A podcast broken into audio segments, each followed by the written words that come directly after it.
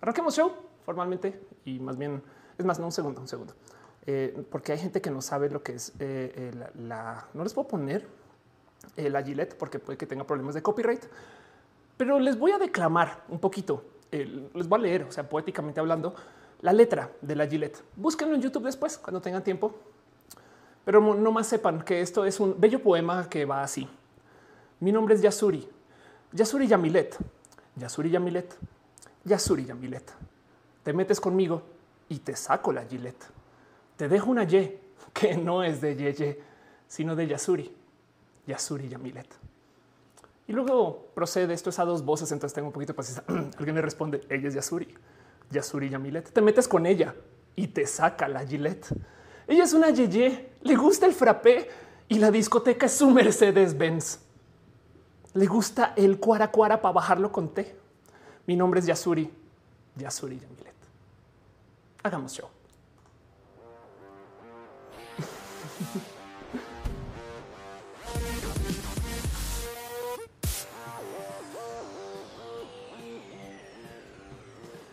Muy buenas tardes, días, mañanas, depende de cuando sea que ustedes escuchen esto vean esto, donde estén.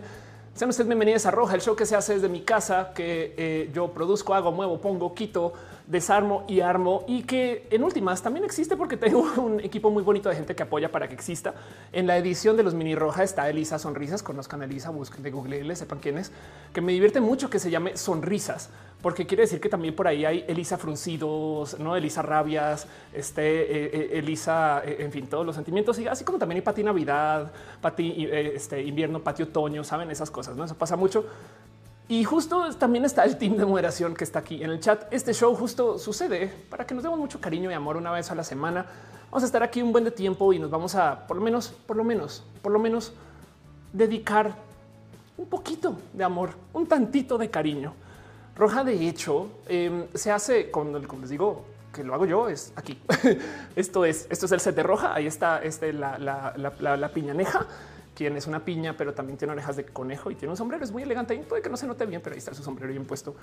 Y pues em, estamos en vivo en varias plataformas en el Internet, en youtube.com diagonal of course, en facebook.com diagonal of course, en twitch.tv diagonal of course em, y en mi cuenta de Twitter. Y créanlo o no, el otro día me decía alguien que no sé si puedo dar su nombre porque es un empleado en Microsoft que Mixer todavía existe solamente que lo usa como una plataforma interna dentro de Microsoft, como le ven. Entonces también estamos en mixer.com diagonal, of course. F por Mixer de todos modos. Eh, y, pues aquí vamos a estar un rato. Justo por eso también hay un chat. Y lo que sucede en el chat se queda en el chat.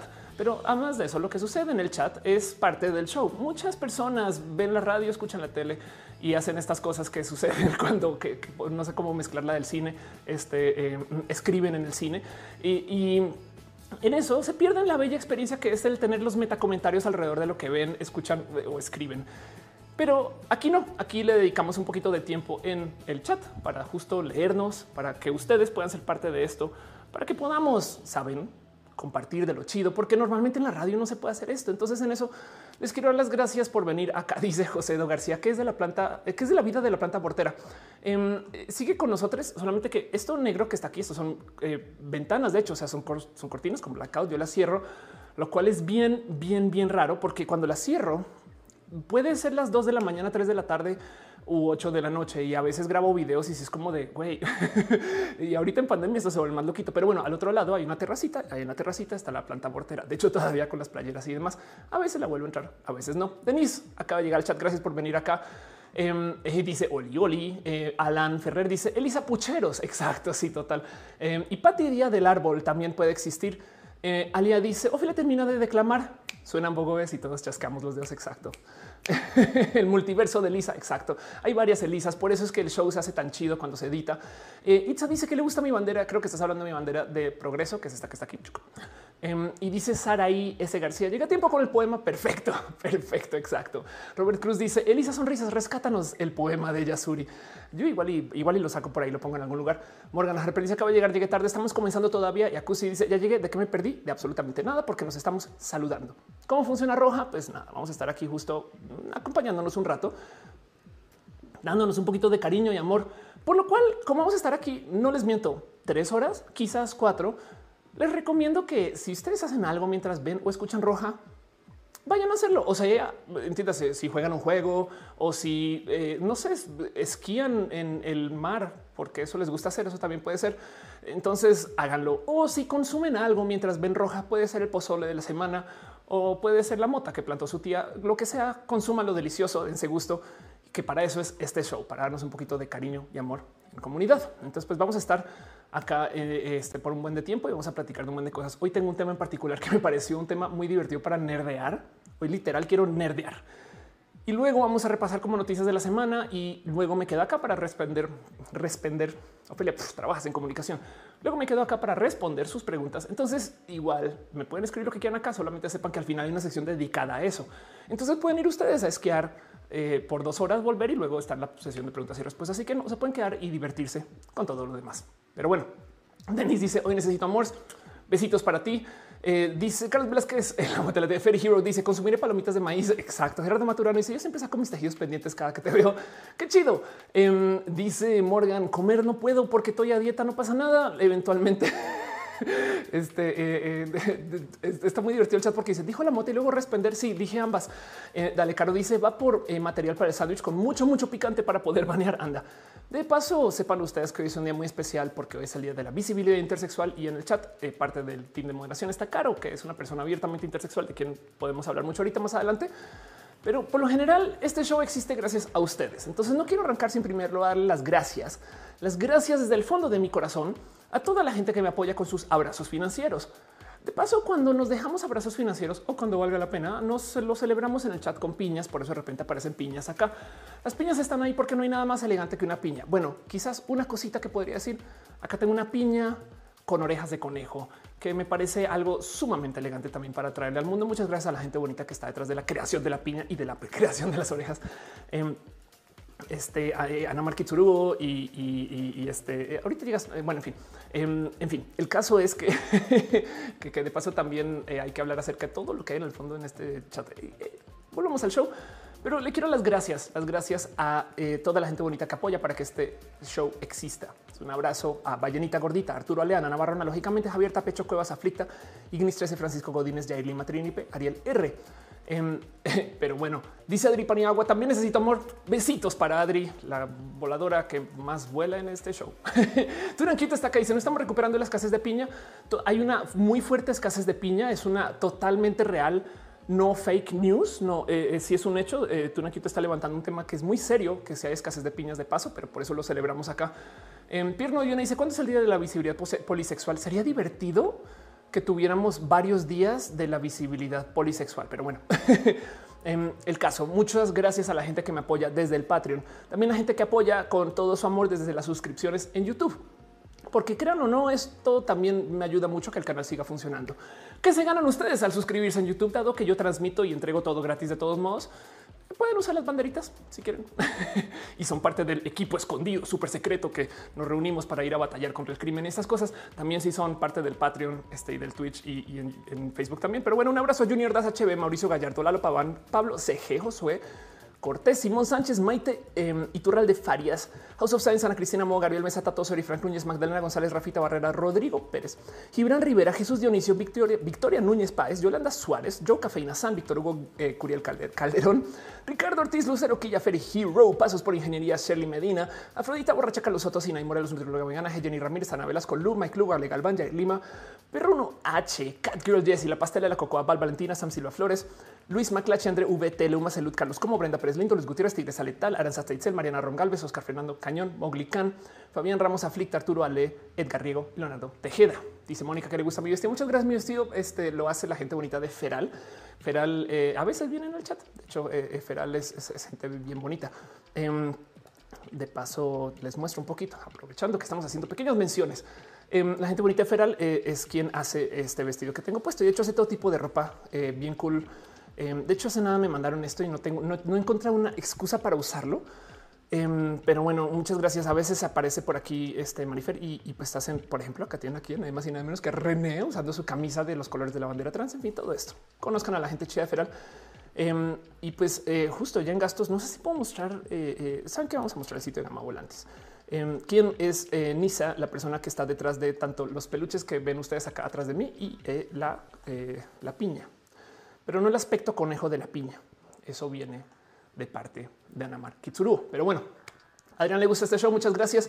Love Bipo dice: ¿Has pensado en entrevistar gente polisexual, demisexual, sapiosexual y así? Sí, sabes que tengo que volver a hacer entrevistas, punto. Entonces eh, sería súper divertido. Morgan dice: Hacer envíos a todo el mundo me interesa.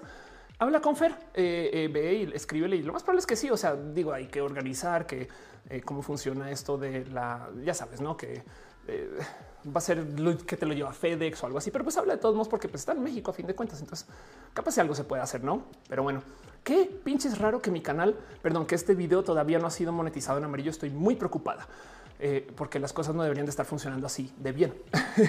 pero bueno, Dice Yejecatel, saludos a Adriana Paniagua. Qué bueno que también escuchas Ofelia. Mi corazón este volador le pertenece a Adriana Paniagua. Es una persona con quien nos hemos cuidado mucho mutuamente, de hecho, la verdad. Pero bueno, eh, eh, yo eso sí puedo decir, nunca en la vida haré tantas dominadas como Adriana Paniagua cuando está en mal estado. Entonces solo sépanlo. Por si no saben quién es Adri Paniagua, pongan en Google. Entérense. Dice, vas a hablar de lo que pasa con el X3X. Eh, le cuéntame un poquito más. Em, he estado un poquito desconectada de todo el, drama, el drama draga. Entonces espero que no sea algo grave y yo estoy acá de insensible. Pero bueno, también quiero de paso darle un súper agradecimiento porque no hemos arrancado todavía, estamos todavía saludando. este quiero darle un abracito súper, súper especial a la gente chida que está suscrita desde el Facebook, que también no saben todo lo que ayuda. Em, de hecho, en Facebook ustedes pueden dejar stars y las stars eh, son eso, no donativos, pequeños abrazos, pero hay gente que está suscrita. Entonces, un abrazo a Ismael Talamantes, a Sand, a Bella, Gustavo González, Juan José Albán y a DC Morga. De paso, eh, chequen sus respectivos canales y cosas chidas que hacen cada quien. Pero bueno, y también en eso quiero dejarle un súper, súper, súper, súper abrazo a la gente chida que está suscrita en el Twitch, porque también suscribirse en el Twitch tiene sus responsabilidades, pero reciben sus emojis y sus cositas bonitas y sus estrellas. Como sea, un abrazo a Musicarina, Ballena Gordita, a Daniel Hope, a Huay, a Vegan Mike, a Hígado de Pato, Wisdom Harris, Deep Star Six, seguramente fan de Star Trek, a Sankoku 666, George Emi, a Eriola Sakura, a Wisterial, está flashando con Natalia. Esperemos que Natalia esté de acuerdo que estés flashando con Natalia. Eh, mentiras. Eh, un abrazo a Sora Daisuke Carnachita, Pixel Beats MX, a quien le esté con mucho cariño, amor y quienes de paso es de donde vienen las piñas. Pero bueno, un abrazo a Fausto Ceturino, Nat Sandovalte, Héctor GMG6, a Carlos Cravioto, Sofá Violeta, Emma Cornio, eh, sí, solo sí, pero no a Daniel GR, a Calipso Bronte, Letal, Feli Vampire, Maya 107, Misua, Jair Lima, Brimberan, Dale Caro, Bacachan, Nekashi y Mittens 9231, la gente chida que está suscrita al Twitch. Muchas, muchas, muchas, muchas gracias. De paso, justo ahora sí, un abrazo especial a Leonardo Inés, quien dejó su cariño financiero y por ahí pasó antes de que arrancáramos el stream, pero se agradece mucho, muchísimo y también a la gente chida que deja su amor en las otras plataformas. Este eh, no siempre me avisa, pero ya vi que, por ejemplo, Marilyn Ram dejó cheers, o sea, beats. Muchas, muchas, muchas gracias eh, por dejar su cariño múltiple, máximo y bien puesto en todas las plataformas. Dice Isan, salúdame, saludos. Dice Jason Chitivo, el motor de roja se calienta con los saludos. Exacto, exacto. Ahora les voy a decir algo. En, en mis, cuando yo veo mis estadísticas, la verdad es que entre que yo arranco el show y, arranca el show, pues sí pasa tiempo, no? Pero en ese tiempo es cuando ustedes, y agradezco mucho que hagan esto, están escribiendo a sus tíos, primos, abuelos, a sus amigos, a sus cercanos, a sus lejanos. Ya arrancó roja. Entonces, eh, como que van llegando cada quien, les toma como literal media hora. O sea, el show llega como a su, o sea, la gente llega, no así después de como una buena media hora, que de paso llevamos 24 minutos hablando. Entonces, ¿cómo le ven que en una pequeña y muy suave movida de jazz de streamer, también por eso le dedico media hora a saludarles y a dejarles a ustedes cariño y amor, porque yo la verdad es que agradezco mucho que estén acá. No hay que pagar nada para consumir esto. Yo estoy un poquito en contra de los contenidos cerrados que de paso no saben todo lo que me choca porque quiero hacer una serie de cursos y, entonces a veces no sé si esos cursos, en fin, em, cursos de cómo hablar en cámara, estas cosas que me lo han pedido mucho, cómo hacer streams, cómo hacer streams como roja, no? Que o sea, llevo 10 años de hacer streams pero luego no me, pesa mucho decir, los tengo una plataforma especial donde solamente la gente muy burgués lo va a poder pagar. Así que no sé exactamente qué hacer con eso, pero el punto es que yo eh, dejo esto totalmente libre, abierto para ustedes, pero esas suscripciones en últimas sí ayudan a que yo pueda cenar y, hacer más. Pero bueno, dice, eh, dice Denis, pasa más de media hora. Gama Volante dice: Yo le aviso a la amiga que Ofelia, pero ya ve el recalentado al día siguiente también. Darwinismo le gustan mis botas. Muchas gracias. Delfis Riva dice: Sala de espera, super padre. Exacto. Mónica dice: Yo quiero tu curso. Eh, prometo que lo bajo de aquí a antes de fin de año. O sea, la idea es tener un curso como muy sólido y, no sé bien cómo hacerlo. Luego, luego lo trabajo. Uriel dice: em, Es el tiempo en el que saco mi megáfono. Estoy gritando por la ventana que roja está en vivo. Muchas gracias. Yuri Maldonado dice: El mejor contenido con real contenido que ilustra. Dice Mauro Cabrera, eh, ¿podrías darme un consejo? de mi post más arriba. Dame un segundo y hago scroll y te busco ahí arriba, Mauro Cabrera. Em, pero bueno, eh, este Fabián dice, no, Alexis. Mauro dice, soy cantante aficionado. Estoy invirtiendo mis cover eh, Facebook ads. ¿Algún consejo? A ver, ok. Estás haciendo covers, los estás subiendo a Facebook y estás gastando dinero en los Facebook, en los Facebook ads para tener una audiencia, ¿no? Em, te voy a decir algo. Está bien que hagas esto. Me preocupa un poquito el tema de covers y derechos de autor. Nomás ten eso presente cuando publiques contenido. Si tienes material original, sería mucho mejor. No descartes que, eh, por ejemplo, una sesión de ensayos o platicando con la gente en vivo, estas cosas puede también ser muy bonito. Aparte de los covers, yo sé que como artista eso puede ser difícil, pero si te voy a decir que si no quieres pagar por promocionarte, también hay caminos y el camino más fácil de cualquier artista, que de paso cualquier youtuber tampoco se salva de esto, que ningún generador de contenido se salva de esto, es colabora. Busca a alguien con quien puedas cantar covers que tenga su propia audiencia o que puedas hablar del tema de la música, ¿sabes? Como que colabora con muchas personas. Yo soy súper criminal en que últimamente he estado colaborando muy poquito, pero trato de apoyar y estar en muchos otros lugares y eso volverá. Sammy Bami dice dónde compras esas banderas. Están todas en Amazon, eh, pero si estás en la Ciudad de México, puedes ir a Rainbowland, donde consigues la gran mayoría. Cama Volantes dice una prima necesita el mini roja, no elegir que estudiar a los 18 ya viene. Eh, para eso toca hablar con este, con Elisa. Eh, Elisa Sonrisas va a ser quien, quien, edita eso. Pierre dice necesito ese curso, llegará, eh, prometo. Em, y dice, pero es que me recomiendan para un croma aquí. Invierte en la luz y no en el croma. O sea, si tienes una tela así, pero está bien iluminada, todavía te va a funcionar. De hecho, he visto gente usar cromas todos rotos y no, pero hay gente que quiere que el croma sea así todo perfecto y es de no. Lo que importa es que esté bien iluminado. Dice Strange Alexis 3X necesita un tanque de oxígeno. Si pueden donar la cuenta publicada por la más draga, claro que sí. Wow, les dije que sabía que era algo importante. Yo estoy aquí de insensible.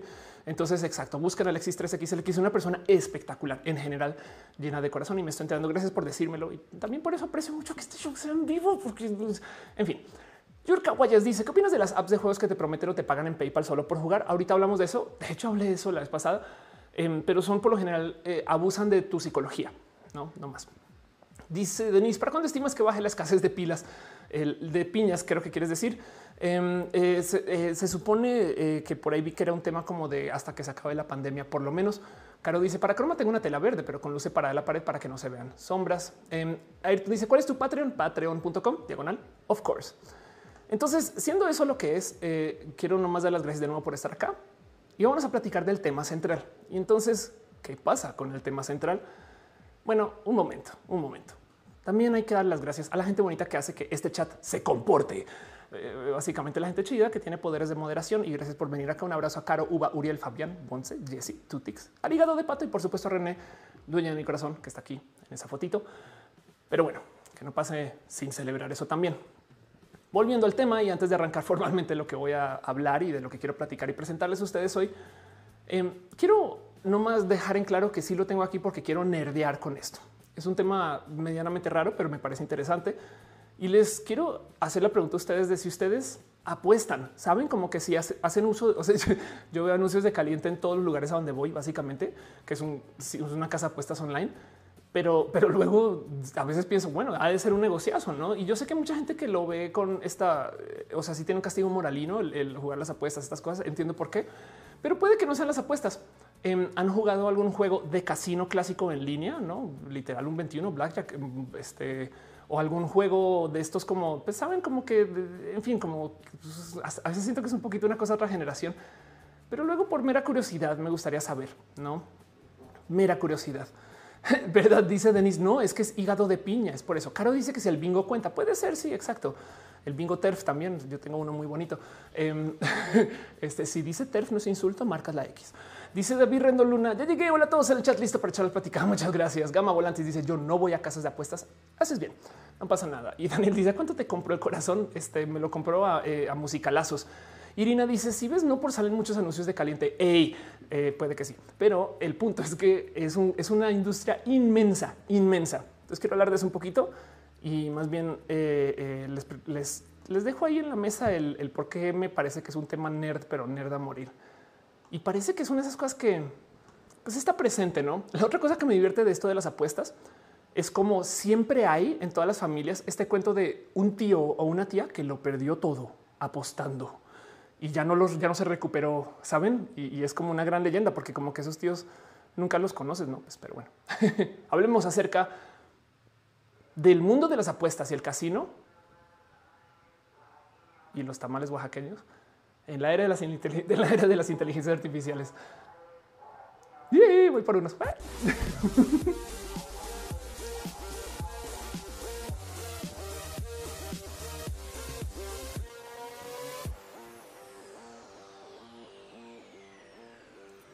A veces me pregunto, bueno, cuando llegué a México, genuinamente yo sí pensaba que eran el mismo güey. O sea, como que le daba vueltas a la cuadrilla.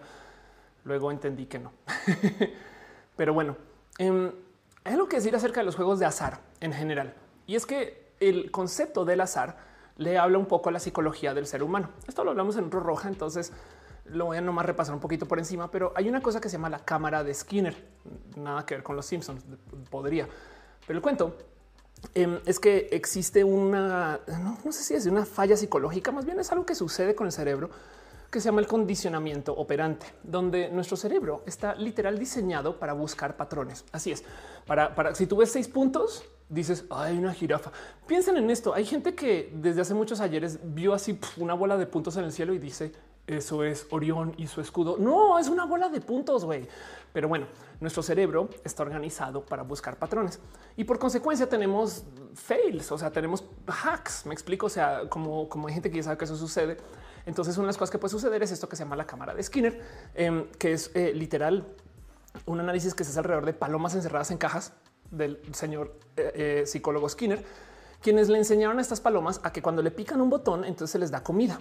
El tema es que si pican el botón y les dan comida, automáticamente van a picarlo cuando tienen hambre. Quiero comer, listo, bye, ¿no? Un poco como Uber Eats.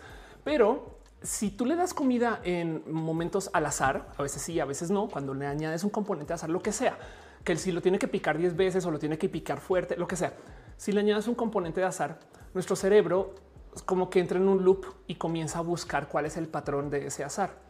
Y si de puro chance lo adivina o peor, llega cercano a adivinarlo, entonces como que nuestro cerebro nos da así como un rush de dopamina, se siente bien y por consecuencia, eh, nada, pues como que nos refuerza ese sentir de sí, es que hay que buscar patrones, buscar patrones está bien. Eh, por eso es que siempre digo que me divierte mucho. No estoy en contra de todo el tema de los horóscopos, pero me divierte mucho como la gente que es eh, muy orientada hacia los horóscopos vive un rush, un real rush de tratar de adivinar de qué signos zodiacales cada quien. Uy, tú has de ser Aries, no saben como que están buscando el patrón, así es su cerebro. Y el tema es que cuando latinan su cerebro les da un poco de recompensa. Entonces hay millones de cajas de Skinner por ahí, los videojuegos, el, el celular, en todos lados, no? Pero quiero que sepan que eso sucede porque esto es parte como nuestro de cómo nuestro cerebro responde al azar. Y el problema Em, es que eh, por eso hay gente que dentro, eh, o sea, puede exhibir el fail, por así decir, de modos más pronunciados. Hay gente que se puede volver adicta a ese rush y tenemos que lidiar con eso. Y de hecho hay muchas leyes para proteger a estas personas porque pues no somos personas tan culeras del planeta y a lo largo de la vida hemos desarrollado leyes justo para evitar este tipo de abusos, porque hay gente que sí se ha pasado de lanza con esto, no lo duden y por eso llegamos a tener estas leyes. Pero del otro lado también hay mucha gente que abusa de esto como pequeño. Por ejemplo, por esto es que todos los gobiernos del mundo casi hacen uso de la lotería para poder conseguir dinero cuando no pueden subir impuestos, cuando no existe un camino para que suban los impuestos por parte del gobierno y, que sea aceptado, que de por sí es raro que exista en general, ponen una lotería o hacen una rifa. Y no estoy hablando necesariamente de lo que está pasando o pasó en México, sino que esto pasa en todos lados. No vamos a construir la nueva carretera, no sé dónde, pum, nuevo, nueva lotería, no sé qué, Nevada, no y adiós. Em, porque saben que hay gente que sí o sí va a jugar juegos de azar porque su cerebro le pide que juegue juegos de azar, no? Em, e, es, es, es, un tema y la lotería, por lo general, que es parte de lo que quiero hablar hoy, pues lo consideran un impuesto de los tontos porque es bien difícil de ganar. Eh, eh, es, es, es, un, o sea, tú vas, juegas, dejas tu dinero, bye. no, o sea, estadísticamente hablando, es más probable que pasen cosas muy, muy improbables. Uriel Montes dice una vez leí un reportaje donde encontraron que chingos de carritos de fruta en Guadalajara le pertenecen a una sola persona. Wow, ándale. Toromeo Puente dice a mí me prime cuando conozco que alguien y resulta ser Virgo porque han sido mis peores experiencias. Dice Lisan como los perros de Pavlov, la lotería del agropuerto. Karime dice llegué gente bonita. Oscar dice nos hablaste de eso. Creo que el programa pasado. Sí, exacto. Por eso no me quiero clavar tanto en el tema. Lucer Montoya dice acabo de llegar Wally. Ale Unice dice acá también pasó el de los tamales oaxaqueños. Igual y somos este, vivimos en la misma colonia. Eh, Daniela o, o eh, esta es otra. El güey de los tamales oaxaqueños sí es uno, pero tiene transporte multidimensional entonces está aquí y está frente a su casa y está frente eh, a varios otros departamentos y casas al tiempo y simplemente se lanza a todos estos lugares vía su tercer acto de transformación multidimensional. Y cuando alguien sale a comprar, colapsa y se vuelve solo uno, vende y luego vuelve al tercer acto. Es otra teoría, no? O sea, yo, solo estoy diciendo que así también podría funcionar. Atlaya Tlayotl dice: Yo conocí el experimento de la cámara con el nombre de Fe de Palomas. Ok. Daniela Ladans dice: Mi mejor amigo anda queriendo sacar ganancias por medio de apuestas online. Tiene todo un plan estructurado para ganar miles invirtiendo cientos. Hasta ahora no hay tantísimo avance. Rainbow David dice: Llegando eh, con la tía off en el mercado negro de órganos, ¿trajiste tu corazón? ¿Trajiste la guitarra? Exacto. Y dice Morgan Harper: Una jirafa, no las jirafas y los, y los pájaros son drones espías del gobierno. Solamente ten eso presente. Pero bueno. Em, Dice Melquiades, ¿quiere decir que existe un multitamalverso? ¿Es posible? Yo digo que puede existir, no sé, es todo lo que digo. Pero bueno, el punto es que no porque la lotería sea difícil, quiere decir que no existan personas que hayan querido jugar el sistema de la lotería. De hecho, hace sentido. Si tú compras dos boletos, multiplicas por dos tus, tus probabilidades de ganar. Entonces, si comienzas a hacer como este cálculo de, a ver, ¿Cuánto me podría ganar si compro más y más y más y más y más? Y justo por eso también las loterías tienen unos esquemas rarísimos para dar los pagos o los premios, porque no siempre son que, o sea, ya no tienes que atinar al número ganador, sino con que tenga un número en particular o con que tenga a veces son colores, no? O porque raspa la, la tarjetita y, que se arme el patrón, esas cosas que son técnicas que usan justo para evitar que la gente juegue solo un número y porque también en últimas sí, sí tienen que pagar. Ahora recuerden que las loterías eh, tienen que ganar dinero, sobre todo cuando son de gobierno, porque si el gobierno está enredado con la lotería, que suele ser el caso, es porque está usando ese dinero para, para algo. Me explico, o sea, me explico, eh, para financiar un proyecto o para pagar impuestos. A veces, en fin. Em, entonces, claro que tienen que pagar menos de lo que reciben, porque si no, ¿cuál es el punto? Igual que cualquier casino. Pero, pero sí es verdad que ha habido mucha gente que ha hecho todo tipo de cosas raras. Y cuando digo raras es raras para quererse ganar las loterías varias. Por ejemplo, em, esto es viejo, pero eh, eh, hay una, aquí me topé con una nota de una persona, perdón, de un millonario que quiso invertir este 5 millones de dólares en la lotería. ¿Cómo funciona eso? Pues literal, en 1992. Es más, hagamos el cálculo, eh, inflation calculator, porque esto ya ni el caso. estos son de 1992 5 eh, millones de dólares. Esta persona invirtió lo que serían como 10 millones de dólares de hoy en comprar la lotería. Eh, eh, y la pregunta es si el güey ganó. Em, la verdad es que sí, este, recuperó un tanto del dinero, pero em, este tipo de estadísticas y el cómo y cuándo y por qué no siempre implican que sí van a recuperar su dinero. Pues em, de hecho, por lo general suele ser que lo que recuperan se puede hasta calcular un pequeño margen, no como que no es como que invirtió 5 y se ganó 100, invirtió 5 y se ganó, digamos que 5 500. Me explico, pero, pero pues ganó solamente que hay que invertir todo ese dinero. Y, entonces eh, hay todo tipo de raras historias. Em, hay un cuento, a ver si lo encuentro acá rápidamente, de un personaje que, eh, este, a ver si lo encuentro, eh, que compró algo así como el 80% de los boletos para tratar de ganarse la lotería. Esto fue el Reino Unido en los 70s, 80s. Para en últimas tener que compartir el premio con dos personas más todavía. Eh, y entonces esto existe em, porque la gente quiere ganarle matemáticamente a la lotería, no? Esto, o sea, hay gente que se siente a hacer como estos cálculos de cómo puede ser o cómo puede ser funcionar o cómo puede funcionar. En el caso del Reino Unido, de esto que pasó en los 70s, 80s, que se volvió medianamente eh, famoso, eh, estas personas estaban haciendo esta inversión magna porque la lotería cuando no la cobra nadie, como que se eh, suma la próxima por algunas veces y por eso es que la lotería comienza como a crecer y crecer. No sé si esto pasa en México, pero en Estados Unidos de repente tú vas manejando en la autopista, lotería de 200 millones de dólares. Wow. Y, todavía puede que nadie se la gane. Entonces a la próxima va a ser de 400, no? Y eso hace que la gente compre más lotería a medida que, pues, que sube este, la ganancia, no? Em, de hecho, eh, hubo un caso en particular que también fue muy famoso de un estadista, o, sea, un, perdón, un profesor de estadística, eh, no estadista, que se llama Mohan Srivasta, que decidió ganarle al sistema con las tarjetas de, de, raspado, pues con las que son de todavía de lotería, pero que tienes que rascar la tarjetita. Em, y entonces aquí está la tarjeta rasca y gana. Y lo que hizo fue que descubrió que en algún momento el sistema de lotería tenía que validar cómo esa tarjetita que se compró es ganadora. Así no esté toda completamente rascada. ¿Me explico? Como que eh, se, dio cuenta que si, si las rascas todas ya no ganas, ¿no? Entonces él dice, si, yo le llevo mi, tarjeta, no mi tarjeta a la lotería, tienen que verlo así, viéndolo desde encima, que esta es una tarjeta ganadora. Entonces a lo mejor existe una base de datos de tarjetas ganadoras y ya están anotadas y se dio cuenta, encontró patrones en los números identificadores, por así el código de barras de cada una, de cuáles podrían ganar y cuáles no. Entonces el güey, primero que todo le escribe, no porque pues, un profesor de estadística le escribe, no como al sistema de lotería diciéndoles, hey, ya se dieron cuenta que aquí sin rascarle a la tarjeta te puedes dar cuenta que este podría ser un tarjetón ganador, a lo cual originalmente no le responden y luego entonces él decide como que rascar unas, ganar, por así decir, y básicamente ponérselas a todas en un sobre diciendo podría cobrar todo esto ya. Pero quiero que sepan que descubrí cómo se puede saber cuál va a ganar y cuál no sin tener que rascar ninguna. Y entonces se vuelve como esta como que gran noticia. Em, alrededor de alrededor de, cómo alguien, pues en últimas, sí, pues si le rasca lo suficiente, eh, te puedes, te podrías llevar, no como que todos estos premios a casa, por así decir. Eh, esto, tu último artículo gratis, perdón, perdón. Entonces esto pues nada, sucedió en el 2003.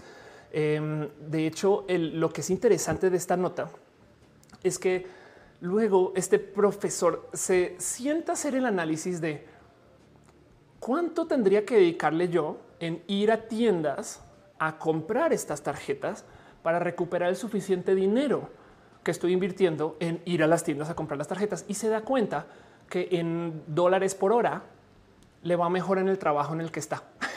Entonces, lo importante aquí es que para una persona que estudia estadística, que se sentó a hacer los números y que además sabe cómo identificar un boleto ganador, todavía se topa que el esfuerzo de conseguir los boletos eh, sigue siendo más caro que el literal seguir con su vida. O sea, es así de así de como tildado está el proceso. De todos modos, hace que la gente no gane mucho, aunque a veces dan estos premios mayores, no? Dice Patricia Muñoz, de la Lotería Nacional se desprende la lotería informal. Em, Jason Chitivo dice es como el baloto que inicia con 5 eh, mil millones de pesos colombianos y la gente se lo gana alrededor de los 25 mil. Ándale. Em, pesos colombianos, no dice Yuri que en México también se acumula el premio. Eri Frank dice usa Stack Exchange, excelente lugar para temas técnicos. Sí, claro que sí.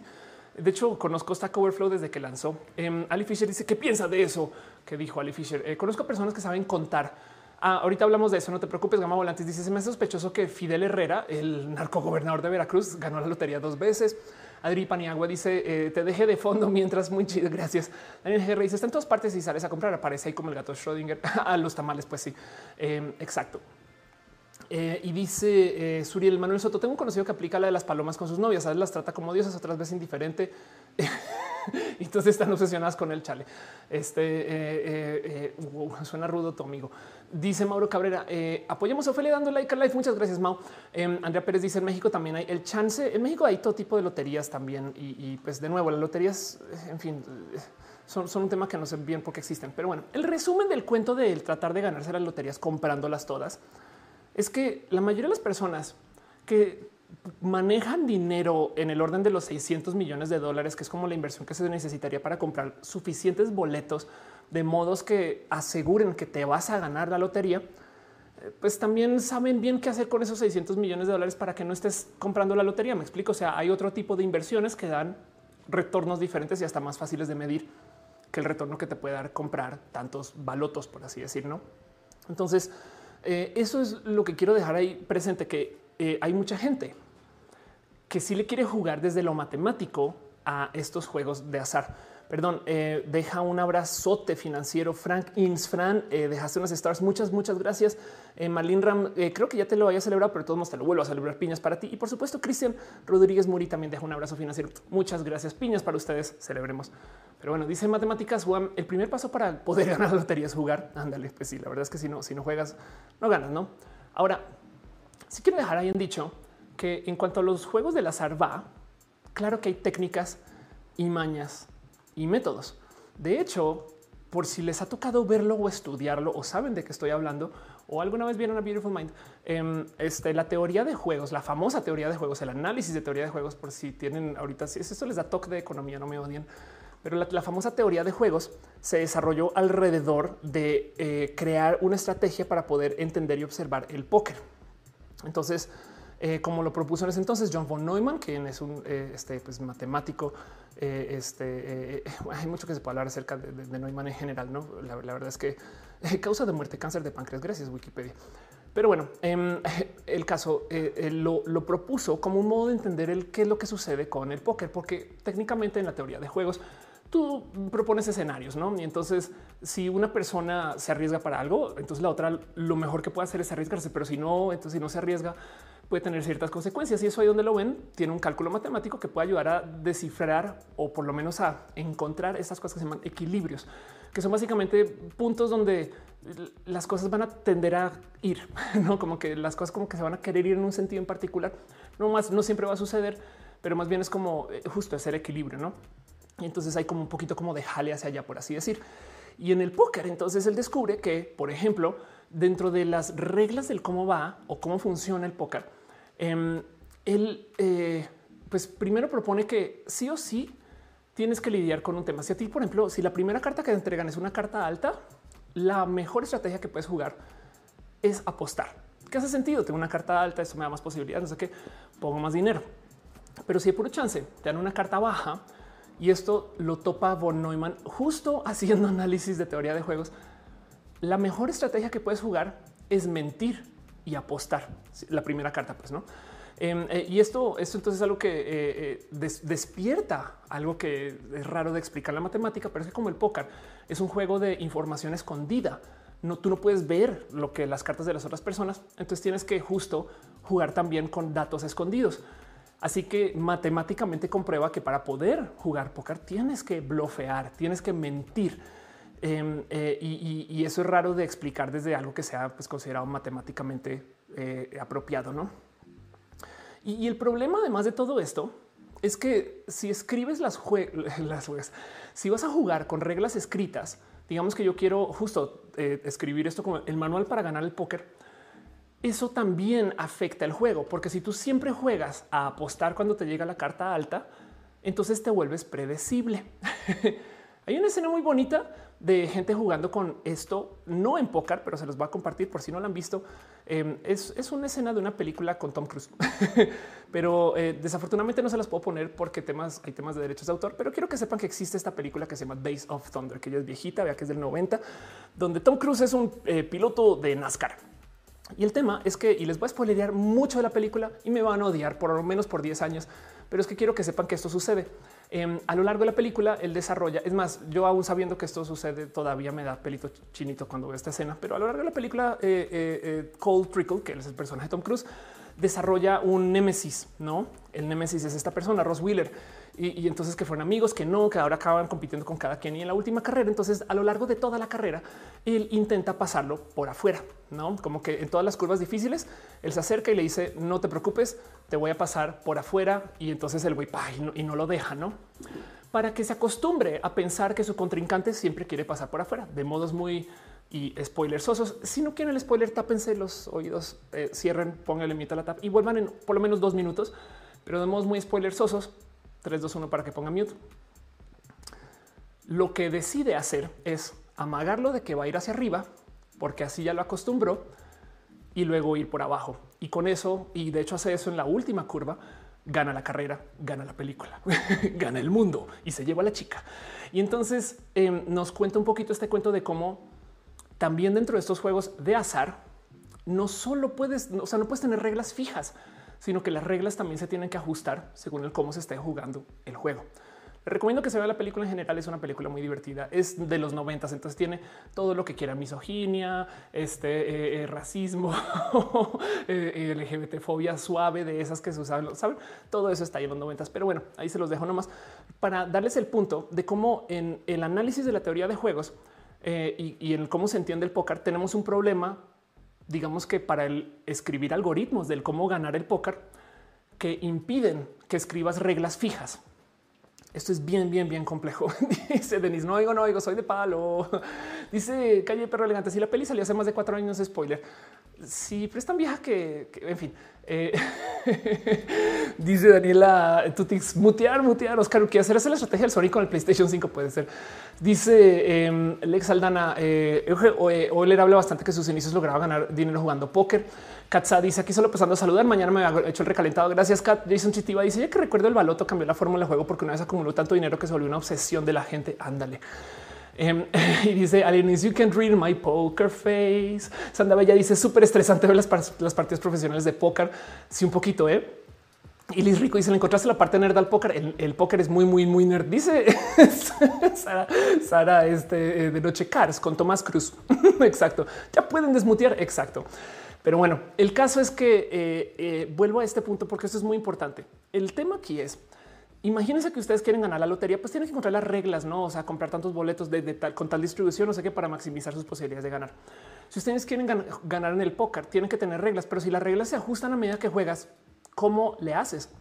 Bueno, esto es de paso justo algo que le llega al corazón a muchas personas que están en el rubro de la matemática, porque los matemáticos de hace 100 años para acá, muchos vienen del juego del azar, porque claro que estos juegos les van a despertar la curiosidad de estas personas súper hiper nerdas del buscar patrones, ver números y trabajar con ellos para que eh, encuentren todo tipo de cosas raras.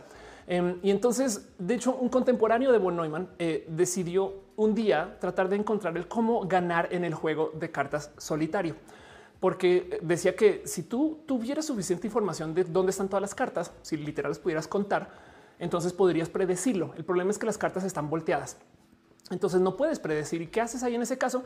Y él decidió entonces literal eh, trabajar con un sistema donde, bueno, y si las volteamos y las observamos para ver qué probabilidades tienen y jugamos como solitario con cartas abiertas para ver cómo se comportan y luego las tapamos para ver si podemos predecir. Y eso, ahí donde lo ven, em, este es un, es un estilo de análisis matemático que se usa mucho, que se llama el método Monte Carlo. El método de Monte Carlo eh, es un sistema de simulación donde literal tú observas las cosas que no deberías de estar observando para luego poderlas simular. ¿No? En este caso en particular, literal. Este, eh, vean esto, la primera etapa de estas investigaciones, John Boy Neumann y Stanislaw Ulam eh, refinaron esta la ruleta y los métodos de división de tareas, porque estaban jugando con esto para ver cómo chingados pueden hacerle para tratar de predecir los juegos de cartas, ¿no? Eh, y de nuevo, matemáticos de hace 100 años o bueno, algo así. Em, entonces, hay algo que decir justo acerca de, cómo em, jugamos y le aplicamos azar a las cosas. Por ejemplo, en esto la predecibilidad si tú eres, eh, hay muchos análisis, créanlo, no de gente que trata de encontrar, por ejemplo, patrones en el cómo se juega el fútbol. Y por ejemplo, e, en este, en este caso en particular, este es un análisis de un video que les recomiendo ver mucho, que se llama eh, What Superhuman Poker Bots Can Teach Us About Decision Making. Vamos a traducir eso al español. Eh, lo que los bots del póker sobre humanos pueden enseñarnos sobre la toma de decisiones. Es un video muy, muy bonito. Por supuesto que es una TED, es una charla TEDx, donde este personaje se sienta a analizar el cómo deberías de jugar fútbol. Si tú vas a tirar el penalti y eres eh, diestro, o sea, no zurdo diestro, entonces eh, evidentemente vas a tener un, lado donde golpeas más fuerte y un lado donde no golpeas tan fuerte. Eh, si tú quieres anotar ese gol, lo mejor que puedes hacer es jugar derecho disparándole a donde tienes más fuerza para que exista el balón en menos tiempo en el aire, para que entonces sea más difícil de literal de agarrar. Pero si el arquero sabe que tú eres diestro y que tú juegas tu lado fuerte, se va a aventar para allá. Así que la mejor estrategia que se puede jugar es añadirle un factor de random igual que cold trickle. Tienes que jugarle para arriba para acostumbrarlo y luego le juegas por abajo gol.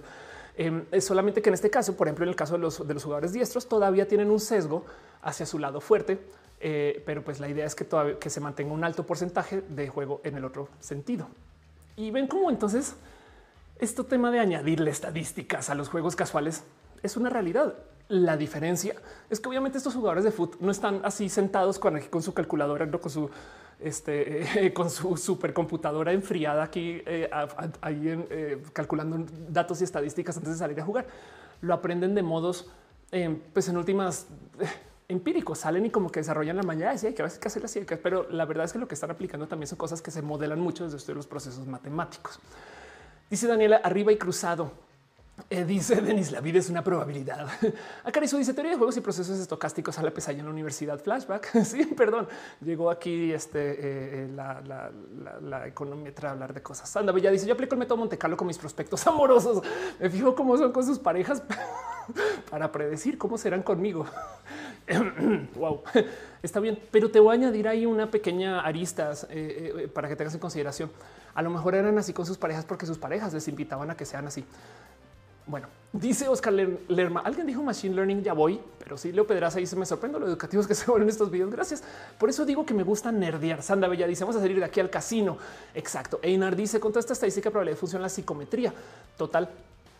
Y dice, yes, eh, Jesse, ah, no aplica como en el tenis, duro y a las líneas. Anda.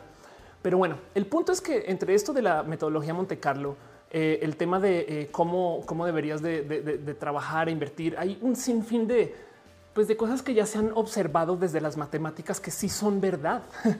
No eh, que, ya se sabe que esto se va a comportar de este modo y esto se va a comportar de otro modo. Quieren que les deje un tip, por ejemplo, y esto hoy en día es tan verdad en las apuestas que ahora lo usan en el mundo de las inversiones, que podría ser también apuestas, pero bueno, eh, resulta han ido a un casino. De paso, les dejo la pregunta porque capaz si nunca han pisado uno.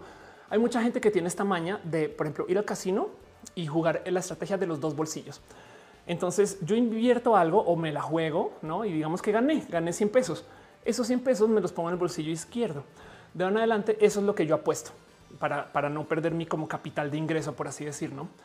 Pues resulta que hay gente que se ha sentado a analizar según el juego que estés jugando y el riesgo que estés manejando, cuál es la, cuál es la como capacidad óptima de inversión. Porque si tú inviertes de a 100 vas a ganar máximo eso, ¿no? O bueno, depende de lo que estés jugando.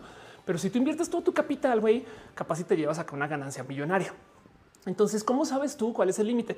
Y resulta que eh, ese límite es medianamente variable según el riesgo que estés dispuesto o dispuesta a aceptar. Pero créanlo o no, em, eh, hay una definición que se llama el criterio eh, de Kelly, porque, porque Kelly es un apellido, no? Entonces, esa es una fórmula matemática relacionada con el crecimiento de capital a largo plazo desarrollado por el matemático John Kelly. Em, mientras trabajaba en los laboratorios Bell para que los jugadores y luego dijeron inversores utilizaran la fórmula con fines de gestión del riesgo. Puesto en eh, palabras más amables y sensibles, lo que dice es cuánto debería de invertir para poder ganar. Porque del otro lado, sabiendo que hay tanto riesgo y que puedes perder tu dinero, si tú inviertes, digamos que el 20% de tu capital, pues entonces así lo pierdas todo, todavía te puedes jugar otra apuesta de ese tamaño y seguir jugando y recuperarlo. Más bien los sus comentarios. Ainar dice en un universo de posibilidades infinitas, la posibilidad de otro universo con las mismas posibilidades es igual de infinito. Exacto. Y Frank deja un abrazo financiero, un rojo matemático. Muchas gracias. Jason Chitiba dice los titulares de la mañana. Cientos de personas ganan la lotería por una explicatriz en YouTube. Anda. Eh, Diana Lucía dice ya quisiera yo que la estadística fuera para mí tan sencilla, friendly como tú la presentas. Estoy súper simplificando las cosas, pero justo por eso un poquito, porque es que la estadística, la neta, luego también vas y miras eh, y te topas con estas cosas y dices, Dice Yuri Maldonado. Eh, Al se unió al en vivo. Anda. Em, el punto del criterio de Kelly es que eh, por lo general lo que deberías de invertir casi que casi que nunca debería sobrepasar el 50%. Dice Roberto y si es caliente llamando, es posible. Sería bien divertido que ahorita se tume la puerta ¿no? y, entonces aquí yo fui suateada. Armando Damas dice por afuera estamos grabando. molestar, molestar, por favor. Exacto. Llegó Uber Eats, puede ser. Una vez sí me pasó justo. Si dices una pizza de piña, pues sí, pero no voy a parar este show para ir a abrir la puerta. El caso em, es que eh, con la fórmula de criterio de Kelly les puedo decir que eh, depende de cuánto riesgo estén llevando. Invertir menos de lo que tienen para invertir siempre es buena fórmula, porque si de puro chance pierden más de lo que pueden volver a reinvertir en caso de que lo pierdan, eh, entonces tenemos problemas cuando yo estaba estudiando justo econometría, que de paso una estudia econometría para invertir en la bolsa, saben? O sea, hay millones de motivos también para análisis, lo que sea. Pero la gran mayoría de la gente que está conmigo quería ser brokers. Y me acuerdo que hubo un profesor que me decía que había una jugada de estas de, inversión, em, que era una apuesta que justo le llamaba, em, eh, le, llamaba el hedge de Río, no porque Río de Janeiro, donde decía donde inviertes todo lo que tienes para invertir en tu última jugada y eso lo pones en el bolsillo izquierdo y en el otro bolsillo tienes un boleto a Río para huir porque perdiste todo el dinero de los inversionistas que estabas poniendo en la inversión y lo mejor que te puedes hacer es irte a Brasil y pelarte. Adiós, bye. Pero bueno, dice Estrellita Asterofelia, ábreme, ábreme, hace frío. ahorita te abro, apenas acaba el show. Salviano dice, eh, hola, te quiero un chingo. Gracias. Emilio Estrada dice, acaba de llegar, dice, de la historia de juegos, exacto. Pero bueno, el caso, lo que repitiendo y, perdón, recalcando un poquito, quiero que tengan presente que hay leyes, reglas, cosas que sí se observan, que sí funcionan. Y la verdad, verdad es que sí se han encontrado un buen de patrones para un buen de juegos y juegos clásicos. De hecho, ahí donde lo ven, de los camotes, ahí donde lo ven, eh, hay una estrategia para ganar en piedra, papel y tijera. Cuando vi esto, tuve un momento de ya, ya, o sea, ya, párenle, párenle, párenle, nerdos y nerdas. Esto, como que, como que hay una ciencia para una estrategia, pues resulta. Y de nuevo, esto es una cosa que se consigue por medio de la observación.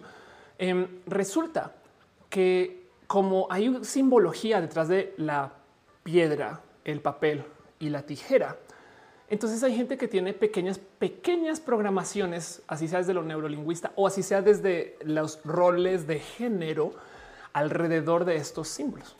Y entonces piedra es justo lo que muchas personas testosterónicas inician o usan para su, para su, para abrir. O sea, lo que quiero decir es los hombres casi siempre arrancan con piedra. ¿Por qué? Porque parece un puño. Y, entonces habrá algo de cómo igual y el puño les es más natural o lo tiene más considerado o representa. En fin, el puño es algo que, eh, o sea, si ustedes alguna vez van a jugar piedra, papel y tijera contra un güey que no sepa de esto, lo más probable es que arranque con, con piedra. Por consecuencia, ustedes para poder ganar esa primera partida, sobre todo lo que tienen que hacer es jugar papel. Pero resulta que con menos sesgo, pero todavía presente, a las mujeres por lo general juegan tijera. Y, entonces lo que hay detrás de esto son roles de género, educación, el tema de hacer puños, todo eso, ¿no? Y para rematar, otro patrón que ya es muy conocido y muy sabido en el famoso juego de piedra, papel y tijera, que ya fue hackeado y ya se sabe cómo ganar. Si tú em, eh, pierdes, bueno, primero que todo, si tú ganas, es muy probable que vuelvas a jugar la misma carta. Entiéndase, si ganas con piedra, la próxima jugada va a ser piedra otra vez.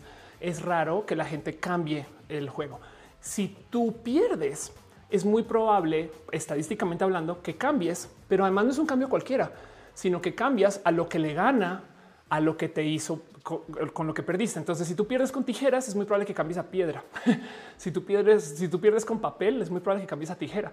Y es algo que sucede porque algo tenemos ahí programado y la gente lo tiene muy observado. De hecho, el mejor modo de saber, eh, eh, eh, perdón, el mejor modo de jugar este juego para ganar consistentemente, en caso de muchas partidas, es jugar piedra, papel y tijera al azar, pero no se nos ocurre el azar. Entonces es difícil, no? Pero pues mucha gente lo tiene puesto y, esto es nada, suena güey o feliz. Estás hablando de piedra, papel y tijera hasta que eh, todo es juego y diversiones, hasta que alguien apuesta duro sobre estas cosas. Hubo un juego de piedra, papel y tijera que se definió en una subasta, porque básicamente tuvieron que el cuento es así. Eh, fueron a vender eh, una pieza en particular en una casa de subastas y como que no se decidían quién la, quién la iba a vender o, creo que entre dos compradores no, no se sabe bien qué se la va a llevar y entonces lo que dijeron fue pues sabes que la decisión la vamos a poner en, manos de las casas de subastas y dijeron por qué no lo jugamos a un cachipuma, un piedra, papel y tijera. una, una transacción de 20 millones de dólares se decidió a piedra, papel y tijera.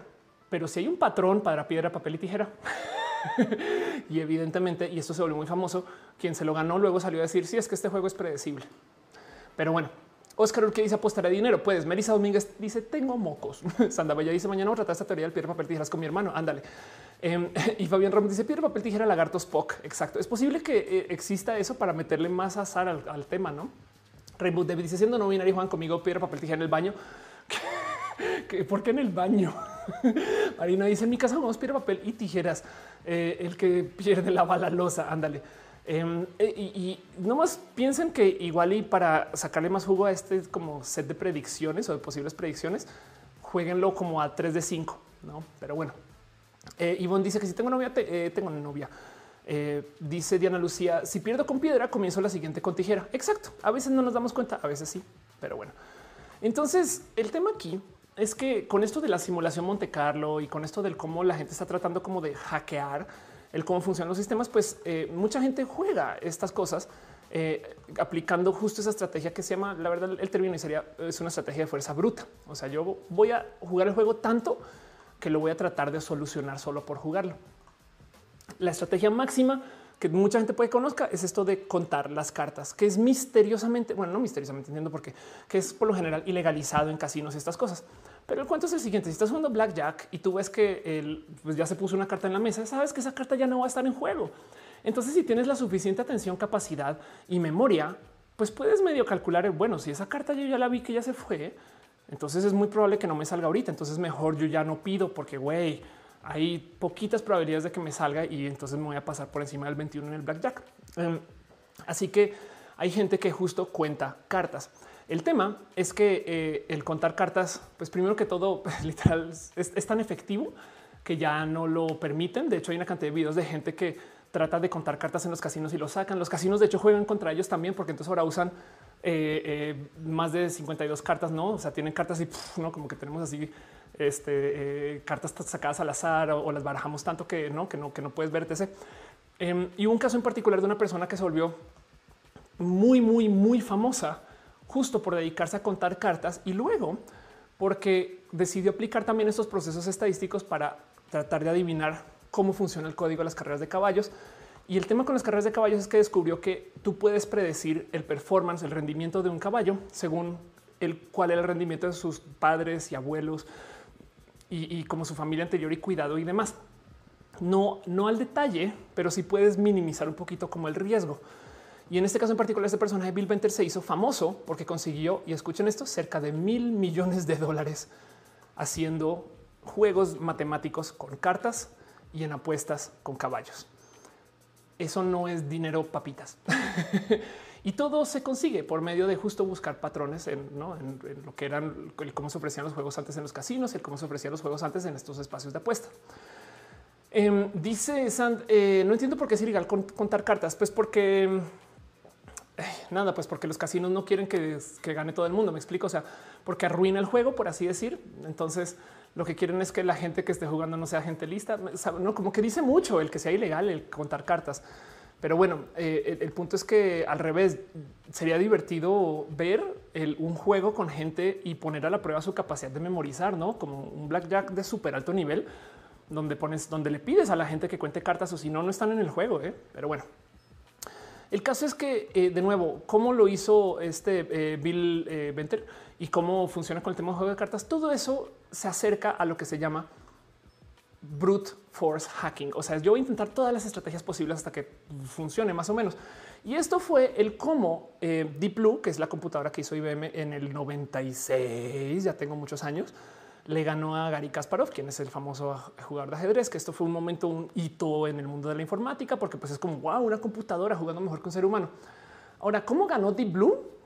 Básicamente esta señora tenía una base de datos de todos los juegos de ajedrez del mundo, todos, todos, todos, todas las jugadas, todos, ¿no?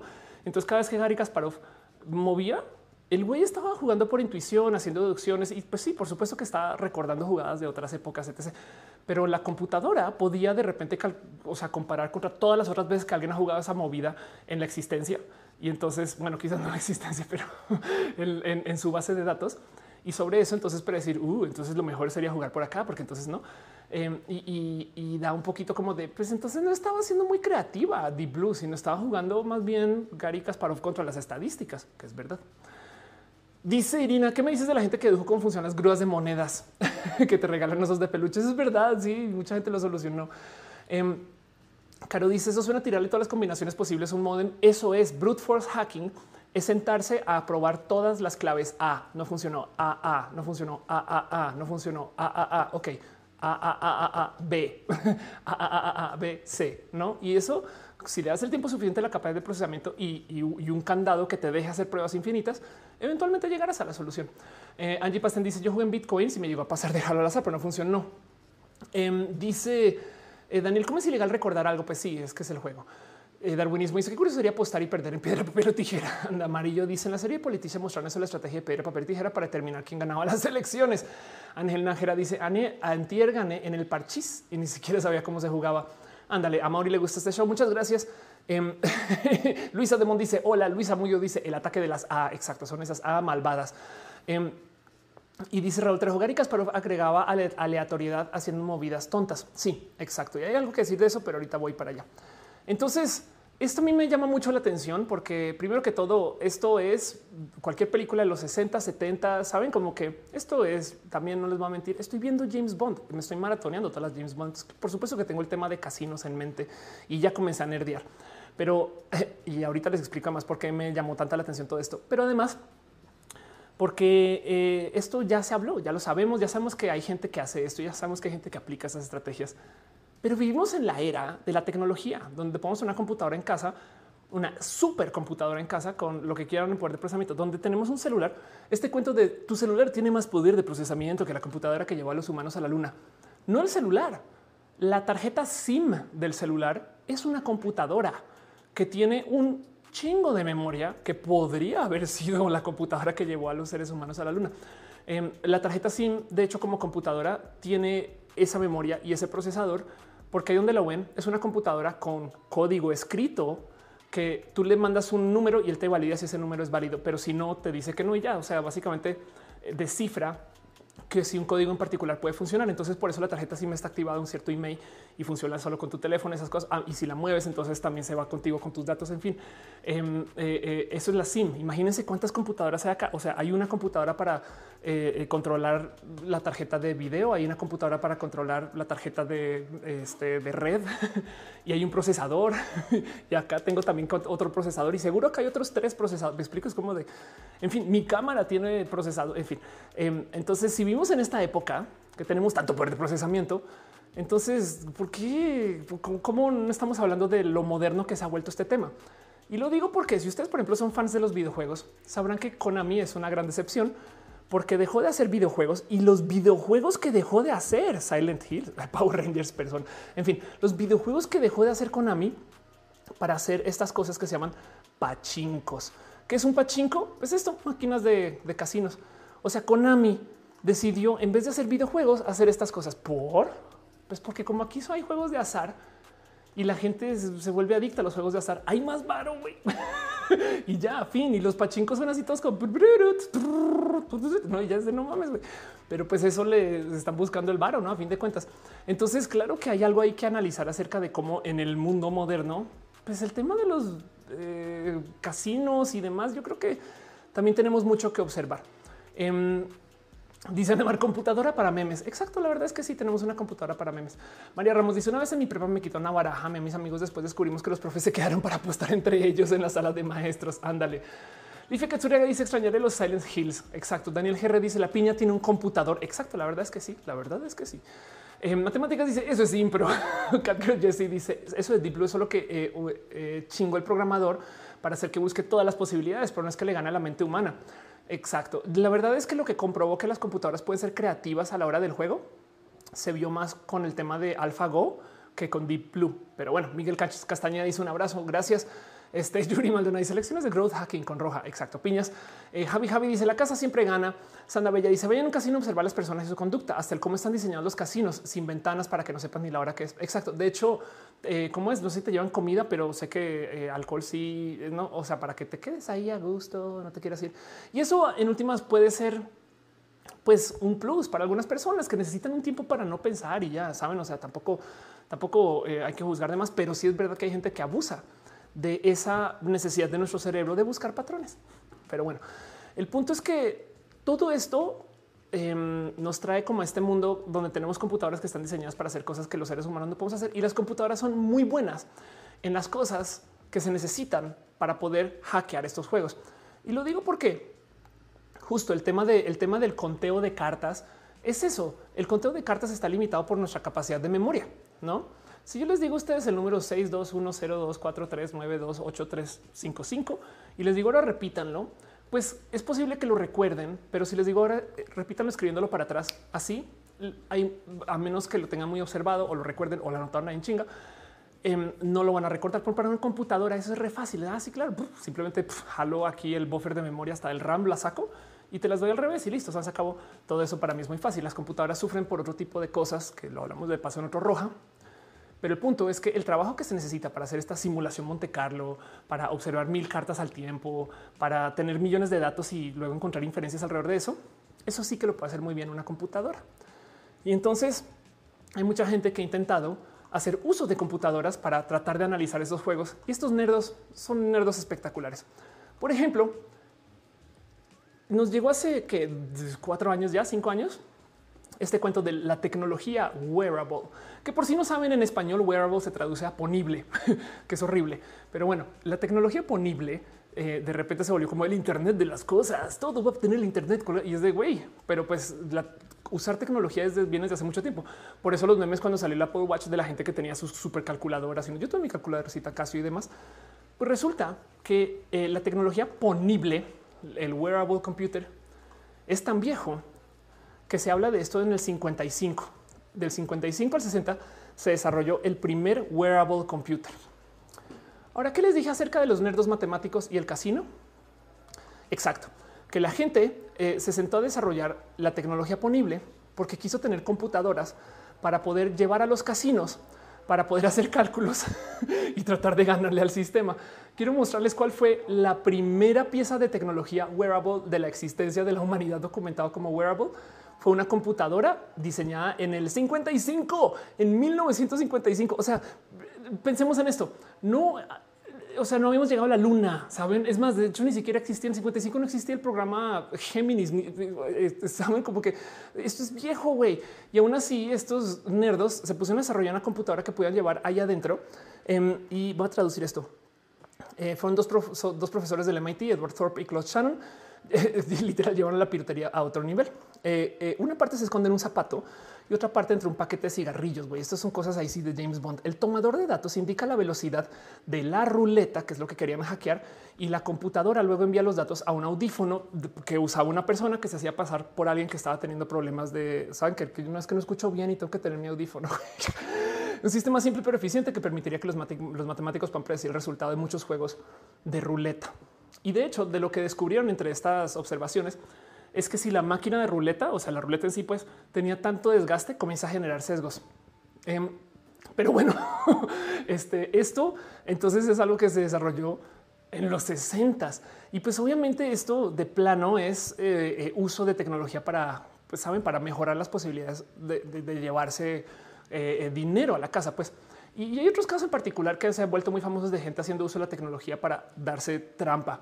En un caso muy famoso, muy reciente, pero esto no es lo, o sea, esto no es gente usando tecnología para, para hacer brute force hacking, sino esto, es literal trampa de plano. Eso es un fraude, pues, em, de una persona que se llama Eddie eh, Tipton, quien yo creo que aquí eh, puede, por si no conocen o, si no, saben bien desde la historia de Eddie Tipton, básicamente em, era un empleado que trabajaba, aquí está, exdirector de seguridad de la, información de la Asociación de Loterías Multiestatales quien eh, dejó, instaló eh, eh, unos programas en las computadoras que determinan los ganadores de la lotería.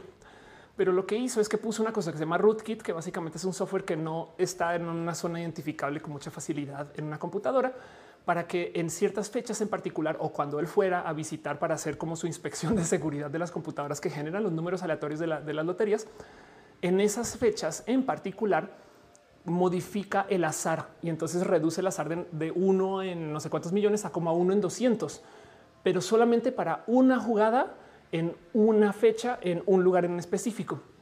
Y luego con el tiempo le decía a sus amigos, a sus familiares, hey, cómprate los, boletos de lotería con estos números y, te lo prometo que te va a ir bien. Puede que no te ganes todo, pero pues vas a por lo menos machar con estos en particular y cobraba mordida sobre eso. Entonces, pues el caso de Tipton fue medianamente famoso. Esto creo que fue sucedió en el 2017. Me explico. Esto es nuevo, pues, entre comillas. Em, y, la verdad es que no es algo que no es algo que eh, eh, se pueda replicar, porque en últimas, pues es una persona que trabajaba dentro del sistema de lotería que, pues, que cambió, no este, eh, como que los valores y demás. Pero pues cuando estamos hablando de que el güey lo agarraron estafando es porque se llevó un total de más de 24 millones en premios. Em, el premio mayor más grande, un premio de 16 millones eh, nunca se pagó y, porque pues eh, no tenía cómo cobrarlo básicamente. pero pues lo cacharon justo por eso. Sanda Bella dice comienzan a generar sesgos porque se desgasta. O sea, si hay números que caen más, que pandean la ruleta después del tiempo, sí. Em, en el caso de la ruleta en particular, hay ciertos números que se desgastan de ciertos modos y estadísticamente hablando eso se vuelve algo notorio. Ahora, por eso mismo, los casinos chidos pues le dan mucho mantenimiento a sus máquinas de ruleta. No, el tema aquí es que eh, si ustedes creen que de lo que yo les diga hoy encuentran algún super hack y se lo quieren llevar a Vegas, ya, ya, ya muy tarde. Si yo lo encontré, esto ya parchado, pues. Pero bueno, para mí lo interesante no es el cómo le hizo Eddie Tipton. Saben? O sea, a mí me, no, no me llama la atención el tema de que llegó alguien y literal trabajaba de croupier y le dio trampa a su amigo sino que me llama más la atención el ver cómo hay gente que hace uso de la tecnología para hacerle trampa al juego.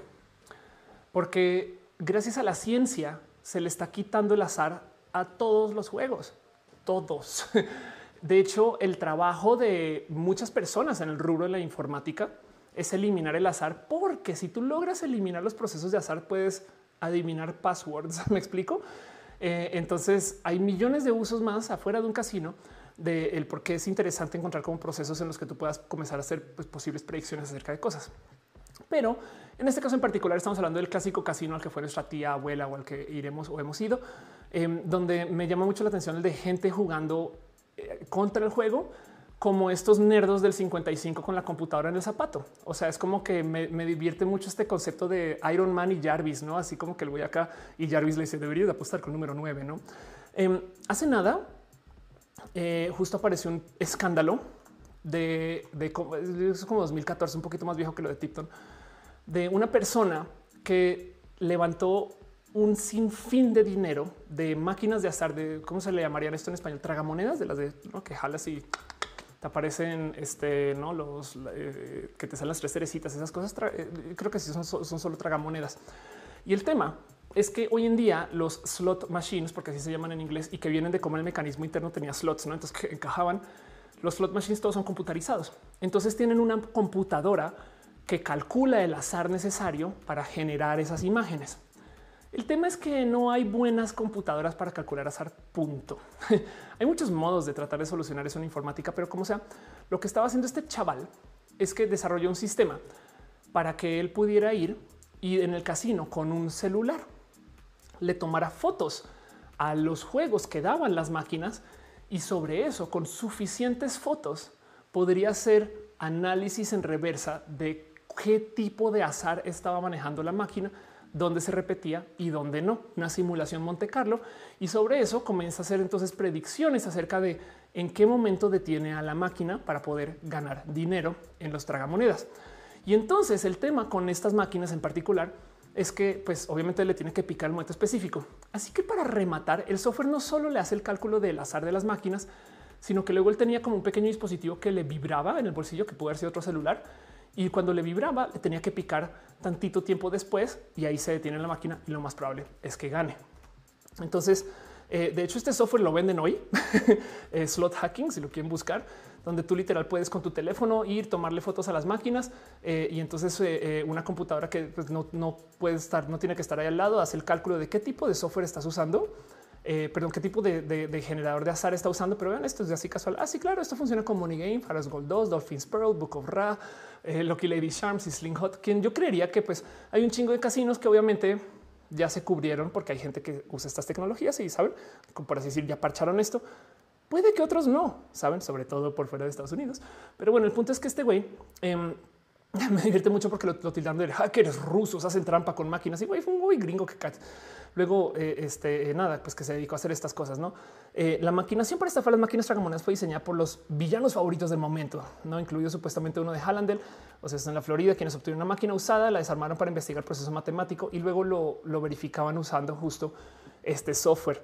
Y entonces con el software podían ver cómo podían tratar de predecir en qué momento iba a parar la, la, la tragamonedas este, para que diera la mayor cantidad de ganancias en particular. Dice Lifia Play City, ahí te voy. Este Jorge eh, Vera está muy confundido con mi género por algún motivo. Calvitro que dice cuando las computadoras cuánticas sean las computadoras por defecto será el fin del azar. De acuerdo, eso va a ser un problema. Axa Music dice hola. José G le dice sabes por qué dan todas las maquinitas en México? No, honestamente no. Y me sorprende mucho. Yo pensé que aquí, bueno, ok, las maquinitas son las arcades, las chispas le dirían en México. Pues según yo todavía hay. Bueno, igual y también porque ya no son tan negocio, la verdad. La verdad, por las por culpa de las consolas en la casa, no? Pero bueno, el caso. Entonces, em, pues claro que existe ese software eh, y, estas cosas suceden con las máquinas tragamonedas. Eh, de hecho, eh, me topé como un video como de seguridad de alguien como del mundo de la informática de los casinos, donde explica más o menos el cómo funciona. No este güey que tiene el celular aquí y está tomando las fotos y entonces como que luego anuncia, además recibe y luego le vibre, entonces le pica el teléfono. O sea, todo eso que les acabo de decir, como que se lo chismosean, ¿no? Y pues claro que por supuesto, se dice, es que esto se puede hacer. Pero bueno, eso lo digo porque esa tecnología existe por allá. Hey, ¿quieren aprender a programar? Les comparto eh, una inteligencia artificial eh, este, que se llama eh, esto. este chaval lo llamó Rainman 2.0 em, y es un pequeño proyecto que hizo sobre Python para justo con una cámara no más observar un juego. Y entonces a medida que está, por ejemplo, tirando cartas acá, el, software solito va contando las cartas por ti. Entonces tú ya no tienes que contar, tienes una computadora que lo cuenta por ti. Y entonces sobre eso luego, él acá mismo en esta misma demo, dice listo, ya que ya que saqué todas estas cartas, ya las puse ahí. Entonces ahora nomás les voy a decir las cartas que quedan y solamente las lee la computadora y pues por supuesto que le atina. Esto entonces se presta para que tú con un pequeñito software Python y una webcam eh, puedas literal estar haciendo este tipo de reconocimiento de cartas y que te haga el cálculo ahí tal cual. Evidentemente, tú no vas a ser un casino con una webcam, una computadora, el Internet, me explico, eh, y, te vas a poner a hacer esto. Pero esta tecnología existe, ¿no? Y, de hecho, ese video que les muestro es un tutorial para aprender Python. Me explico, es como de, casa, pues, o sea, no es alguien aquí, vamos a romper el sistema, sino esto ya, ya se puede hacer. Suena súper volado, pero que no se les olvide que ya viene esta tecnología y ya viene esto en los próximos tantos años. Esos son los lentes de Intel que son smart glasses. Entonces, esto es como la respuesta de Intel a los Google Glasses. Y de hecho, Apple quiere hacer los suyos y, cada rato anuncian otros y tiene sus respectivas propuestas. Pero, pues, por ejemplo, en este caso en particular, estos lentes proyectan sobre el lente eh, justo información, datos, cosas y pues vean cómo se ven. Güey, me explico yo. O sea, yo sí veo a alguien abusando de esto en dos años ya y literal ahí sí el Play City, pues, em, donde porque de paso esos, esas, esas lentes tienen cámara, güey. Entonces, bien que si puedes estar toca viendo las cartas y, luego viendo, en fin, eso se puede, pues, ¿no? Y lo dejo ahí nomás por un... De aquí a que todos los casinos le cachen, etc., alguien va a abusar de esto y recio, pues, ¿no? Pero bueno, me dice, ya no eran tan rentables. Este, Lifia dice, eh, ándale esos mismos. Eddie del Carmen dice: Imagina los casinos metiendo su propia publicidad para software de cómo hacer trampa en los casinos. Andas, pues sí, no para que eh, vayas y gastes dinero y no te lleven ni mergas. Eso puede ser una estrategia de doble jugada bien divertida de considerar. Irina dice: Las maquinitas las quitaron porque consideraron que en sí eran adictivas para los morritos que pasaban horas ahí en lugar de la escuela jugando. Ándale. De hecho, no puede haber cerca las escuelas. Wow. Eh, dice BRM, creo que llegué muy tarde. Eh, lo voy a tener que escuchar en refrito. Me gusta mucho el concepto de refrito. Lisa Who dice un caso de la lotería de las pelotitas y el aire en donde los empleados cambian las pelotitas por algunas más pesadas para que ciertos números cayeran y puedan ganar el premio mayor. Ándale. Eh, Ángel Espinosa dice quitar las maquinitas en México porque eran ilegales, básicamente. Aparte de súper triste ver niños perdiendo el poco dinero que tenían. Bien, que se protejan a los niños. Em, dice Daniel, ¿y eso que tiene que con Star Trek? Ya voy para allá. Asdrúbal dice, luego van a ver si pueden correr Doom en esos lentes. Sí, seguramente sí. Y dice, Denise, las maquinitas eran mi infancia. La verdad es que sí, todo el mundo tiene un recuerdo de ir por las tortillas y no volver. Pero bueno, em, de hecho, el verdadero reto para retomar esto de lo que está tratando de hacer la gente con los juegos, porque esto puede ser cualquier juego, pero pues cualquier juego que tenga que ver con azar, es que si tú tienes el juego calculando el azar desde una computadora, entonces tienes que trabajar contra esa computadora de azar. Me explico. Si tú logras solucionar el cómo la computadora está calculando su azar, entonces puedes predecir todo. Pero eso es bien difícil y entonces esto es donde están los esfuerzos en general. La idea no es hackear los tragamonedas, sino simplemente es hacer ingeniería inversa a los generadores de números aleatorios. Em, porque si tú encuentras el generador de números aleatorios de, X, Y o Z máquina, ya estás. Y, y esto es un poquito lo que quiero que tengan presente porque esto es el problema cuando lidias con juegos de azar, que lo que tienes que calcular es el azar. Pero ahí donde lo ven, como tenemos tanto poder computacional, mm, no es tan difícil. De hecho, el póker en particular es un juego muy divertido de analizar por este cuento de la información escondida, porque matemáticamente, eh, claro que es más complejo procesar en matemática. Ah, pero es que ese dato no lo puedes saber. Mientras que, por ejemplo, en ajedrez, eh, toda la información está ahí a la mano. En Go también, aunque, aunque Go tiene muchas variables porque es un juego que tiene muchas complejidades, pero toda la información de Go, tengo entendido, lo ves ahí. Así que eh, potencialmente, o sea, jugar Go, eh, que, fue este gran logro de Google que solucionó AlphaGo. Em, eh, sí, claro, la, cantidad de opciones y posibilidades que hay son muchas en ajedrez también. En el póker no, en el póker son muy bajas, pero en el póker lidias con tener que mentir con información que no hay. Y entonces el único modo de solucionar esto es desdoblando las cartas, observándolas, haciendo simulaciones Monte Carlo. Así que lo que hacen básicamente es eso que están diciendo. Esto es machine learning. Eh, eh, este video me dio mucha risa. Eso es una máquina este, de helados que es perfeccionista, que eh, al parecer al servir helados eh, no le va tan bien. Pero como funciona el machine learning, básicamente son dos computadoras o una que se ponen a la prueba. Entonces una trata de eh, solucionar algo y entonces la otra le dice si lo solucionaste y lo, pongo, o sea, te, te, hago aquí esta como prueba que tengo documentada para ver si lo solucionaste. Y de repente dice no, no está tan chido. Entonces tira su resultado y vuelve a intentar. Y entonces es dele y dele y dele. Eh, hasta que no más va a adelantar este video. Esta máquina le intenta por lo menos tres o cuatro veces desde de, vertir el mejor helado hasta que eventualmente y, luego dice no, no está tan chido, vaya la chingada. hasta que luego eventualmente eh, eh, va y lo soluciona y consigue uno muy bonito y entonces va y lo entrega. Y pues un poquito así va el machine learning. Saben como que digo en este caso en particular nadie está haciendo la prueba menos que se está verificando contra sí mismo si, si tiene un helado bien presentado pero como sea, eh, esto es lo que se busca hacer cuando haces este tipo de, simulación. No es como que, ok, probamos esta opción, no funciona, probamos esta opción, no funciona, probamos esta opción. Pero si tú tienes dos computadoras que juegan una contra la otra, pues puedes probar tantas, tantas, tantas opciones. Y como el póker no es un juego nuevo y las computadoras lo están intentando solucionar hace tanto tiempo, ahí donde lo ven como problema matemático, los este, eh, matemáticos y, la, gente que trabaja con las tecnologías de información ya anunciaron, o sea, eso es una publicación en Science que ya solucionaron póker, ya, ya solucionado, resuelto el, el, el, el heads up limited eh, limit hold pocket.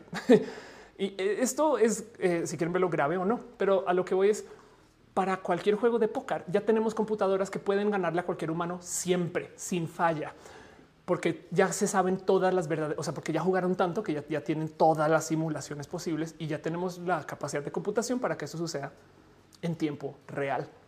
Y añadiéndole a este desmadre, el tema de los bots es que si tú juegas contra un bot como a juegos de apuesta, los bots por lo general suelen ser eh, eh, el término aquí que se usa es pasivos, porque los bots no, no tienen emoción. Entonces, muchas veces lo que se busca es enseñarle a estos bots a jugar con perfiles para, y el concepto aquí se usa más en videojuegos para tiltearte. ¿Qué es tiltearte? Sacarte de quicio como que los bots de hoy modernos lo que hacen es que juegan contra ti, pero contra tus emociones, güey. Que también hay jugadores que hacen lo mismo. Los jugadores no necesariamente están buscando solucionar el problema de ganar en el juego, sino hacer que tú te pongas ya, pero tan colérica que digas, güey, y entonces comienzas a meter la pata. Esto, saber que una computadora juega contra ti, da un poco de wow, o sea, con tus emociones da un poco de raro, pero pues justo eso es parte del tema de lo que sucede. Em, y aquí están los perfiles, no eh, podemos, ok, somos agresivos hacia perder, somos agresivos a ganar, como que eh, eh, en su frialdad del, cálculo, en últimas pueden dejarse perder un rato para luego llevarte para allá y entonces cambiarte la jugada al mero final. De hecho, la computadora o el software que en últimas siempre va a ganar en póker, o sea, por así decir, el deep blue del póker se llama Libratus Em, y me da mucha risa porque lo publican como extinguió a los humanos. no, pero Libratus, pues sí, justo es una inteligencia artificial que eh, hizo algo en particular para poder jugar con esto de que los jugadores tienen diferentes como que eh, eh, sistemas sentimentales hacia el cómo juegan y para poder jugar contra Cold Trickle, que siempre se la sube, sube. Ah, tú crees que va a subir ahora? Pues juego abajo. ¿Qué hizo Libratus? Libratus como inteligencia artificial, como no tiene toda la información y si la tiene a la vez, aprende mientras juega. Tiene un proceso de machine learning que aplica a sí mismo para reenseñarse a jugar póker mientras está jugando póker. Imagínense esa locura. Entonces, Si tú eres un jugador que juega de modos muy agresivos, Libratus aprende eso. Si tú eres un jugador que no juegas de modos agresivos, no pasa nada. Y entonces esta computadora siempre está trabajando de tal modo que eh, eh, aprende, se, se, reenseña el cómo jugar póker. Y entonces hasta podrías argumentar que filosóficamente hablando lo que está jugando después ya no es póker, sino es tu póker. ¿Me explico? Un poquito como la gente que juega Monopolio como con las reglas del rancho, ¿saben? ¿No? Tipo de, oh, no, en la cárcel no para nadie. ¿eh? Que cada quien tiene sus reglas específicas para juegos, que juega Catán y, y, no hay compra-venta. No sé, eh, imagínense eso, que, que, aprende a jugar esa, esa variante del juego porque es tu juego así sea póker, digamos, de competencia. Entonces, eh, eh, lo impresionante aquí es considerar que el Libratus eh, tampoco requiere de tanto poder de procesamiento. Sí requiere una computadora muy buena o una supercomputadora, pero les prometo que de aquí a que llegue un celular, perdón, de aquí a que llegue un celular, tampoco pasará tanto tiempo. Dice Denis, nos extinguimos. Eh, dice eh, Ulifante, antes había unos dispositivos que hackeaban o craqueaban, no sé cómo decir las máquinas tragamonedas, eh, no sé cómo funcionaban. Sí, lo que pasa es que las máquinas tragamonedas de ayer, cuando, cuando no usaban software, em, tenían métodos mecánicos que tú podías trampear. Por ejemplo, literal había una que tenía un botoncito que se presionaba cuando todos las, la, maquinaria interna se alineaba y si tú lo presionabas desde afuera con un literal gancho, entonces soltaba las monedas porque pensaba que ganaba. Eh, había otras que consideraban eh, eh, que las monedas tienen que estar presentes y tenía sensores láser. Es la misma gente que tira la monedita con una cuerda, ese tipo de trucos. Pues Irina dice: Sé que para muchos las maquinitas eran su único acceso a los videojuegos. Por eso creo que es injusto que su popularización en este formato esté prohibida, pero sea legal comprar una consola carísima. De acuerdo. Técnicamente la consola carísima hay padres por ahí, no, pero es verdad. René Ruiz dice: ¿Existirán bots en Mario Kart Switch cuando juego en línea? Pues claro que sí. Este, de hecho, eh, eh, Super Mario Bots. A ver, no, no, me acuerdo. Eh, no, Super Mario. vamos a ver si lo encuentro así. Ya no, aquí está. Si esto se llama Mario, eso es una inteligencia artificial que aprende a jugar Mario. Entonces, em, básicamente, tú puedes ganar cualquier, cualquier juego hecho en Mario Maker con esto.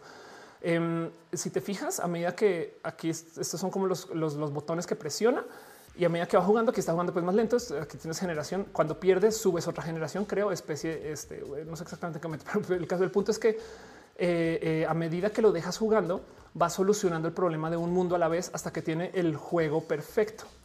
¿no? Y luego hace cosas que son que dices, wow, no? Este, sabes, como que es impresionante, pero bueno, es una inteligencia artificial que aprende de sí misma eh, para aprender a, a, ganar mundos en Mario y tú podrías dejar esto jugando Mario Maker y ser el mejor streamer del mundo, no? Dice Lisa, ahora se trampa con tecnologías tan Among Us. Pues sí, hay gente que ah, usa Discord cuando juega Among Us. Sandra Bella dice, alguien me sigue pensando eh, en quién está tocando el timbre de off. Ayuden a mi talk. Estoy esperando una entrega de correo que me llegan mucho y me notifican desde abajo. Eh, de hecho, vivo en un departamento, entonces eso quiere decir que recibieron el paquete abajo eh, y, y, no están en la puerta de la casa. Pero bueno, para sacarte de tu talk. Em, dice Juancho Pantera, ¿hay algún curso para mejorar la memoria? Eh, y, es, posiblemente, sí, hay muchos cursos para, para mejorar memoria, hay muchos trucos y mañas. Em, pero bueno, Rodrigo Lira dice Robert Banding es la técnica de la inteligencia artificial que usan los racers. Es muy fácil que los bots sean buenísimos. De hecho, los tienen que volver un poco más torpes a propósito. Sí, totalmente de acuerdo. De hecho, eso es verdad. Juegas contra, contra inteligencias artificiales todo el día. Súper singular. Son los problemas principales en la matemática es hacer una función absolutamente aleatoria. Sí, de hecho, eh, hay eh, Lava Lamp. Em, hay todo tipo de servicios que entregan números aleatorios como un servicio. O sea, tú puedes literal contratar a alguien para que te eh, este, para que te dé números al azar, porque es tan importante para, por ejemplo, tu seguridad. Em, y entonces, por ejemplo, es en este caso en particular, es un video muy bonito Em, que topa el eh, cómo hay gente que usa lava lamps para generar eh, datos al azar. ¿Y cómo lo hacen? Pues las lámparas que están ahí atrás, ahí donde las ven, eh, que está pausado, ahí donde las ven, pues están moviendo, ¿no? Entonces tú pones una cámara y la cámara levanta datos de cuánto de esto es rojo, cuánto es verde, cuánto es azul, ¿no? cuánto es de cada color. Y esos datos, pues como las lámparas están moviendo azar y son tan difíciles de predecir, entonces literal puedes generar una llave segura a base del uso de lámparas de lava. Pero bueno, dice Dali Caro, suena como los generadores de contraseñas aleatorias. De medio de ahí pueden venir. Suriel dice una pequeña actualización con la actualización con la situación de Alexis. Hay gente intentando estafar con las donaciones de su tanque de oxígeno. Wow, publica la noticia con su cuenta personal de banco. Asco, asco total. Como con la gente. Eh, Jason Chitiba dice: Me acuerdo que esta serie nueva Netflix de Queen's Gambit que habla del ajedrez. Exacto. Sí. Em, de hecho, eh, hay, mucho que decir justo acerca de em, cómo la gente genuinamente está tratando de, pues, solucionar el problema de, usar computadoras. No Eso es como eh, de nuevo, les invito a que se una pasada por esta TED eh, que, nos pueden enseñar los, super robots que, juegan póker y estas cosas, porque sí hay una cantidad de como observaciones muy bonitas detrás de todo esto. Em, y entonces, no más para cerrar esto de las trampas, porque tengo dos cosas más que quiero hablar de esto en tema general. Eh, por supuesto que hay que hablar de Star Trek, porque en Star Trek nos presentan una situación espectacular en Star Trek, la nueva generación. Tenemos un personaje que se llama, eh, ¿cómo se traduciría esto en español? Lieutenant Commander Data. Eh, Data en Star Trek básicamente es un, em, un androide que nadie sabe cómo fue construido. Y pues el cuento es que es una super persona en últimas. ¿Quiere ser humano? Sí Em, y le tiene muchas curiosidades a los seres humanos en general, pero sí tiene mejor capacidad de todo. de hecho, eh, eh, hay un episodio en particular donde eh, trata de generar la mejor clave posible y dice puras barrabasadas. Pero bueno, el caso es que se supone que para hacer cálculos matemáticos en chinga y demás.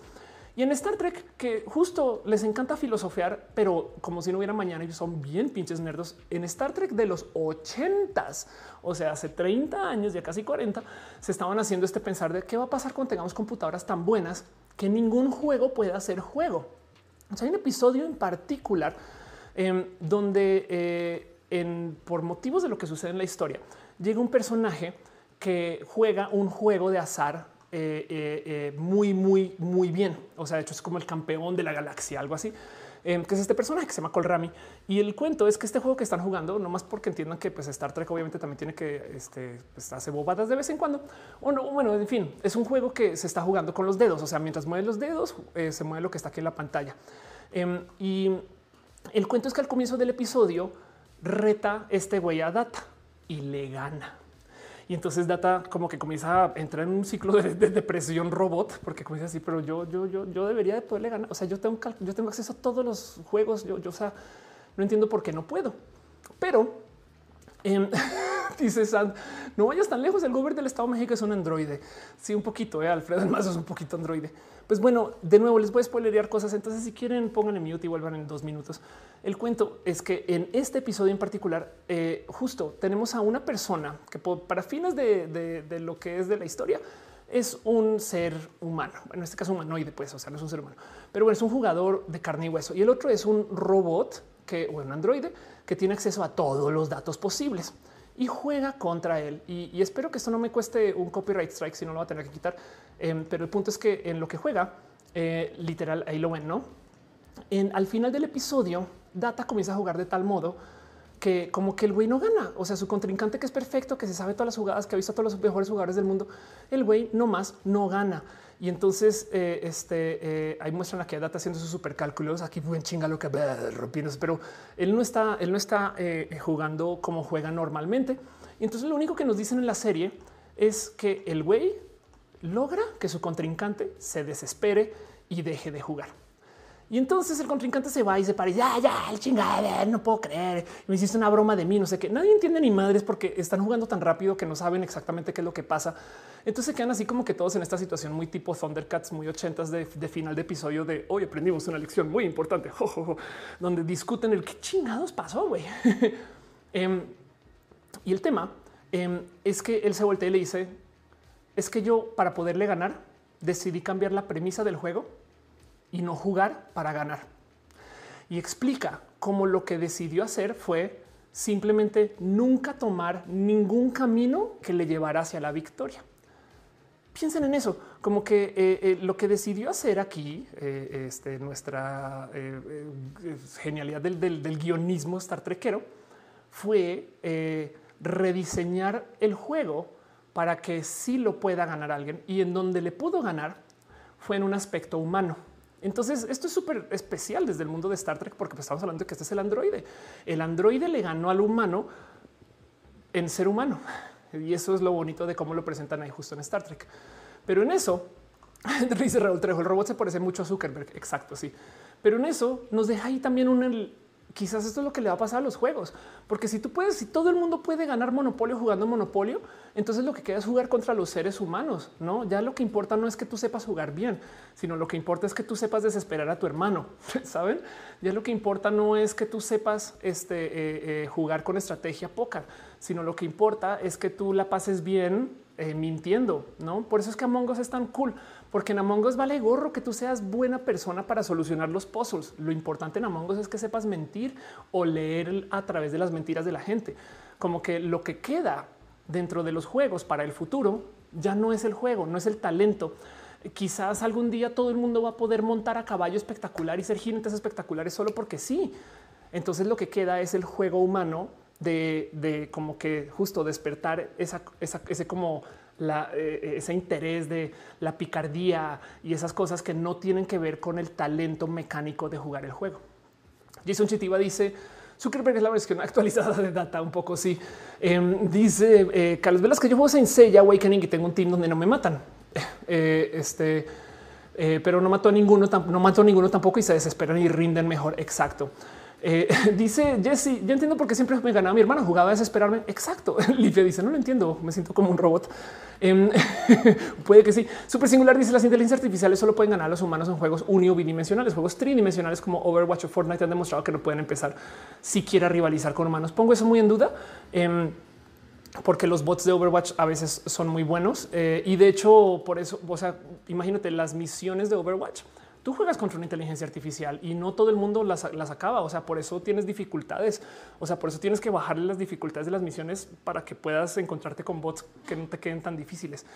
Em, pero bueno, Dice Denis muy Doctor Strange. Anda Rodrigo Lira dice: Yo siento que no conozco realmente a alguien hasta jugar ajedrez. Qué clase de comentarios es horror, pero sí es verdad. La verdad es que jugar ajedrez te enseña mucho de quién es alguien. Celdastian dice que me tan especial de sacar reflexiones. Eh, Sonrisen dice Zuckerberg. este, ajá, exacto. Calando todos modos posibles de vender tus datos. A Mauri dice: Yo intenté apostar en la NBA poniendo muchas variables en un tipo de software sobre decir perdí todo. Dice, pero la dificultad es artificial. Y sí, te hablo a ti, Dark Souls 2. exacto. Em, pero bueno, el punto es que esto, esto es algo de el cómo va a cambiar el cómo jugamos juegos. Es un hecho. No solo en los casinos, solamente que me gusta mucho observarlo en el mundo de los casinos, porque acá tenemos, ah, ah, o sea, sabemos de alguien que, ha querido ganar en el póker solo por poderlo eh, hacer, ¿no? Me explico. Dice Victoria Núñez que está llegando. Ah, Oli. Eh, Sanda Bella dice Star Trek, no te veas tan lejos, ya te había leído, perdón, habías hablado de Alfredo del Mazo. Em, y dice Ana Alejandre, está bien, después de varios rojas ya me dieron ganas de ver Star Trek, me rindo. Son bien nerdos en Star Trek, es lo que pasa, sobre todo las Star Trek de los ochentas, que son bien filosóficos, pues. O sea, literal se hacen estas preguntas de si tenemos a la mejor computadora del mundo y ya tenemos el mejor jugador de un juego del mundo, ¿no? Y, es que piensen que esto fue en el 86, o sea, esto fue 10 años antes de Gary Kasparov, ¿no? Eh, versus Deep Blue, pues. Pero bueno, el punto aquí es para adelantar un poco más el qué va a pasar con y a dónde vamos y no, ¿por, qué no podemos tomar ahora todo nuestro dinero y ponerlo a apostar en los casinos ya? Es porque lo difícil no es hacer la trampa, lo difícil no es meterse a la computadora al zapato. De hecho, lo difícil no es meterse a la computadora al zapato y ganar, sino luego huir con el dinero. porque ahí donde lo ven, eh, uno de los modos en los cuales los casinos eh, eh, topan quién sí puede o quién no puede llevarse su dinero, básicamente no necesariamente es eh, la decisión ahí en el momento, sino es que manejan buenas estadísticas de más o menos cómo juega la gente. Por eso prohíben que tú cuentes las cartas, porque saben que si tú estás contando cartas tienes altas probabilidades de ganar y ellos tienen que ganar porque si no, no es negocio. Fin. Ahora, si se tratara de jugar póker o, o bueno, cualquier juego por el juego, entonces definitivamente ahí sí hay algo que decir de, cómo se debería de permitir que así cuentes cartas, pero la idea es que el casino pues, te dé a ti un poco de entretenimiento, entonces pues no sirve que hagas lo que ellos llaman trampa. Y pues recuerdan el güey de que jugó eh, eh, con las tragamonedas con el celular, que le tomaba fotos y no sé qué, lo, Pues resulta que el güey lo cacharon, lo cacharon, lo agarraron. Em, eh, y el motivo por el cual lo agarraron es porque comenzaron a ver sus números literal de estadísticas en contaduría y se toparon que había máquinas tragamonedas que se estaban comportando diferente. Y entonces al comparar, eh, perdón, al analizar eso contra, por ejemplo, videos de la gente jugando, que en todos los casinos responsables hay cámaras en todas las máquinas, se toparon que había un güey que estaba jugando diferente. La seguridad del casino sacó las cintas de vigilancia y finalmente vio al culpable. Un hombre cabello negro, unos 30 años, que vestía con un polo con cremallera. Llevaba un bolso marrón cuadrado. Y a diferencia de la mayoría de los tramposos, chequen esto, no pareció jugar con ninguna de las máquinas a las que apuntaba. Todas las cuales eran modelos antiguos, de hecho, fabricadas por este, eh, un, eh, una empresa en particular. Y el güey literal lo que hacía es que presionaba los botones del juego, pero los presionaba sin emoción. Entonces, pues obviamente también, si el güey está jugando, saben, así como de, oh, no como si fuera de verdad un robot, pues entonces alguien diría, ese güey está jugando raro. Fueron a buscar quién era, encontraron quién era y lo dejaron preso. Y, el tema ahí es que todas las historias de los grandes ladrones de Las Vegas y, los grandes como que hackers y estas cosas se topan con, pues, eh, pues con ese tipo de problemas, ¿no? De que tienes que entrar a un casino y te están observando todo y te tienes que comportar como la gran mayoría de la gente que está jugando. Entonces, si tú tuvieras los lentes y estás contando las cartas y no sé qué, no puedes de repente llevarte a la casa dos millones de dólares. Adiós, bye, sin por lo menos actuar que te sorprendiste por ganar, saben? Y aún así todavía habría dudas. Entonces, ¿cómo haces tú para ganar el sistema cuando el sistema también pide que actúes como si no estás ganando? Dice BRM, me tengo que ir a estudiar porque estoy en finales mañana. Ve y estudié descansa. Muchas gracias. Eh, Pablo dice Beto Mesa. AD Anything dice preso por inteligente. dice Jason, así como cuando te mandan a la cárcel por ser más inteligente. Exacto. Franco Aguilar, ese tipo de la escena eh, eh, que una escena nunca. Sí, eso creo que apareció en un sinfín de, de, de pelis y cosas. Lifia dice es como el hombre contra el sistema. Yo creo por eso despierta la curiosidad por la cantidad de variables.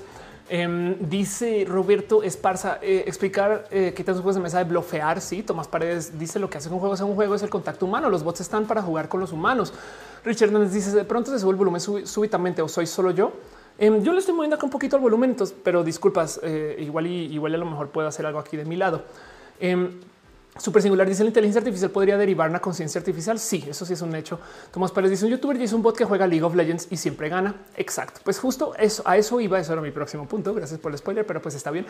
Em, lo que está sucediendo ahora y, porque quiero también observar el a dónde vamos con todo este desmadre es que, eh, pues, si el problema, si la complicación de todo esto es que tienes que actuar en el casino como que no estás ganando, pues para qué chingados vamos a un casino. También hay casinos que vienen a nosotros que están en el Internet. Y les quiero compartir más un random video de los muchos que hay. Bueno, este güey eh, este, eh, está hablando de cómo es, o sea, él tiene videos de programación y aquí nos, nos hizo un pequeño tutorial de cómo crear una inteligencia artificial para apostar. Y entonces eh, eh, le enseñó cómo, en dónde, cuándo, qué tipo de variables levantar, qué tipo de cosas observar, cómo lo codió, estas cosas, etc. Y al final la deja corriendo y pues sus resultados es de una apuesta de 5 mil dólares, obtiene un retorno de 6.990, dejándola andando unos par de días. Y si lo piensan, pues aquí está este güey aquí dejando esa computadora ahí prendida, apostando por su propia cuenta. Dios va y nos vemos. Y, entonces hay algo que hablar ahí acerca de ¿Qué va a pasar con los casinos? Si así como hay bots en Twitter, también hay bots en los casinos. Dice Sabsan Moro, eh, cuando juego ajedrez y mi contrincante va a hacer un movimiento que me perjudica o facciones de victoria al revés. Esta es mi estrategia. Piensan que soy bueno, pero no entiendo ni lo básico. ahí no entregues tu estrategia. Sebastián dice: ¿Crees que algún día pasará algo como Detroit Become Human, que la inteligencia artificial coja conciencia eh, y sentimientos? Es posible. Va a ser diferente. Eh, va a ser una conciencia em, diversa y unos sentimientos diversos, pero pues claro que déjate de Detroit Human. Hay gente que hoy en día ama su celular. Yo amo mi, yo amo mi gadget, lo amo, lo amo. Entonces, pues si ya amamos tecnología que no es sentiente, imagínate cuando sí. Em, dice Chocueva, se me hace que en tu OBS tienes audio seteado diferente en las escenas, porque cuando pasas a la segunda cama es cuando sube. Órale, vamos a verificar eso. Ah, ya sé qué es lo que pasa. Em, vamos a dejar a que esta es la escena. Eh, seguramente aquí no se sube. Es más bien aquí donde sí se sube. Em, pero bueno, si tienes toda la razón, gracias por dejármelo en claro. Em, y es porque hice un cambio eh, de modos muy responsables antes de arrancar el show. Muchas gracias por hacérmelo saber. Espero que no haya sido muy incómodo a lo largo del show. pero bueno, eh, dice Caro, la singularidad como humana tenemos nuestros avatares en combinación con los cerebros. Eh, dice los casinos son lavanderías, querida. Súper singular. Dice el que habló del efecto de la inteligencia artificial la macroeconomía, su papel en la inversión en el mercado bursátil. Exacto. Jessica dice, perdón, deja un abrazo. Yes, deja un abrazo financiero. Muchas gracias. Muchas, muchas, muchas gracias. Entonces, ¿para dónde va todo esto? Para futurologiar un poco. Em, este, eh, pues hay que tener presente que justo vivimos en la era de la alta información, estas cosas. Entonces hay que tener también ahí muy visto que eh, lo que viene en el blanco y negro se sube. Ok, me dicen es al revés, perdón. Entonces aquí no se sube. Me parece muy bien. Muchas gracias. Muchas gracias. Eliminemos el blanco y negro más bien. Pero bueno, es más, lo voy a hacer ya y adiós contigo. Ya no tenemos blanco y negro. Nos jodimos. Perdón. Eh, muy bien. Volviendo al cuento, em, es porque tengo dos escenas encimadas. El cuento es para dónde vamos con todo esto y ya para justo cerrar todo el tema. Quiero dejar aquí en dicho que el tema es que todo el mundo tiene uso de estas inteligencias artificiales y, va a tener acceso. O sea, no solo nosotros para ir a hacer trampa, sino también del otro lado. También tenemos acceso a esto para que nos hagan trampa. Entonces, ¿a dónde vamos? Pues ahí donde lo ven, hay casinos que están haciendo uso y los han cachado de las inteligencias artificiales para tratar de predecir quién va a perder más dinero y quién va a estar más tiempo en el casino y quién va a jugar con ciertos patrones que sirven para hacer más dinero. Saben, esto también es un hecho. Hay gente que está haciendo uso de sus grandes como superdatos, eh, etc., para tratar de, nada, pues de descifrar ese problema desde el punto de vista del casino, que da un poquito de que de paso, por dejar en claro lo dañino que puede ser todo esto. Em, quiero que sepan que el tema con los casinos es que eh, saben muy bien dónde presionar botones. Es más, vean esto. Cuando tú ganas en el casino, celebras, no tu cerebro celebra, pero crean o no, lo que genera adicción dentro de los procesos de la ludopatía no es ganar, es casi ganar. De hecho, lo que más genera como ese como apego es como hoy casi, casi. Eso es lo más gratificante. Em, y, entonces los casinos lo que quieren no es que tú ganes, sino que siempre sientas que estás a un pelito. Por eso es que las máquinas este kick no encajan ahí. Veo que están dejando muchas piñas. Este eh, y Ana Alejandra se hizo member. Muchas gracias. Em, Marco Saucedo dejó este, este stars en Facebook. Muchas gracias. Saludos a tu desde, desde Saltillo. Abrazos, Marco. Gracias. De Ana Lucía dice: eh, ¿Cómo te invito a participar en la conferencia? Ponme un correo eh, este oph.oph.la y ahí platicamos eh, y con copia fernanda guagua.mx. Fernández Fernández Ledudet. De paso, Tutix acaba de suscribir. Muchas gracias. Super singular también se suscribió. Muchas gracias por su amor, cariño y apoyo. Pero bueno, dice Metal Blood bien manera buenísima jugando en las máquinas tragamonedas. Ándale.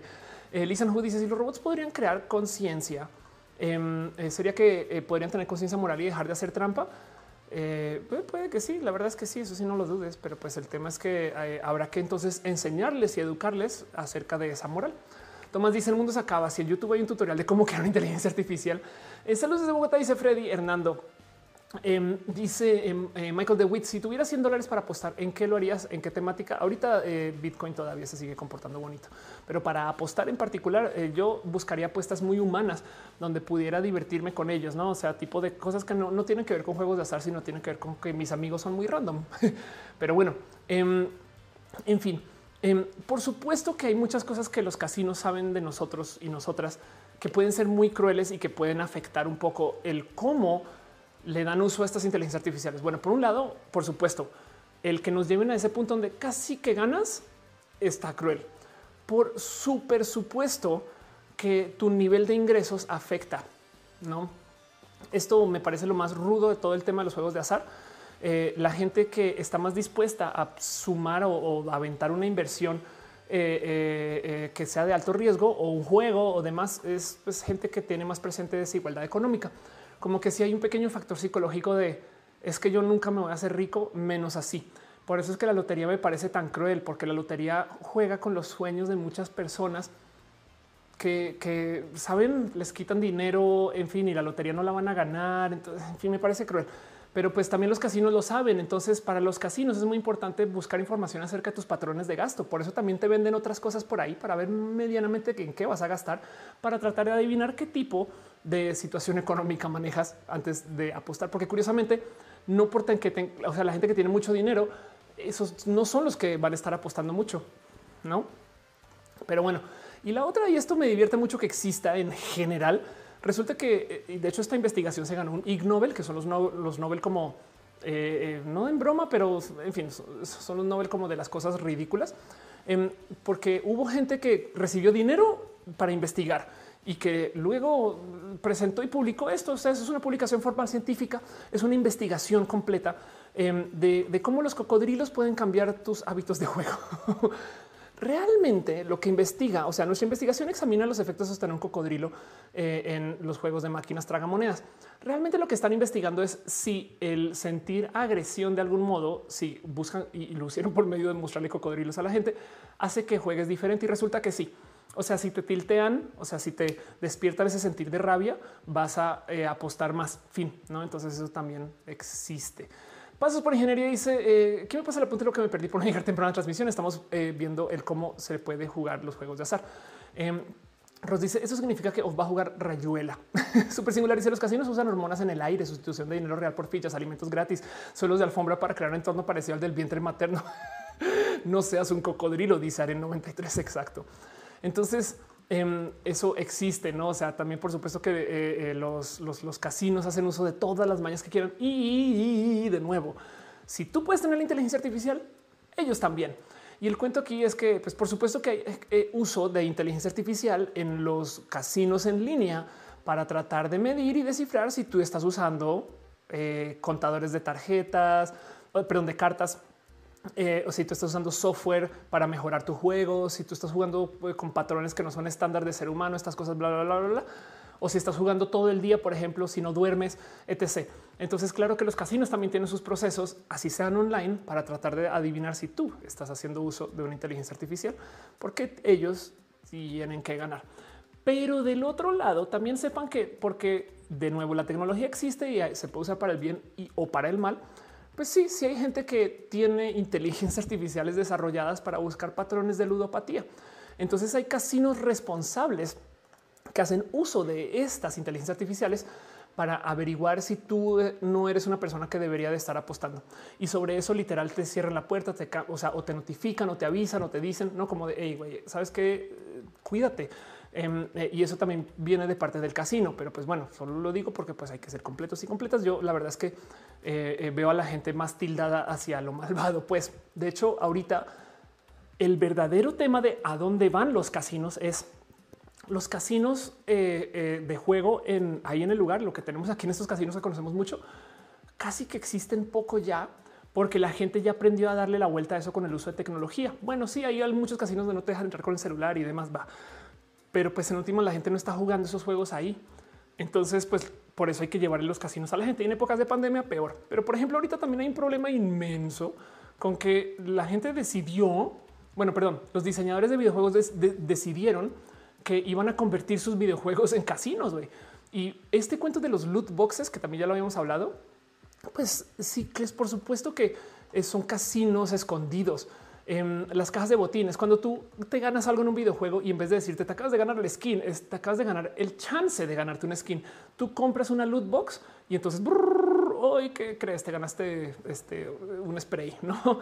Y entonces un poco de rabia, pero eso, eso lo hacen para que tú dentro del proceso de azar, lo mismo que con las cartas de los Pokémon y Yu-Gi-Oh, eh, eh, pues entonces vayas y compres más cartas o hasta las del álbum Panini, no?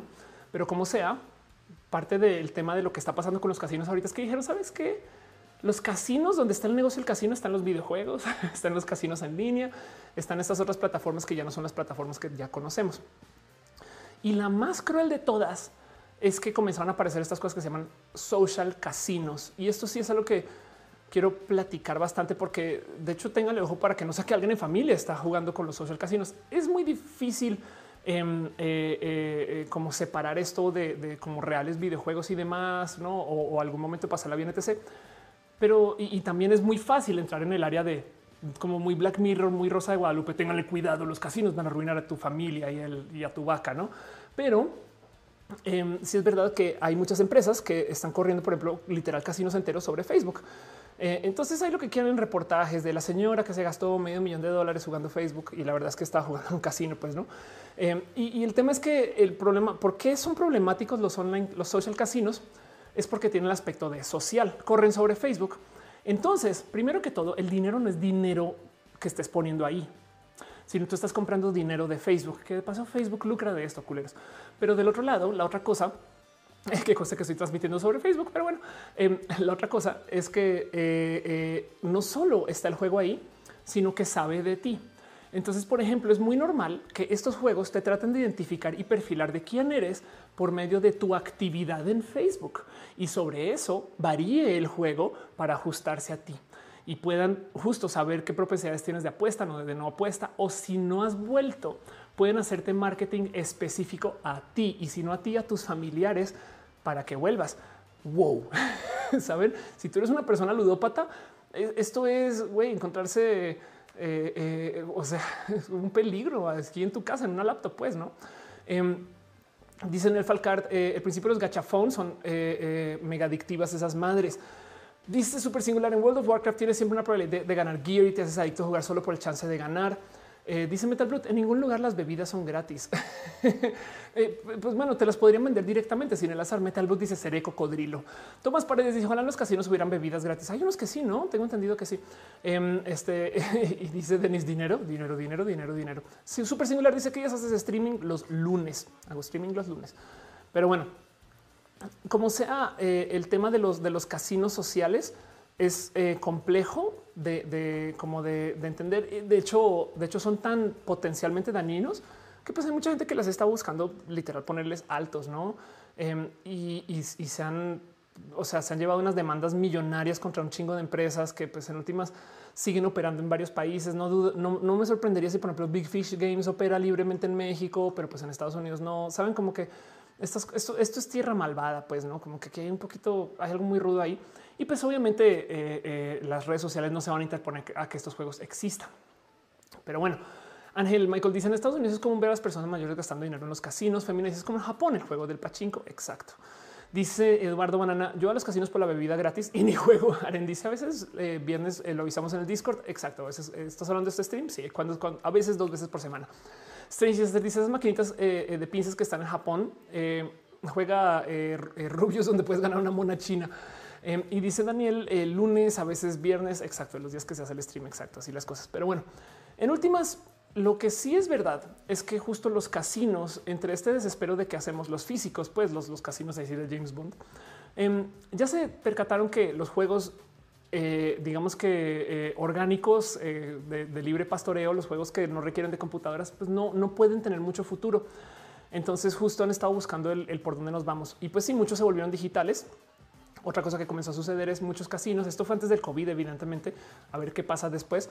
Comenzaron a volverse experiencias. Entonces son estos espacios donde sí, pues puedes ir a jugar, pero pues la verdad es que tienen este escenarios y eh, lugares donde puedes ir y hacer eh, actividades en realidad virtual y apostar sobre la realidad virtual. Pero lo que importa es que estás así viajando por el mundo y las pantallas y los shows, no como que eh, los casinos hoy en día tratan más de la experiencia humana que del juego en sí, porque el juego ya está truqueado. De hecho, creo que no queda ningún juego que no haya sido truqueado. Ese es el tema. Daniel dice falta todo el tema de los casinos para niños, Chucky Cheese, lugares de fiestas infantiles. Eso es verdad ¿eh? también. Alex dice que necesitas para que me aceptes una caguama. Te acepto un café porque no tomo alcohol. Eh, Romero dice ya llegué compañeros. Gracias por llegar. Eh, oh, perdón, Aslan, Aslan. Gracias por llegar, Aslan. Tomás Paredes Madrid dice yo un casino solo para ir a un restaurante. Ya me conocen el casino. Ándale. Eh, y Ángel dice bueno, eh, bueno, muchos casinos ahora, además de show, tienen bingo. Sí, exacto. El tema es que quieren ser experiencias, pues. Y, y más bien el motivo por el cual yo quería hablar de esto, o sea, detrás de todo y nerdear de Star Trek dos segundos otra vez, es porque ese güey que les conté que dejó su, su bot jugando eh, toda la noche, que hizo mil dólares y no sé qué, tiene un chingo de tutoriales en su canal de justo cómo, cómo crear bots que programa él eh, y dejarlos haciendo cosas. Y este es un bot en particular que, que, programó para, pues para que invierta en la bolsa de valores, no? Y entonces lo deja ahí andando toda la noche y dos días y no sé qué. Y luego documenta qué pedo. Y pues a ver si por aquí encuentro el pantallazo. En algún momento eh, dice, pues sí, lo deja andando un rato y pues ya hoy esto y está haciendo de a mil dólares por día eh, con el bot. No, no me acuerdo exactamente cuánto dinero le dio, pero pues todo esto es profit. O sea, es dinero que está generando solamente por estar, eh, por dejar un, por un programa corriendo, no?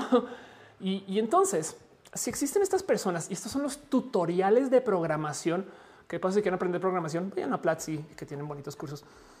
Es, si esto es lo que se está enseñando a nivel tutorial de programación, qué impresión como eh, hay mucha gente que sí va a espacios de apuestas y juegan a mano.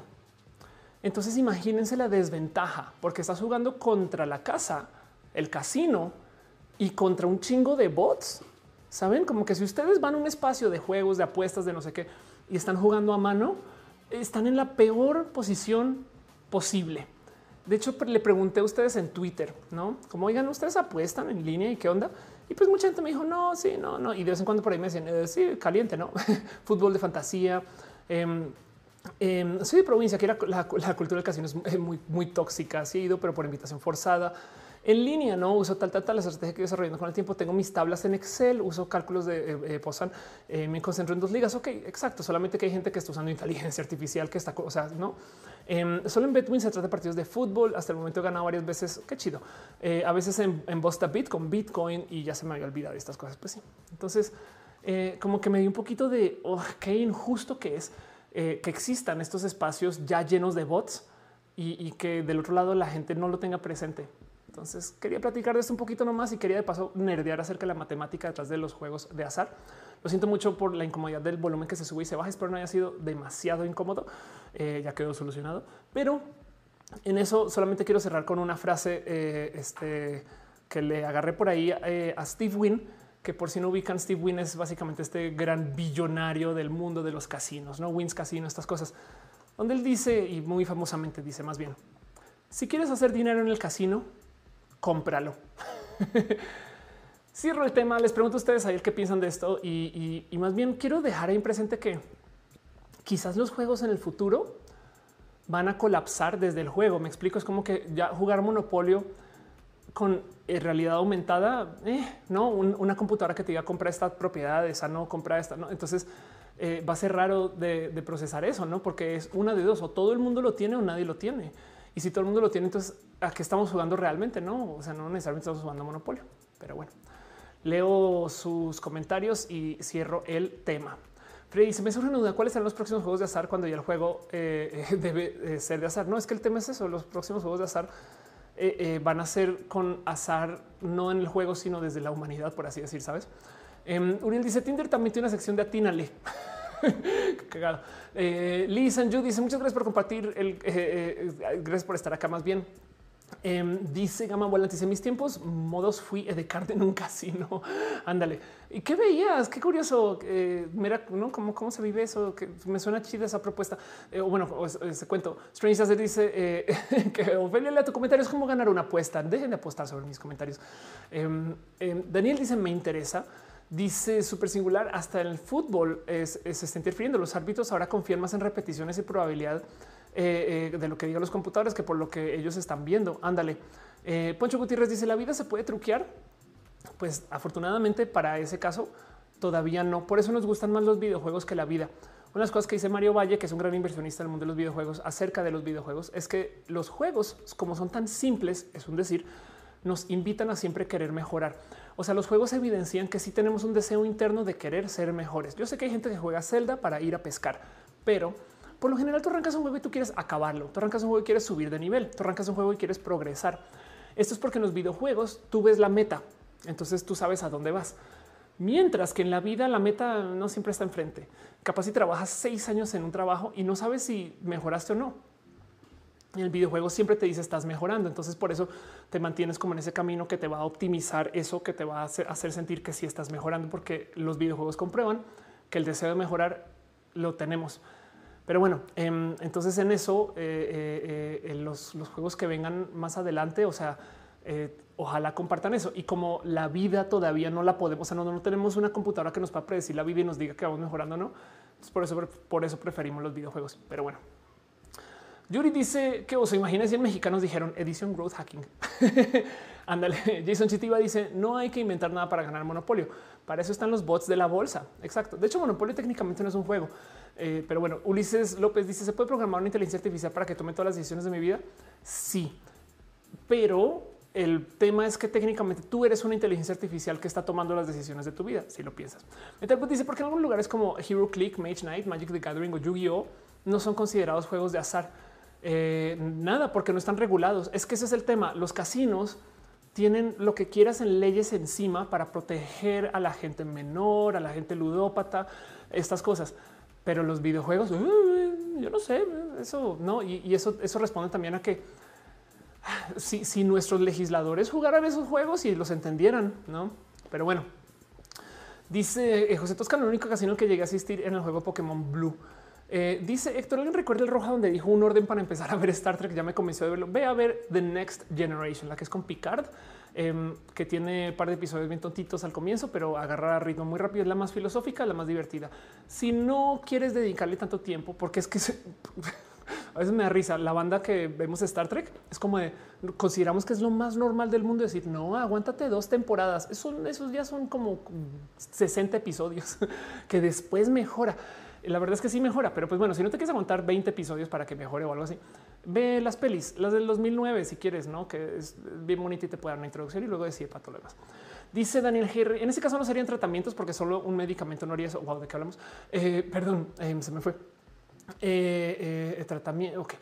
super singular dice: ¿Crees en la teoría de la simulación? Según Elon Musk, la probabilidad de que seamos la realidad base es casi cero. Ok, ahí te va. Si estamos viviendo en una simulación, quiere decir que nuestra vida y nuestro cuerpo y nosotros los diseñó alguien, güey, y tiene que ser una persona muy culera, güey, porque se sentó frente al diseñador de avatares y dijo, oh, yo quiero este. Saben como que eh, eso me da un poco de raro.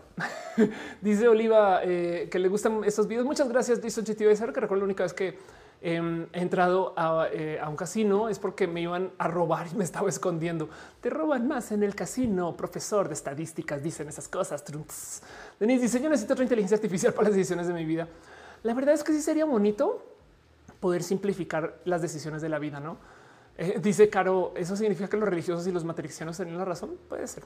Pero bueno, cierro el tema, dejo ahí el cómo se sienten ustedes y yo creo que aquí hay mucho más que decir. Aquí tenemos presente solamente este pequeñito aspecto de lo que va a pasar con los casinos, con las inteligencias artificiales, pero yo creo que todos los juegos van a colapsar de un modo u otro, ¿saben?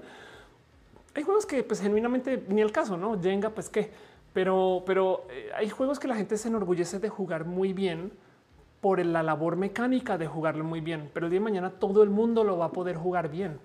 Entonces vamos a juzgar los juegos por otra cosa y hay algo más ahí que hay que observar. Pero bueno, eso lo dejaré para otro roja quizás después. Strange Disaster dice: eh, ¿Crees eh, que un presidente de 30 años, si fuera legal, sería positivo? O sea, un presidente súper, súper joven sería un presidente muy disruptivo. Y tenemos uno que es el opuesto del joven y que es igual de disruptivo. Entonces, no sé. Salmor dice: Si Ophelia es un algoritmo que predice qué temas van a interesar, puede ser. Eh, Oliva dice: Como Supergirl con Oxidia, las experiencias en realidad virtual nos van a consumir. Puede ser. Tú dice: A lo mejor somos eh, cutes en estándares eh, de seres. ah, claro, seres es ultra poderoso, inteligentes, creadores de simulaciones. Alguien allá puede pensar que eres el mejor diseño de avatar. Sí, exacto, puede ser. Guadalupe dice: ¿Cómo aprender más de los bots a programarlos, a familiarizarme? Bueno, aprender de programación en sí.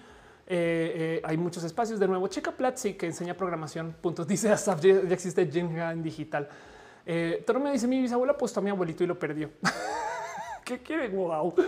Pero bueno, el punto es eh, Platzi es un buen, uno de los millones de lugares bonitos y chidos donde puedes aprender a programar. Yo recomiendo Platzi porque los quiero mucho, pero eh, checa por lo general todo lo que aprende a programar en Python, que son todos estos usos raros de lo que puedes hacer, ya que, o sea, porque a veces no más para interpretar websites y cosas así, pero bueno, estoy medio hablando un poquito sin saber, no igual y los mejores bots están escritos en otros lenguajes, pero bueno.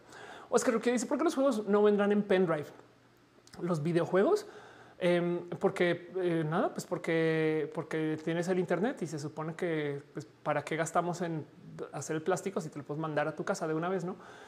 Yuri Maldonado dice la publicidad se usa mucho la predicción por comportamientos pasados, pero con el COVID esto se rompió por completo. Sí, eso es verdad, ya que el comportamiento ahora es súper atípico. Qué buen apunte, Yuri. Sí, es verdad. El COVID le dio una madre a todos los patrones de comportamiento, no?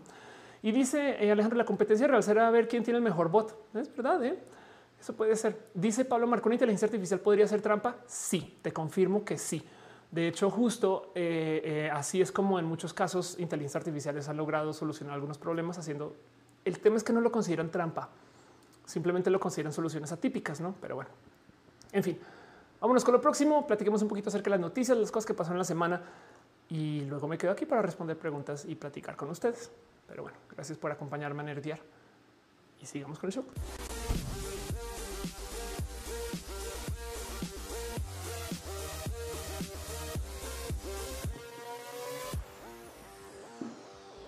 Más quiero dejar un agradecimiento a la gente chida que está dejando su cariño y su amor en las múltiples plataformas. Tutix que se suscribe súper singular. Este em, Eh, Diana Lucía Viola, quien dejó Stars, quien dice cómo te invito a participar en una conferencia. Perdón, Diana, no había visto que además lo habías dejado con Stars encima. De nuevo, Diana, escríbeme oph oph.la em, y, copia a fernanda. Fernanda, por si no saben quién es, es Ledudet, quien es mi manager. Pero bueno, eh, te puede ayudar Fer también en la vida. Pero bueno, gracias Jess por tu cariño, tu amor, Frank. Eh, Ana Alejandre eh, Atala Romero, Cristian Rodríguez Leonardines por sus abrazos financieros. Em, y sigamos con las cosas que pasan la semana. A veces, a veces, a veces pasa una semana entre roja y roja. a veces pasa menos, entonces pasa menos cosas. Pero como sea, cada semana me gusta justo pensar que nos reunimos para darnos esto que llamo abrazos. Ahí está, abrazos que son las noticias de la semana. Como estamos pasando por una situación compleja, estos son abrazos distantes sin contacto por la salubridad. Pero quiero traerles a ustedes para noticias que quiero nomás evidenciar, exponer, platicar y no clavarme mucho en analizar, porque en últimas pues, son eso, no más sino noticias. Y lo primero que les tengo para ustedes esta semana, o bueno, hoy, es que al parecer alguien adivinó la clave de Donald Trump en Twitter. y por rematar, lo impresionante de esto no es que solo adivinó la clave, sino que como lo publicaron, resulta que no tenía, pues, no tenía activado el sistema de dos factores. Entiéndase que solo con el login y la clave eh, ya podía entrar a Twitter y entonces esto es súper sospechoso. De hecho, sí se tuiteó un artículo de sátira desde la cuenta de Trump em, y luego salieron a decir no, no, no es que eh, eh, alguien le atinó la clave. ¿Y cuál era la clave? Maga 2020, lo cual da un poco de esto es tan Trump, es tan Trump que es creíble. Entonces vaya uno a saber, no? Y, entonces vaya uno a saber si esto es algo y podemos jugar estrategias desde ambas esquinas, no como que eh, eh, puede ser que eh, están dejando saber esto porque quieren saber que Twitter no está del lado de los republicanos. O del otro lado puede ser que están diciendo, güey, está así de idiota que esa es su clave. No mames, güey, que por lo menos piensa en seguridad. Pero bueno, el caso es que despertó otra vez plática acerca de la seguridad en Twitter, estas cosas. Em, y, resulta que nada, que se notificó con Twitter y, luego cambió la clave, se acabó, no? Pero sí un poco de que esto, o sea, de ser verdad es, güey, o sea, Donald Trump dice que lo que pone en Twitter es un mensaje oficial de la Casa Blanca. Entonces, bien que puede arrancar una tercera guerra esa cuenta de Twitter, pues en fin, es peligroso. Pero bueno, ahí se los dejo. Maga 2020. Por si no saben qué es Maga, Maga es el dicho, el slogan de Trump: Make America Great Again. Eh, eh, y pues 2020, pues porque está en su campaña de reelección. Entonces, eh, en fin, es, capaz. El punto aquí es que con la cantidad de sarta de bobadas que hemos escuchado en el Trump es posible. Pero bueno, dice Morgan Harper tratándose de Trump, la verdad que no me extraña. Exacto, exacto. Luego la otra cosa que tengo para ustedes, como para compartirles, em, hay que platicar un poquito y rapidín, no me quiero clavar mucho en esto, pero de esto que sucedió en la Puri, que por si usted no viene a México, no tiene la idea qué es la Puri, eh, es un antro, de hecho eh, es un antro LGBT que fue pintorroteado. Entonces, a ver si por aquí están las fotos. Aquí está. Básicamente fueron y escribieron aquí los trans violan. Y de entrada, toda la plática que alrededor del tema de la Puri y este mensaje es un poco raro porque mucha gente sale a decir, ¿cómo sabes que son mujeres y mujeres feministas? Y es de que nunca has hablado con una mujer este, feminista radical trans excluyente. Literal, este es el, o sea, es, su lenguaje. Pero no, no, no. Igual y son los policías que nos están diciendo porque quieren que nos discutamos las feministas con la gente LGBT. Ni es posible. Em, pero bueno, eh, este artículo justo de paso, nomás quiero dejar un poquito un cariño. Eh, este eh, aquí está a, Laurel Miranda, que conozcan su canal. Laurel es una persona bien, chida y ahora también está publicando en Milenio. Pero pues justo, además de la malgenerización de la frase los trans violan, la aseveración implica que ese tipo de crímenes son inherentes a la población trans. Y entonces eh, las estadísticas no están ahí para, comprobar esto. Eh, de hecho, nunca han podido dar con quién fue que denunció esa violación. O sea, como que, pero también del otro lado, cuestionar a las feministas de decirles, hey, a ti realmente no te violaron. Pues por eso son feministas. Me explico. O sea, es una conversación súper, súper, súper difícil. Lo que sí es, em, está la chinga que eh, se, se tornen contra la gente LGBT así y pues da hasta rabia, es bien desmoralizante y como sea. Entonces hay mucho que hablar acá y, yo creo que el artículo de justo de, lo que dice el, Laurel es bien válido. Es saben qué es que es que no solo es la pinta, sino es la reacción. No tiene un punto, o sea, pero me parece que tiene toda la razón. O sea, no, no solo es el, mensaje que están diciendo, o sea, no, no, solo es esto, sino es como ve cómo se puso la gente por esa, por, por esa pinta. Pues em, y está raro. Y curiosamente se aparecieron grupos feministas radicales a tomar crédito. Entonces, pues, ¿qué les digo? Dice Jorge Luis, no entiendo por qué siempre que veo a Roja se toca el tema de la traducción automática, se me en la cabeza mucho que necesito un buen deepfake de López Obrador como Darth Sidious. ¿Qué esperas? Caro dice revictimizaron que ese público que fue víctima son los problemas fundamentales de la cultura de la justicia en la TAM. Este dice Daniel, desde aquí se le ve lo TERF. Exacto. Sí, pues sí, huela TERF. Em, dice Frank Piño, eh, yo sería ese que elige avatar, eh, avatares culeros para la simulación. Ándale. Jesse dice que si lo de la Puri fue en la Ciudad de México, fue en la Ciudad de México em, y no es el único. Ha pasado ya par veces y pues nada, un poco de y qué haces con eso, no? Porque también mucha gente decía, pues no hables de eso y ya no les des luz. Y es de no, pues es que hay que poner la queja. En fin, ahí se los dejo nomás que piensan cómo se siente con esto. Sigamos al próximo tema y platiquemos hablando de los deepfakes. Em, esto lo puse en Twitter, pero también lo quiero platicar un poco. Curiosamente, por si no saben, los deepfakes son la tecnología de justo reemplazar rostros y caras y bocas con cosas, ¿no? Y entonces eh, mucho se ha hablado de cómo un día, y esto va a pasar, un día alguien va a hacer un deepfake del presidente diciendo algo y la gente le va a creer. Y entonces da miedo. Y ese es el miedo de los deepfakes. Como que ese es el escenario, pero la verdad es que se han hecho más deepfakes para poner a Maduro a cantar en japonés que a López, que a López Obrador diciendo amo ser neoliberal. Entonces, eh, eh, como que pues el último dice, pues bueno, es una tecnología inocente hasta que pasan cosas como esta. Em, agarraron a un, eh, estafador, un estafador romántico que usó deepfakes para hacerse pasar por un almirante de la Marina para robarle a una viuda 300 mil, bueno, casi 300 mil dólares, este, solamente por enviarle literal videos diciendo eh, eh, cosas acerca de su esposo, pues como una vida en California fue estafada por al menos 287 mil dólares por un estafador extranjero no identificado. Y estaba usando deepfakes. Entonces yo no lo había pensado, pero este cuento del estafador de Nigeria, ese güey puede comenzar a usar deepfakes y va a ver quién le cree. Entonces, en este caso en particular, sí me dio un, o sea, sí me dio un poco de y me sentía así, una espaldita fría de uh, esto sí es un tema rudo, no? Porque pues sí, sí es verdad que van a usar deepfakes para estas cosas.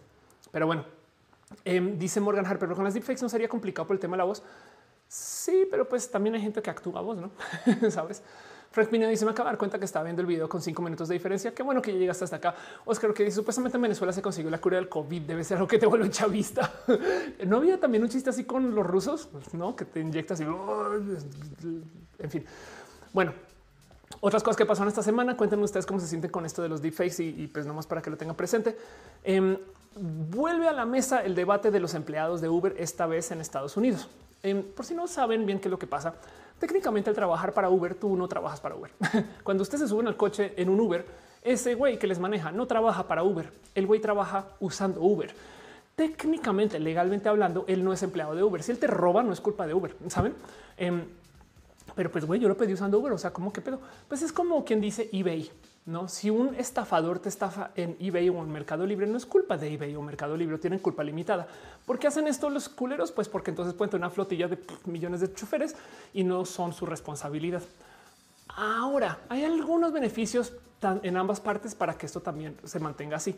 Pero la verdad es que la gran mayoría de las peleas de Uber son el comprobarle a la gente que realmente no son sus empleados y, pues que los empleados quieren ser empleados de Uber porque pues entonces hay obligaciones. Me explico, si tienen que cuidar a la gente que trabaja usando la plataforma.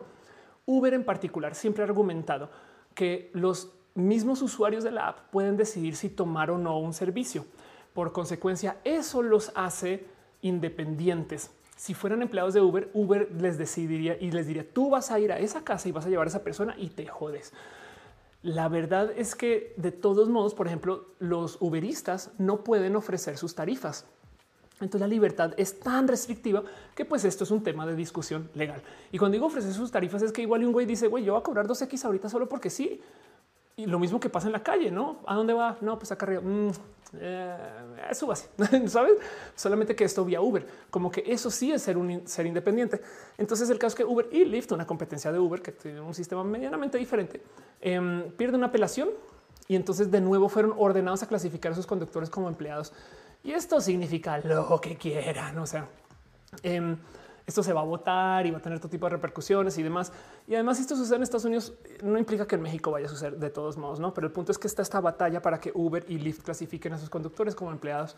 Técnicamente lo tiene que hacer dentro de 30 días, eh, eh, lo cual va a cambiar eh, un sinfín de cosas, porque si, si, si ahora todos son empleados de Uber, todo lo que pasa en todos los Ubers es responsabilidad de Uber que así debería ser. Pero bueno, em, entonces sepan que eso está pasando y esto puede tener repercutir en confusión la app en nuestros países o puede hacer que deje de funcionar el servicio el total. ¿eh? O sea, capaz el negocio no funciona así y si funcionaba del otro modo. ¿Qué les digo? Em, por ahí vi en los comentarios que había gente que estaba hablando de cómo el hecho de que sean independientes eh, les deja tener un sistema de impuestos muy diferentes y de ganancias muy diferentes que si, si trabajan para Uber. Si trabajan para Uber, entonces ya no comisionan sobre los rides, sino que literal les pagan como un fijo y ese fijo, así sean millones de rides o dos, pues sería, sería el mismo, ¿no? Entonces hay una plática que tener y Uber se puede poner muy culero con esto, pero bueno, dice Caro, empleados igual sindicatos igual adiós empresas por su formato. Dibujante dice la de deepfake eh, vendrá confirmo marca de aguas para ser identificados. Eso será por ley, te lo apuesto. Pues no, la verdad es que no tiene por qué venir con esa marca de agua, justo tanto que están desarrollando inteligencias artificiales para tratar de identificarlas, porque ya no hay de otra. Morgan Harper es como es como Photoshop. Photoshop no tiene por qué decir yo modifique esta imagen. Morgan Harper dice acá en Argentina creo que ese fue Uber. Sí, muchas veces los mismos gobiernos se encargan de sacarlos diciéndoles, güey, yo no voy a permitir tu desmadre acá. De hecho, aquí en México no permitieron, eh, ¿cómo se llama? Green, las scooters eléctricas. Eh, Super singular cuando existe un accidente mientras estás tomando un ride con Uber, podrás demandar una compañía multibillonaria. Es verdad. Em, eh, Daniel dice: Viste que llama el papá del anticristo por decir que todos merecemos familia. Ándale, están locos. Y dice Denise: Con la vacuna rusa me dan ganas de eh, elevar a la, eh, a la URSS. Em, Neta pues dice: En la semana una amiga tuvo éxito en su trabajo. Es actriz de Qué chido, qué bien, qué chido. Em, Oscar que dice: Da miedo porque ahora ni en un video se puede creer. Sí, la verdad es que para allá vamos. Susana González dice: No puedo tomar cursos en línea de economía. Es una buena pregunta me gustaría decirte universidades, pero no me gusta recomendar universidades para la educación en línea. déjame pensar un poco. No, sé, sabes, perdón, honestamente no sabría dónde llevarte para que estudies economía per se, o sea, cualquier cosa nerdo de emprendimientos. Sí, pero economía seguramente em, hay espacios muy formales, a este tipo eh, Udemy y estas cosas. Em, bueno, no dudo que Plasi tiene un curso eh, profesional de economía también, ¿no? Pero bueno, Lea Games dice, aquí en Panamá no se fue Uber, pero se fue Cabify. Bueno, Cabify quebró del total.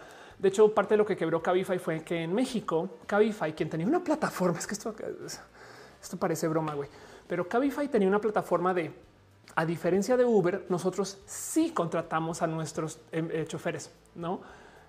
Y el tema es que su marketing era los, los validamos, los entrenamos, los mantenemos siempre al tanto, les damos entrenamiento de género y además cuidamos que sean muy respetuosos con el tema de la inseguridad de la mujer y su marketing era en Cabify está segura.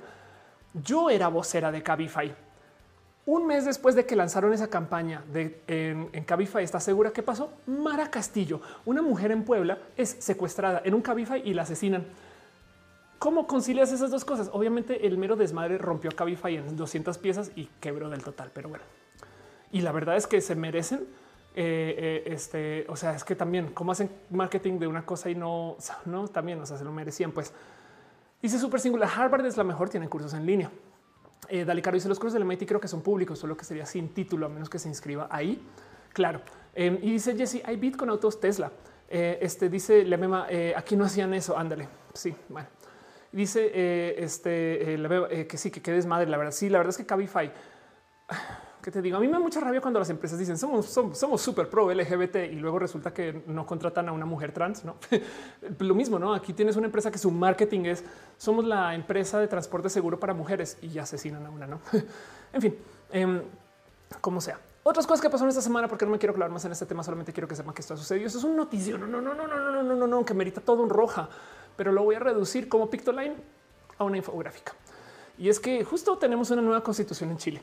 Esta infografía se hizo antes del voto, pero se acuerdan cómo en Chile había desmadre público, no? Ya lo hemos hablado acá millones de veces. Si alguien aquí en el chat o Tutix está en el chat nos puede contar un poquito más, sería chido. Pero el punto es que esto que comenzó en ese entonces con gente haciendo tipo de revueltas y quejas y demás, que de paso despertó un sinfín de pláticas porque Chile era el ejemplo latinoamericano de cómo el sistema, y voy a sonar a López Obrador 10 segundos, con el sistema neoliberal era muy exitoso. El tema es que no, no era muy exitoso. Y el problema para rematar es que Chile estaba constitucionalmente diseñado para que se le diera mucha prioridad a las empresas. Por ejemplo, si mal no recuerdo y alguien que sea chileno me puede corroborar este dato, creo que hasta el agua, el agua no era eh, una empresa de, o sea, pública, era privada, saben? Entonces, si todo le pertenece a empresas privadas, Em, pues la verdad es que se presta para muchos abusos y había un sinfín, un buen de desigualdad. Así que eh, mucha gente salió, salió a quejarse y rompió ese enamoramiento que tenía Latinoamérica con no, es que en Chile sí latinaron. La verdad es que no, en Chile no latinaron porque mucha gente se cayó del camión en el proceso, ¿no? Y, mucho de esto estaba atado literal a que Chile se diseñó en una época de dictadura pinochetista para favorecer a las empresas. Entonces, lo primero que había que hacer era cambiar todo desde la constitución. Imagínense, imagínense salir a, o sea, como activista, eh, cuando yo salgo como activista a la calle con bandera y grito esas cosas, pues yo estoy pidiendo, por ejemplo, la ley de cambios eh, de resignación sexogenérica en documentos, no algo que yo digo a ver cómo se le hace. Pero eso cambiar una ley cuando es vamos a cambiar toda la constitución es de güey. y por eso el desorden, desorden. Tú te está diciendo educación, salud, agua, luz, todo, carreteras, todo eso era privado. Entonces, pues claro que había un sinfín de desigualdad documentada, etc.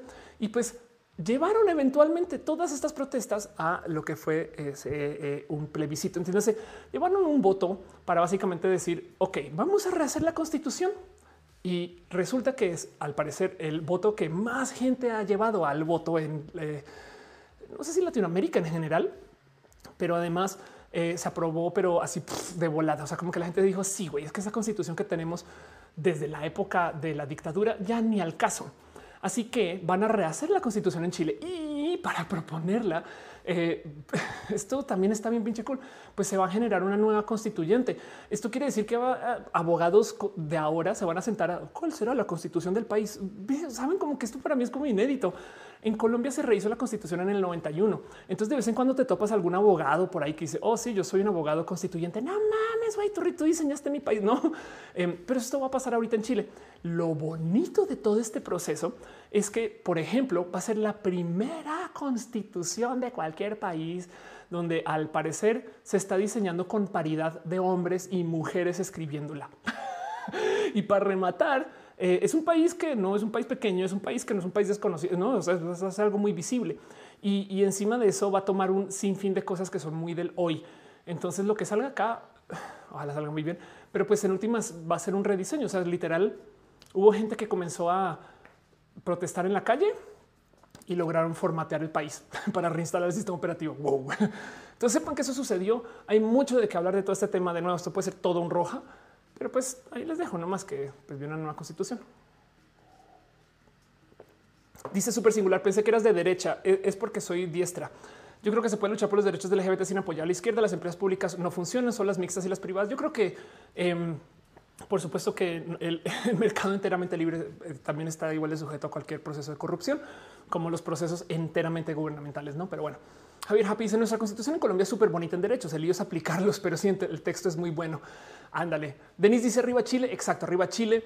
Eh, Toromeo dice ojalá eso pasara en México. Fíjate, Toromeo, que México tiene un sistema constitucional medianamente bonito, muy bonito. Ah, o sea, para, contrastar una constitución que también amerita rehacer, que siempre la uso de ejemplo. Perdón, argentinos, em, no me odien. Eh, yo, siempre los uso de ejemplo, pero en, las, en el, el segundo artículo de la constitución argentina, literal, literal dices más siempre, siempre voy al mismo PDF. Además, no? Em, aquí está. Esta es la constitución argentina para que vean una constitución que se amerita eh, reescribir. En em, primera parte, la nación argentina adopta para su gobierno la forma representativa republicana federal. Segunda parte, el gobierno federal sostiene el culto católico apostólico romano. Esto, güey, no manchen, pues por eso tienen tantos problemas con este, con esto, con, esto en Argentina, saben? Claro que esa constitución también amerita, o sea, cuando es el segundo artículo de la constitución, en fin. Em, pero bueno, eh, la constitución mexicana, eh, en fin, de nuevo, y como justo lo, acaban de decir, ¿quién que lo dijo? Jason, seguro. Eh, el, tema, em, ah, no, perdón, lo hizo, lo dijo Javier. La constitución desde sus textos puede ser muy bonita, pero si no se aplica la ley, eh, ahí está el problema. ¿no? En fin, claro, dice a México le urge replantear la constitución. Es, pues sí, aunque, aunque yo creo que hay muchas cosas bonitas, solamente que más bien le urge a México tener un sistema de ley funcional. Em, pero sí entiendo también el por qué a lo mejor, a lo mejor es disfuncional porque no hay un sistema constitucional que lo garantice chido. Puede ser. Em, lo que sí es hablar en México ahorita de cambiar la constitución puede ser muy peligroso. Dan Caballe dice el derecho al agua funcionaba por antigüedad. Las familias más viejas tenían mayor acceso al agua, lo cual creaba una desigualdad. Qué rudo. Em, dice a Valian, sí es cierto, Chile es el único país donde todo el agua es privada. Alexis Ortiz dice la constitución mexicana también tiene la religión católica. No, México, México de hecho celebra, celebra su, su estado laico. Otra cosa es que México, una vez me dio esta estadística y nunca la he corroborado, pero alguien me dijo que México es el segundo país del mundo que más dinero le dona al Vaticano después de Italia. Eh, y, esto eh, entonces es el por qué pues el Papa viene a cada rato, tenemos la basílica, saben? Eh, pero bueno, en fin, dice Daniel, oh, cancelada. He sido cancelada. Em, dice porque peligroso por el PG, peligroso porque eh, se presta para eh, que se cambie la ley de la reelección. No necesariamente tiene que ser un tema del PG, sino más bien es algo que la gente está dialogando ahorita. Y las elecciones en México son de seis años, lo cual quiere decir que si se permite una reelección, tendríamos presidentes de 12 años y es súper singular. Dice Estados Unidos es la constitución más antigua del mundo. ¿Será esto una de las razones para su éxito? Eh, puede ser. no sé si sí puede ser. Bueno, la verdad es que Estados Unidos es más bien exitoso por millones de otros motivos, no necesariamente por su sistema constitucional. Em, dice Alexis que se quiere ir a dormir, ve y duerme y descansa. ¿Me debes ese café? No sé, claro que sí. Tomémonos ese café cuando se pueda. Pero bueno, sigo con los otros temas. Este eh, y, no más. Em, eh, nada, sigamos con lo demás. No me quiero hablar mucho en hablar de política. Solamente quiero que celebremos que lo que está pasando en Chile es wow de importante. Em, otra cosa que eh, sucedió esta semana es que Tampax rompió el Internet. Literal, me mandaron este tweet así muy inocentemente. Ophelia, ¿qué opinas de esto? Em, y resulta que Tampax puso un tweet, vamos a ver si lo puedo traducir, no a traducir con el traductor este de Google más bien, em, donde dice realidad. No todas las mujeres tienen periodos. Em, primero que todo, es verdad. O sea, si sean mujeres cisgénero, no todas las mujeres cisgénero tienen periodos, saben? Pero bueno, también dice, también es un hecho, no todas las personas con periodos son mujeres y esto me parece re bonito que lo hayan puesto así. O sea, como que si lo hubieran dejado así, no todas las mujeres tienen periodos, eh, no se hubiera armado un desmadre, desmadre porque pues sí, es verdad, la menopausia, no sé qué, no. Pero bueno, como también incluyeron a la gente, a los hombres que menstruan o a la gente no binaria, eh, entonces se enloquecieron. Celebremos la diversidad de todas las personas que sangran. Y entrada me da mucha risa porque esto es como Batman mirando a Superman diciéndole también sangras, también sufres, no? Pero em, básicamente lo que están diciendo es sí, pues güey, nuestros productos los puede consumir cualquier persona que los quiera. No es más, en fin.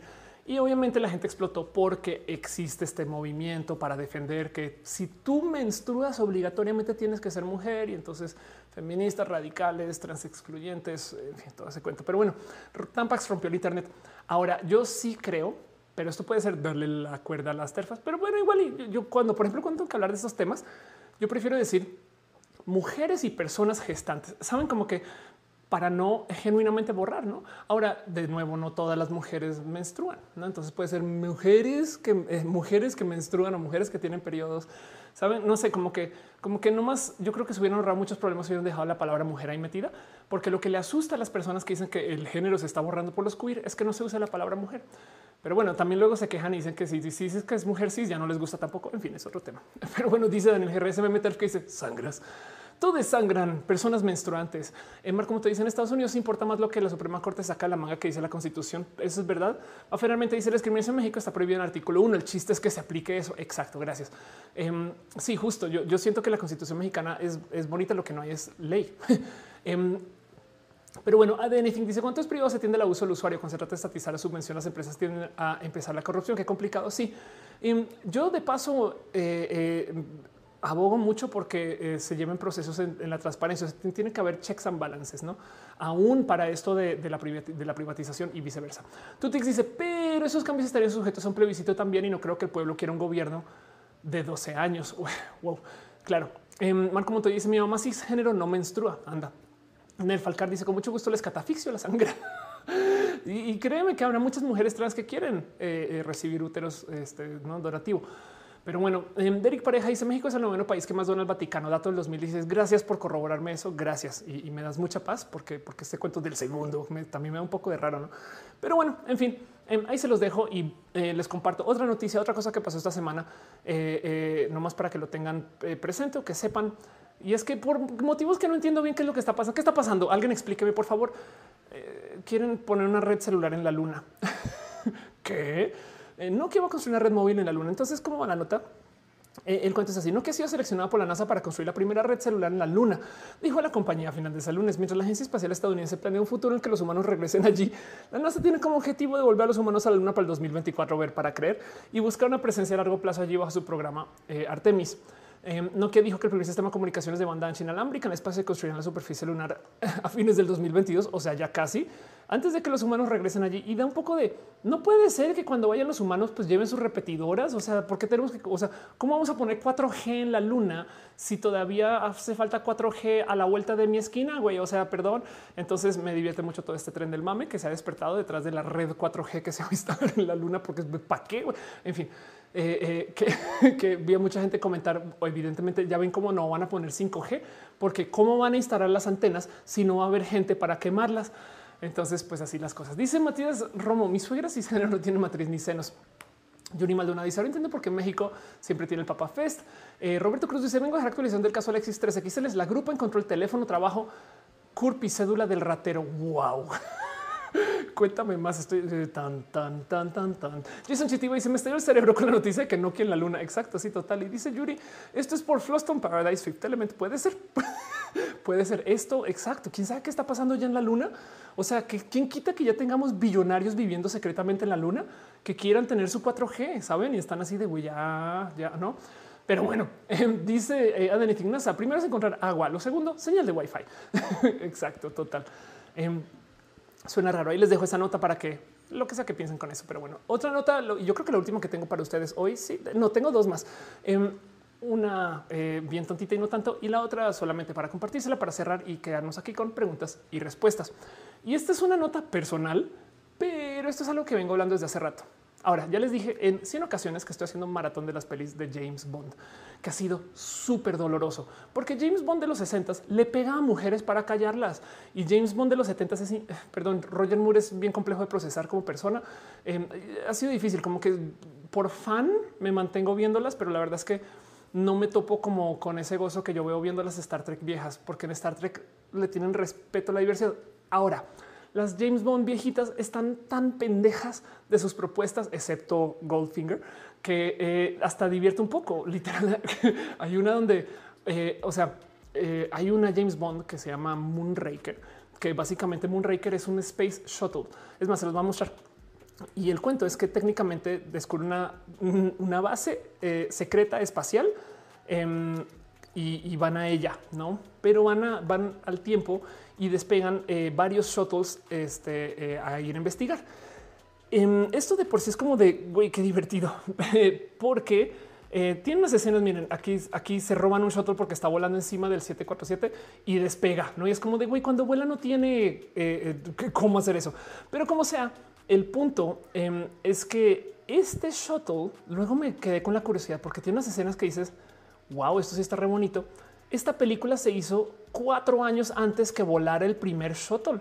Y si me da un poco de, ok, aquí esto suena espectacular. Entonces, de que se haya propuesto cómo iba a ser, cómo se, no, como que, en fin. Pero bueno, el punto em, es que una de las cosas que me llama mucho la atención y que venía esperando hace mucho tiempo es toda la historia de Caroline Cosey. Entonces, por si no vi quién es Caroline Cosey, eh, básicamente es una famosa chica Bond que es trans. Y esta persona em, dice algún festival de torrentes. Y claro, esta persona, este, em, pues nada, como que eh, fue noticia en su momento. Carlin Cosi fue James Bond Girl was a boy, no? O sea, se volvió muy viral, tanto así que Carlin tiene un libro de todo lo que le pasó y cómo la cosa, aunque la verdad es que seguramente sí la acosaron muy rosa, sí fue un escándalo. Entonces yo, yo tenía muchas ganas de ver cómo era la chica Bond trans, güey, a ver qué pedo. Bueno, pues oh sorpresa, y no saben lo decepcionada que estoy todavía de lo que resultó siendo. Resulta que hay una, una, una, una, una escena. Es una escena donde eh, cuando están entrando a esta casa, literal pasan y esta persona hace esta caminada acá y cruza y se sale de cámara. Ella es Caroline Cosey. Em, y entonces, primero que todo, y justo esto porque también con lo que está sucediendo hoy, y ahorita me voy a hablar un poquito más de eso. Em, nunca se identificó hombre, de hecho más bien es una mujer intersexual con genética XY, pero que se le asignó mujer al nacer, que se crió mujer, pero tenía genética XY.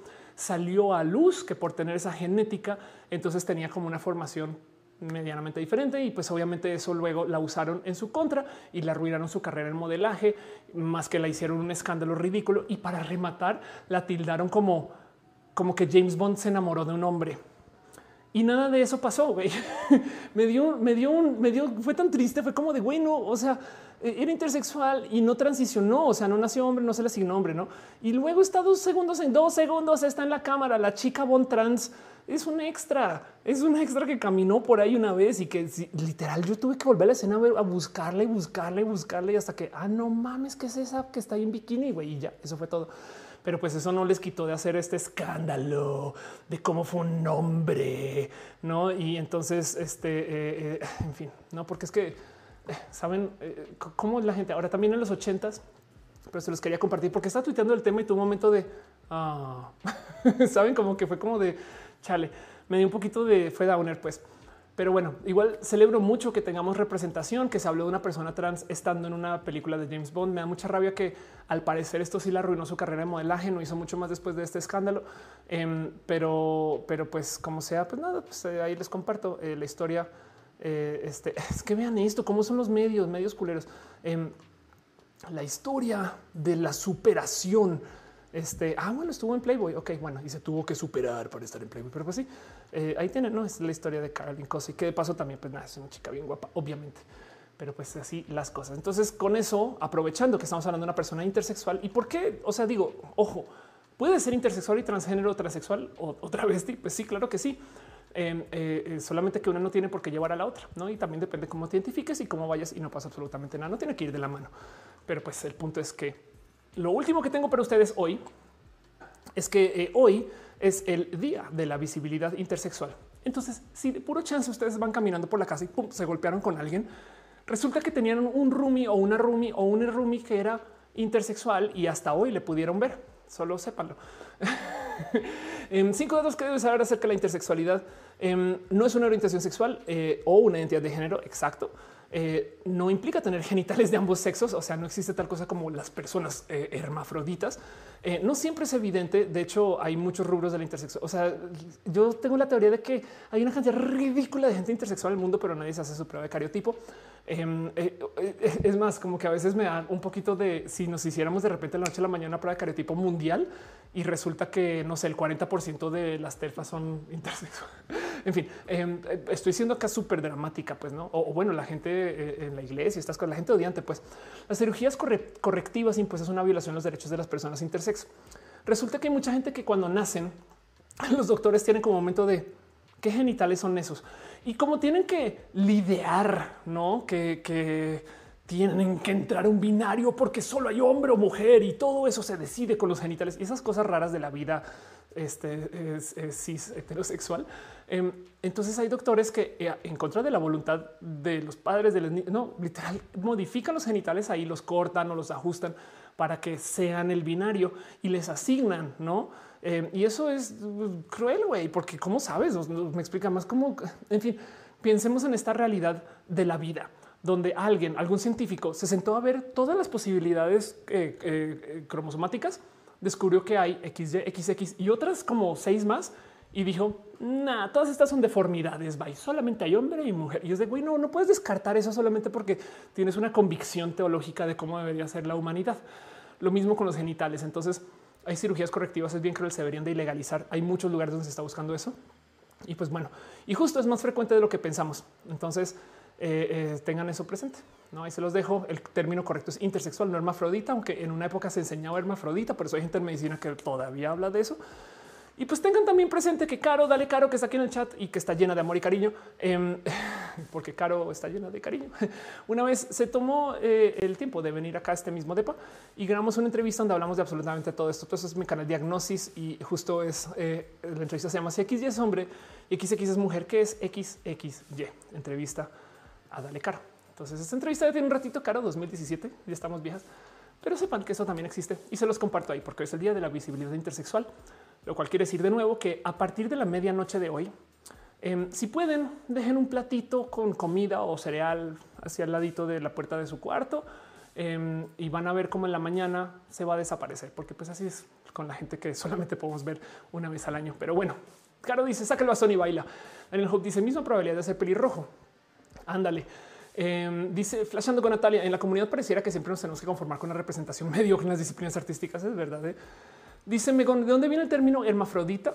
Pues del mal entendimiento. Es que técnicamente hermafrodita es que tiene genitales, eh, este, creo que el término que sería dimórficos y funcionales. O sea que tiene un falo y una vulva y que se puede literal autoembarazar, ¿sabes? Eh, y eso no existe. Pues em, eh, Rosa Carrillo dice, ¿el ADN es un bus biológico? pues el ADN, la misión del ADN es preservarse, ¿no? Como sea. Entonces igual a lo mejor se autobustea. Hidalgo dice supuestamente el porcentaje intersexuales es equivalente a los pelirrojes. Eh, Karim me dice me surgió la duda de no estoy informado respecto a una persona no binaria puede ser feminista. Eh, eh, con la excepción de que sí, claro que puede ser feminista, sobre todo desde los feminismos interseccionales, em, pero este, habrán feministas radicales que están muy en contra de eso. Es más, las feministas radicales van a permitir que sean feministas siempre y cuando tenga vulva. Eh, Mer Alma y dice entiendo eh, es intersección intersexual para no confundir con orientaciones. Ah, claro, intersex. Puede ser, sí, claro. Marifer dice lo dices como si fueran Santa Claus. Ándale. pues es que es que es que así es con la gente intersexual. De hecho, em, en este set, yo siempre el motivo por el cual logro hacer tantas cosas en mi vida es porque, aparte de las clonas, acá no pueden ver, pero acá hay una persona bisexual, acá hay un hombre trans, quienes también son invisibles, solo que no los pueden ver ahorita, pero saluden. Sí, sí, sí. sí. Eh, eh, y en sus días, cuando son los días de la visibilidad bisexual, los días de la, no, entonces ahí sí, ahí sí les podremos ver. Lo mismo con la gente intersexual. Lucas dice: Estoy trabaja y trabaja. Anything dice: Fácil los créditos, eh, solo salió como chica en la piscina. Sí, ¿eh? Eh, Daniel Hope dice: Si conoces un pelirrojo, conoces un intersexual. Eh, me dice: Las terfas están en contra de todo. La gente odiante y excluyente están en contra de todo. A mí me gusta decir que pobrecitos conservadores que sufren todo, todo. O sea, su trabajo en vida es sufrir todo. Nada debe de existir, excepto estas seis cosas que yo digo que sí deberían de existir. Pero bueno, dice Tutix, un recuerdo el chiste del ninja bisexual. Exacto, nadie ve al ninja bisexual, pero ahí está también. Megon dice, deberías un rojando expliques el objetivo evolutivo de la diversidad. Em, te digo algo, más bien la realidad es que la diversidad es la naturaleza. Eh, Sabes, eh, eh, el tribalismo es, es algo que se nos enseña. Pero si tú levantas las manos, si tú siembras 16 semillas de cualquier cosa, las plantas que van a salir van a salir diversas de un modo u otro. O sea, puede que no sean violentamente diversas, pero pues van a crecer una para acá, otra para allá y, van a tener alturas diferentes y van a tener, no como que la diversidad es la naturaleza eh, eh, eh, y su expresión normal. Pero hay gente tribalista, no de la música, sino hay gente que le gusta mucho las tribus y entonces esas personas justo deciden que tú solo puedes ser humano si cumples con esas 16 reglas arbitrarias de paso. Como dice, ¿conoces la escala de 15 donde se habla de heteroflexible, bisexual y homoflexible? Sí, y la escala de 15 ya es vieja, porque la escala de 15 no considera que hay gente no binaria, terceros géneros y demás. O sea, la escala de 15 ya debería ser por lo menos el vector de 15, pero eso no se habla, ¿no? Eh, Avalion dice la palabra hermafrodita viene de la mitología Hermes, más afrodita. Ándale. Bueno, vamos a cerrar esta sección. Vámonos a hacer preguntas y respuestas eh, y sepan entonces que todo eso sucede, ha sucedido. Y eso es lo que tengo desde el fondo de mi corazón. La otra noticia que tenía para esta semana ya la expliqué y la platiqué, pero pues quería nomás mencionar un poquito de de dónde viene el término Karen. Eh, y lo hablé antes de que arrancara el show. Entonces, ya ni, ni, lo platico ahorita. El punto es que Karen era un nombre muy, muy, muy, muy, muy, muy, muy, muy, muy común en los 60 y de repente nadie le volvió a poner Karen a sus hijas. Pero bueno, el caso. Cierro el tema. Este me quedo aquí para preguntas y respuestas un tiempito más y cuéntenme ustedes cómo están con la vida para poder platicar más y darnos cariño y amor.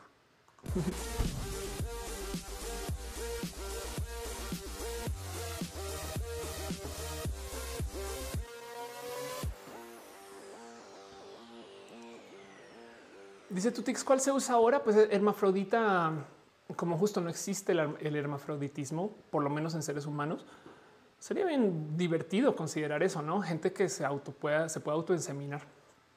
Digo, en el mundo de, eh, de, CRISPR y de la modificación genética vamos a hacer cosas muy locas con eso. Pero, pero la gente intersexual es eso, intersexual.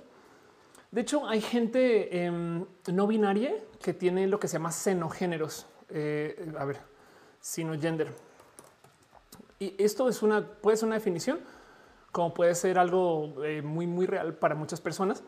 Pero el tema es que hay muchas personas que dicen hombre, mujer y lo demás son grados de hombre y mujer, pero es no binaria. No, no, es, hombre completamente, no es mujer, grados de hombre y mujer. Entonces hay gente que dice, güey, no, o sea, yo soy de un género que no se puede describir usando cosas de hombre y cosas de mujer. Entonces, eh, eh, seno es como eh, con X. Em, es, es, como decir que es alien, pues no el prefijo exeno. Y entonces lo que dicen es que hay gente que es de un género que, justo que, que, no tiene una relación alguna con ser femenino o masculino. Es una, es una cosa completamente nueva. Es una cosa que, que, no viene de ningún lugar. ¿no? Y entonces, a lo mejor también de ahí la intersexualidad. La intersexualidad no es 20% hombre, 80% mujer. No es algo nuevo. No, y eso también hay que verlo. Sara de noche dice: Existe el día de visibilidad de las Karen. Eh, no sé, pero ese día van a querer hablar con el manager. Eh, dice Carotutix, las escalas ABS y BSG, heteroflexibilidad. Eh, Megón dice: Hay animales que se pueden reproducir a sí mismos, son hembras y toda esa evolución trabajando en la falta, la falta de machos. Sí, exacto, como en Jurassic Park. Eh, eh, dice: ¿Cuál es la heteroflexibilidad? Heteroflexibilidad es un término que, si bien lo considero un poquito como ya pasado desde sus tiempos, como por decir metrosexual, es real y hay quien lo, quien lo vive. Es gente que dice yo soy heterosexual, pero a veces me voy para allá. No, y entonces ese a veces dice, pues, ¿por qué no te nombras bisexual o pansexual o polisexual o omnisexual? No, yo soy hetero, flexible. no, entonces, pues, bueno, como la diversidad es diversa, pues hay que darle su espacio a la gente que se define como heteroflexible. Amelie de Parezos dice tal vez el tema del hermafroditismo es una versión muy antigua de cómo los griegos entendían la intersexualidad. Sí, em, es justo eso es, es que tenemos, es que también vamos aprendiendo a medida que vamos observando más, no? Michael eh, DeWitt dice algo medicina de las alteraciones mullerianas. Es muy interesante. Qué divertido que suena eso, como lo dices. Em, dice este Daniel, me acabo de dar cuenta que no sé nada sobre el tema intersexual. Hora de educarse. Para eso son los días de la visibilidad para que nos demos cuenta de que estas cosas existen. Y Sai Chato dice: Yo soy geek sexual. Ándale, em, qué chido. Eh, y dice eh, Uriel: Hablemos de los heterodisidentes. Suena bonito eso. Eh, y que más Ignis 13 dice: Dato curioso, los animales hermafroditas no suelen autofertilizarse porque es mejor tener diversidad genética. Algunos incluso tienen medidas versus la autofertilización, la diversidad for the win. Exacto. Em, dice Freddy que eh, la saqué del estadio. Pues es casi lo veo yo. Ángel Michael dice: eh, Yo a veces me quedo en la cama cuando hace frío. Em, ándale. Bueno, les leo sus preguntas de todos. Vamos a ver qué, más tenemos ustedes por acá. ¿Qué más tienen ustedes por acá? Scarlett Cat dice: Aún escucho gente que confunde hermafrodita, androginia, intersexual solo porque se enfocan en los genitales. Sí, exacto. Es que desconectar a la gente del genitalismo es rudo, güey. Como que yo nunca, ah, yo, yo lo aprendí hace muy poquito un día se los juro que tuve este momento como de epifanía de ah, es que es por mis genitales. Saben como que yo no entendía por qué me daban un chingo de tratos raros, no como de por qué les importaba saber si me había operado o no. Y, es que me percaté es que, claro, esas personas piensan que son hombres porque tienen falta, saben? Y entonces, como que les sorprende que alguien no lo sea. Em, Mónica Gavilanes dice: Yo aprendí temas de diversidad aquí. Ahora me parece interesante investigarlo. Gracias, Mónica. De eso se trata este canal y lo he dicho 200 millones de veces, pero la idea aquí es no más platicar las cosas de tal modo que, que luego investiguemos más, no? Porque, porque yo no soy la, la, realidad ni la verdad puesta en pasta. No, o sea, yo tengo una cantidad ridícula de carencias, problemas y demás. Dice Akari, ¿hay alguna encuesta sobre la diversidad? Hay un sinfín de encuestas sobre la diversidad, depende de lo que quieras investigar. Eh, Liz Rico dice heterodisidente, pues sí, gente que simplemente son disidencias. Yo no soy hetero, millones de modos de verlos. Pues eh, dice Eduardo Permac, la piña es un icono de moda con ese outfit. Anda. Eh, Daniel Hope dice heteroflexible. Me suena que alcoholizado le gusta el compadre. Sí, puede ser. Sí, exacto. hay un término colombiano para eso que se llama se le moja la canoa. Eh, flashando con Natalia dice las hermafroditismo eh, en cannabis es muy conveniente, semillas por, por doquier. Claro, eso es verdad.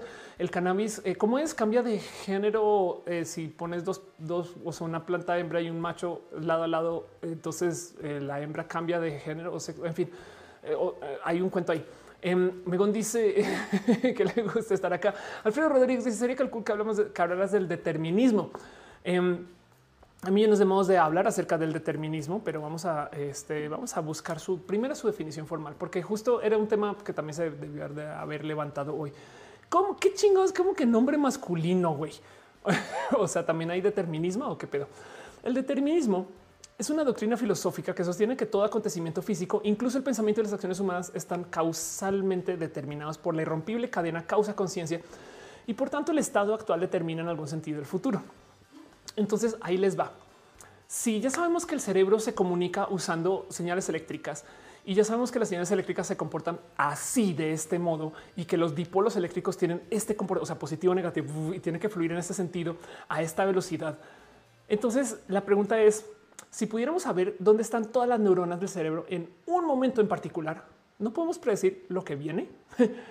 y si predecimos lo que viene, entonces podríamos de cierto modo leer los pensamientos de la gente, no? Eso es el determinismo. Y eso es una simplificación, porque bien que podríamos aplicar eso para reacciones químicas, bien que podríamos aplicar eso para el crecimiento del universo. ¿no? O sea, si, sabemos cómo se comportan todas las moléculas, no, si no hay azar. y el tema con el determinismo es que eh, los procesos de la, de la eh, física cuántica tienen azar, sí o sí. Y esto fue una gran discusión en física, hecho todavía lo es, pero esto fue una gran discusión en física en su momento donde literal pues, se decía es que Dios no juega los dados. Dios tiene que saber todo lo que va a pasar. ¿Por qué no podemos saber lo que va a pasar con nuestro cerebro? Porque no tenemos computadoras suficientemente buenas para leer todos los estados de todas las neuronas para ver dónde están y luego para calcular lo que viene. Pero con el tiempo dirías tú, pues con una computadora lo suficientemente buena, lo puedes simular. Muchas preguntas filosóficas salen con eso, porque si tú comienzas a simular un cerebro en una computadora, quiere decir que en la computadora ese cerebro ya está pensando. Black Mirror o vivimos una simulación. Capaz si nosotros somos la simulación de otra cosa, no por eso mismo.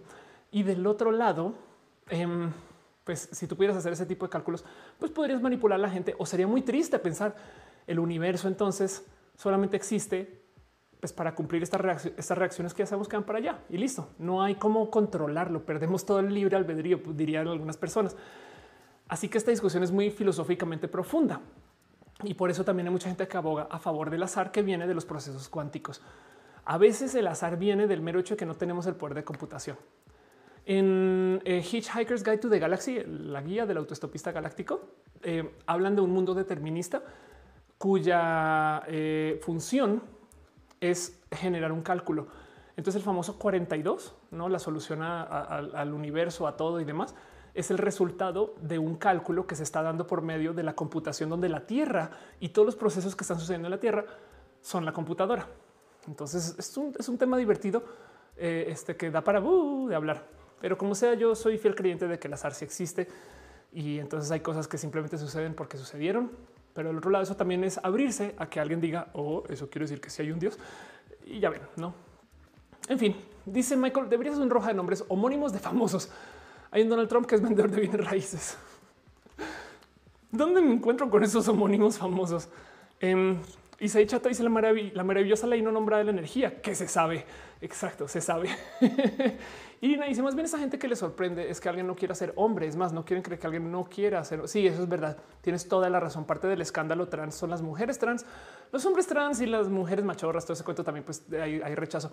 Pero sí, las mujeres trans en particular eh, a veces representamos un, pero ¿por qué no quiere ser hombre hegemónico? Jesse dice, se le hace agua a la canoa.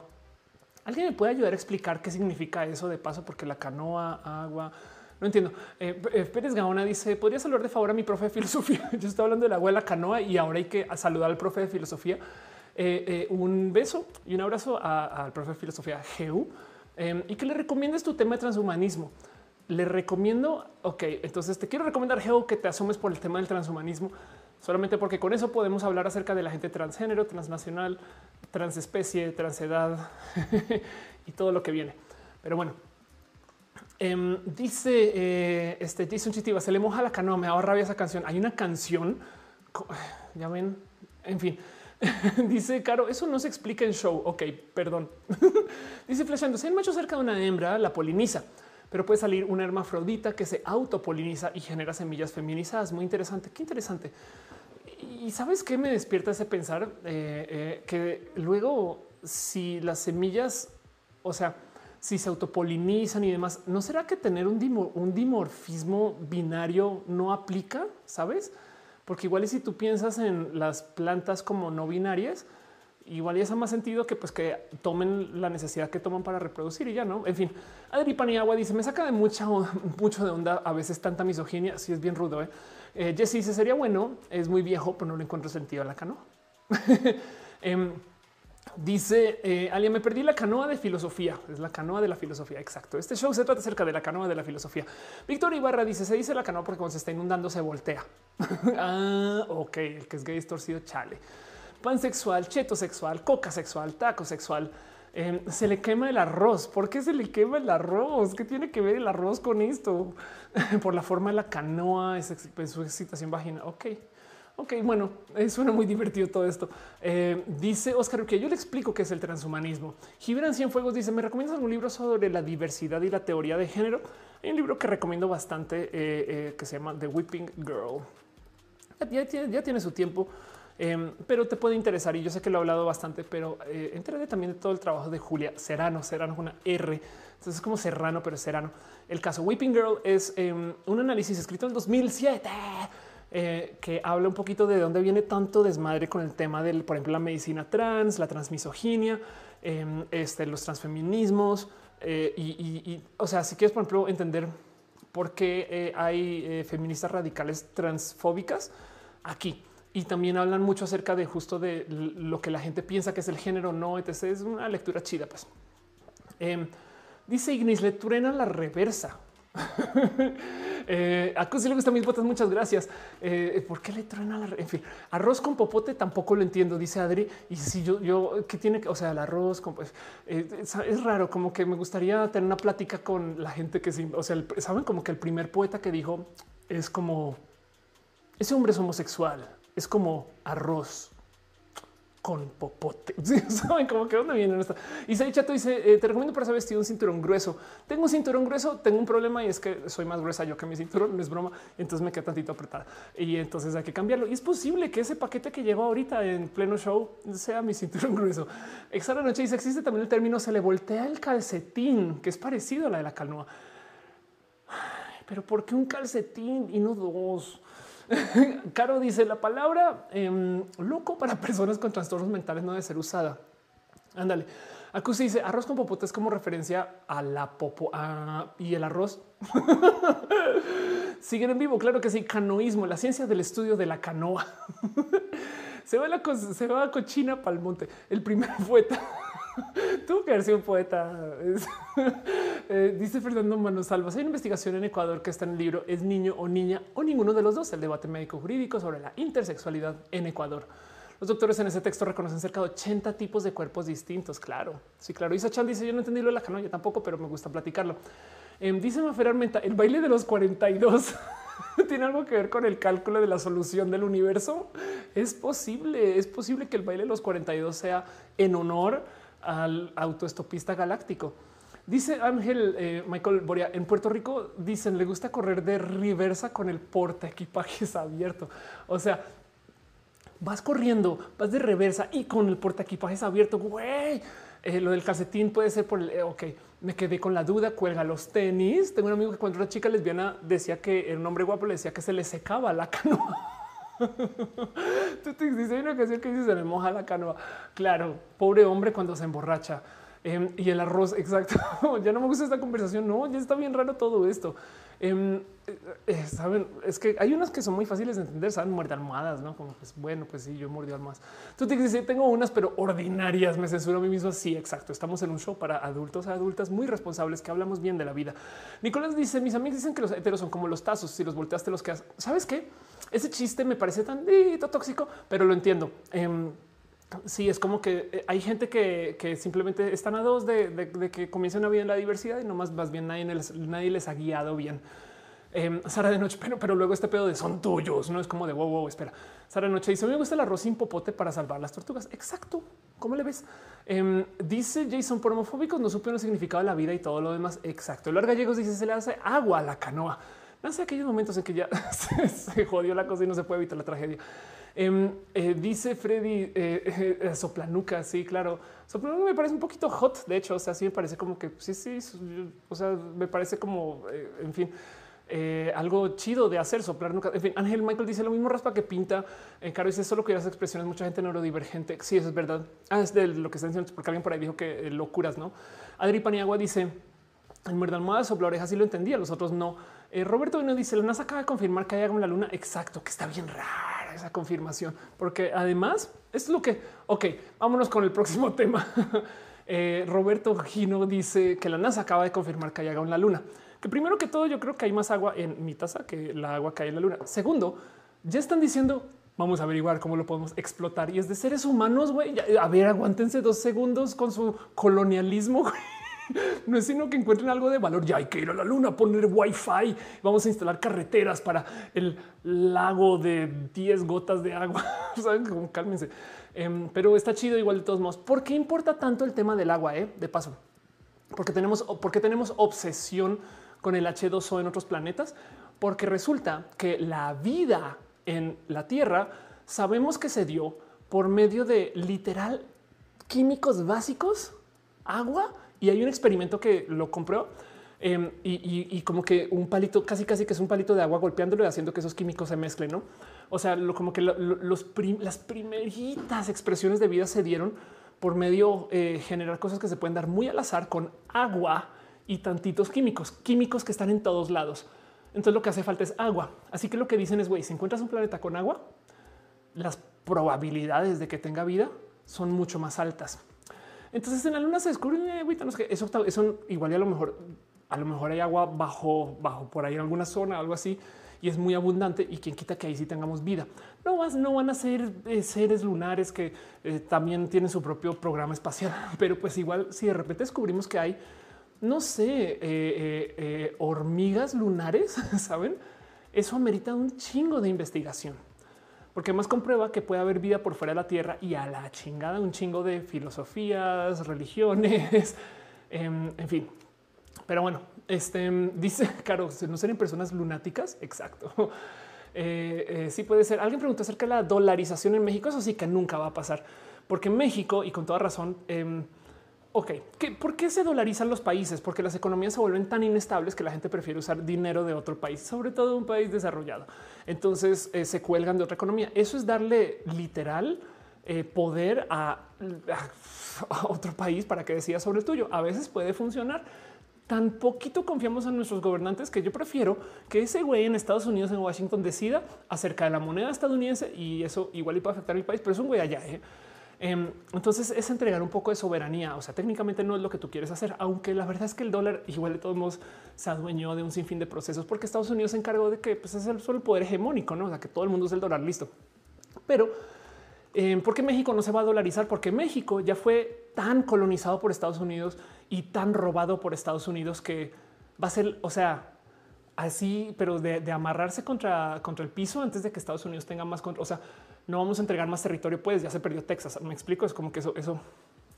A ver, eh, en Colombia las cosas de la, con los temas de la violencia y demás, en las épocas del 2000, 2006, medio cambió la, la jugada contra la violencia cuando llegaron los gringos. Pablo Escobar se encontró con ayuda de gringos. En México, eso, por más que se hable y se diga, para que lleguen botas de militares estadounidenses a México, implica que México tiene que traicionar mucho su historia. Y entonces hay no solo soberanía, sino orgullo mexicano. Y en eso yo creo que si se comienza a dolarizar el país, como desde el gobierno, si el gobierno comienza o sea, primero que todo, nunca va a pasar con la 4T. La 4T todavía le está pidiendo a España que se pida perdón. Ha sido orgullosa es la 4T de su historia. Y eso está, me parece chido. Eh, aunque hay unos casos que son ya demasiados de, es de ya, güey, ya casi 500 años ya, no, pero bueno, como sea, el punto es eh, para, para, para, permitir que México se dolarice, hay que ir en contra de mucha historia. Entonces es probable que no suceda. Más bien es más probable que nos chinguemos a ceros eh, y, después la dolarización sea a fuerza, no en vez de que sea algo como que planeado por la economía. Dice el lugar es agua congelada. Em, igual lo quieren convencer a la gente a comprar una casita del Infonavit en la luna. Puede ser. Em, Perdón, dice Víctor Ibarra, eh, ya hay vida fuera de la Tierra en Venus, pero son microorganismos, está en la atmósfera y no en su superficie. Pues sí, pero sí está aquí en la Luna. En fin, eh, Raúl dice que si cambiásemos a los euros, ¿por qué los euros no son tan presentes? Eh, porque los euros en últimas no son la moneda de intercambio del petróleo. Estados Unidos, dentro de las cosas culeras coloniales que hizo, porque ha hecho de todo, o sea, hay bases estadounidenses en todo el mundo. Em, la otra cosa que hizo es que se encargó de que el dólar fuera la moneda de intercambio del petróleo Entonces, si tú quieres comprar petróleo, tienes que comprar dólares. Por eso el dólar es una moneda tan fuerte, porque si tú estás en eh, Sudáfrica y tienes una empresa y quieres comprar un barril de petróleo, tienes que comprar dólares, comprar el barril y luego lo quieres vender, tienes que vender el barril, vender los dólares, no? Y esos dólares nada que ver con Estados Unidos. Entonces, pues tienen como la economía mundial atada del petróleo, aparte de que el petróleo, no? Y si bien ha habido uno que otro país que se ha, ha querido alejar de este estándar, yo creo que el caso más famoso de todos es lo que pasó con Saddam Hussein, quien anunció que iba a dejar de usar el dólar para hacer intercambio de, eh, barriles de petróleo por el euro y lo invadieron. Entonces, para que entiendan un poquito eh, eh, las repercusiones que puede tener, no como que, como que también yo y, no veo tampoco como que mucha gente queriendo usar euros a fin de cuentas. En fin, em, de hecho, Brexit, en fin, pero bueno, es otro tema. Eh, dice Dani, andamos muy políticos hoy, vea, es verdad. Eh, dice Metal la moneda de México es estable, lo que es inestable es la economía mexicana. Eso es verdad. ¿eh? Jason Chetiba, porque, mucha gente invierte en México em, extranjera. Pues Jason Chetiba dice el fosfano en la Venus no es un hallazgo eh, inequívoco de vida. Claro, em, dice Susana, próximamente Rojas de la Luna con red 4G. Exacto. Y dice Megon, cuando se termina el petróleo, se termina el poder del dólar. Más bien cuando se termina el poder del petróleo, se termina el poder del dólar, porque por ahorita el petróleo tenemos todavía décadas de eso. Dice Dani Soros, la economía en México es menos estable que mi vida amorosa y chato. Y algo más triste es que México tenía un territorio que tiene la calidad de gente, no se avienta al espacio como debe de ser y dependa del vecino del norte. ¿Sabes qué, Isaí? Es que más bien eso comprueba de lo jodido que ha sido México desde sus procesos coloniales. México tiene una cantidad de cosas muy bonitas pero ahí sí, el famoso dicho tan cerca, eh, cómo estar tan lejos de Dios, tan cerca de Estados Unidos, algo así. Em, el cuento con México es que en últimas em, estar ahí al ladito de Estados Unidos ha sido muy bueno y muy malo para otras cosas. Y la verdad es que ningún país latinoamericano ha logrado mantener su riqueza de tal modo que se pueda aventar al espacio, así como no como los países desarrollados pero también es que luego así miras y a lo largo de la historia han habido un sinfín de situaciones donde nuestros países latinoamericanos fueron saqueados. Entonces todavía nos estamos recuperando del robo del oro hace 400 años, esas cosas. Y mientras tanto Estados Unidos, literal, después de la Segunda Guerra Mundial, agarró todas las piezas y vengan para mí. No, y después, entonces, pues como controla el orden nuclear mundial casi, excepto la, este, la, la Unión Soviética, entonces, pues también obviamente no se llevó todo ese dinero para allá y luego todo el mundo comenzó a sacar su dinero de sus países latinoamericanos para dárselo a Estados Unidos. Hay mucho ahí, no? La verdad es que también es un tema de riqueza. Pues ojalá, ojalá estas tecnologías nuevas que traen las empresas privadas ayuden a bajar los precios de tal modo que México pueda ser un mejor jugador espacial. Pero bueno, del otro lado, eh, eh, parte de lo que, o sea, a duras penas Estados Unidos aventó ir al espacio porque entró una competencia con los soviéticos, no? O sea, tampoco lo iban a hacer. Piensen lo caro que era eso. Y, también, perdón, es que estamos hablando del, programa espacial que para mí me llega muy al corazón, que debería ser un canal solo de eso. Em, también Estados Unidos en últimas eh, le invirtió todo este dinero porque, pues porque quería defender su desarrollo nuclear. Es que la verdad es que el programa espacial realmente era el hagamos mejores cohetes para asustar a la gente de que podemos lanzar cohetes nucleares a cualquier lugar del mundo. Ah, sí, y son tan buenos que pueden llevar gente a la luna, sabes? Entre otras cosas, pues, pero, pero el punto es que eh, para que para que se hubieran desarrollado programas espaciales eh, como que solo porque sí, de modo así es pues curioso. Yo creo que México hubiera tenido que ser un mejor jugador en el arena internacional. Pero México se la jugó por una estrategia que no me parece tan descabellada. México, hasta la 4T, México eh, eh, era el país o es el país que tiene más acuerdos internacionales. Entonces, en vez de tener una fuerza militar masiva, y, sabes, y, que se uniera como al proceso mundial de las, las, armas nucleares y las plantas nucleares y demás. De hecho, México coordinó para que Latinoamérica no tuviera poderes nucleares los acuerdos como son de Tlatelolco se discutieron aquí y aquí se decidió el futuro de Latinoamérica nuclear y aquí dijeron no los van a tener, excepto Brasil que tuvo como que literal seis. Em, pero el tema es que entonces, pues básicamente al no ser jugador nuclear, pues tampoco estábamos en la mesa de los adultos a la hora de las decisiones de estas cosas. Pero también, eh, ¿por qué México de repente diría queremos tener la paz, no queremos estar en el juego nuclear? No sé qué, pues porque Estados Unidos arriba seguramente comenzó a apretar tuercas de no, güey, quieres tener una planta eléctrica nuclear, ten una, no, pero de resto ni se te ocurra que vas a tener bombas nucleares. Pero bueno, estoy especulando ahí con esa. ¿eh? Megon dice, tal vez por eso hay dinero enterrado, porque no quieren que lo robaran. Sí. Eh, Adriana Vadillo dice, piensa que los países solarizan y ninguno vuelve, eh, vuelve su confianza al euro es por la cercanía de Estados Unidos. Y sabes qué es que Estados Unidos, si hace algo muy bien Estados Unidos, es marketing. Entonces, eh, mira, todas las películas que tienen cualquier mención a la fuerza militar estadounidense tienen dinero de la fuerza militar estadounidense. No es sorpresa que siempre tengan un jet super cool para grabar y una pista militar. No, eso es claramente porque están haciendo marketing a través del cine.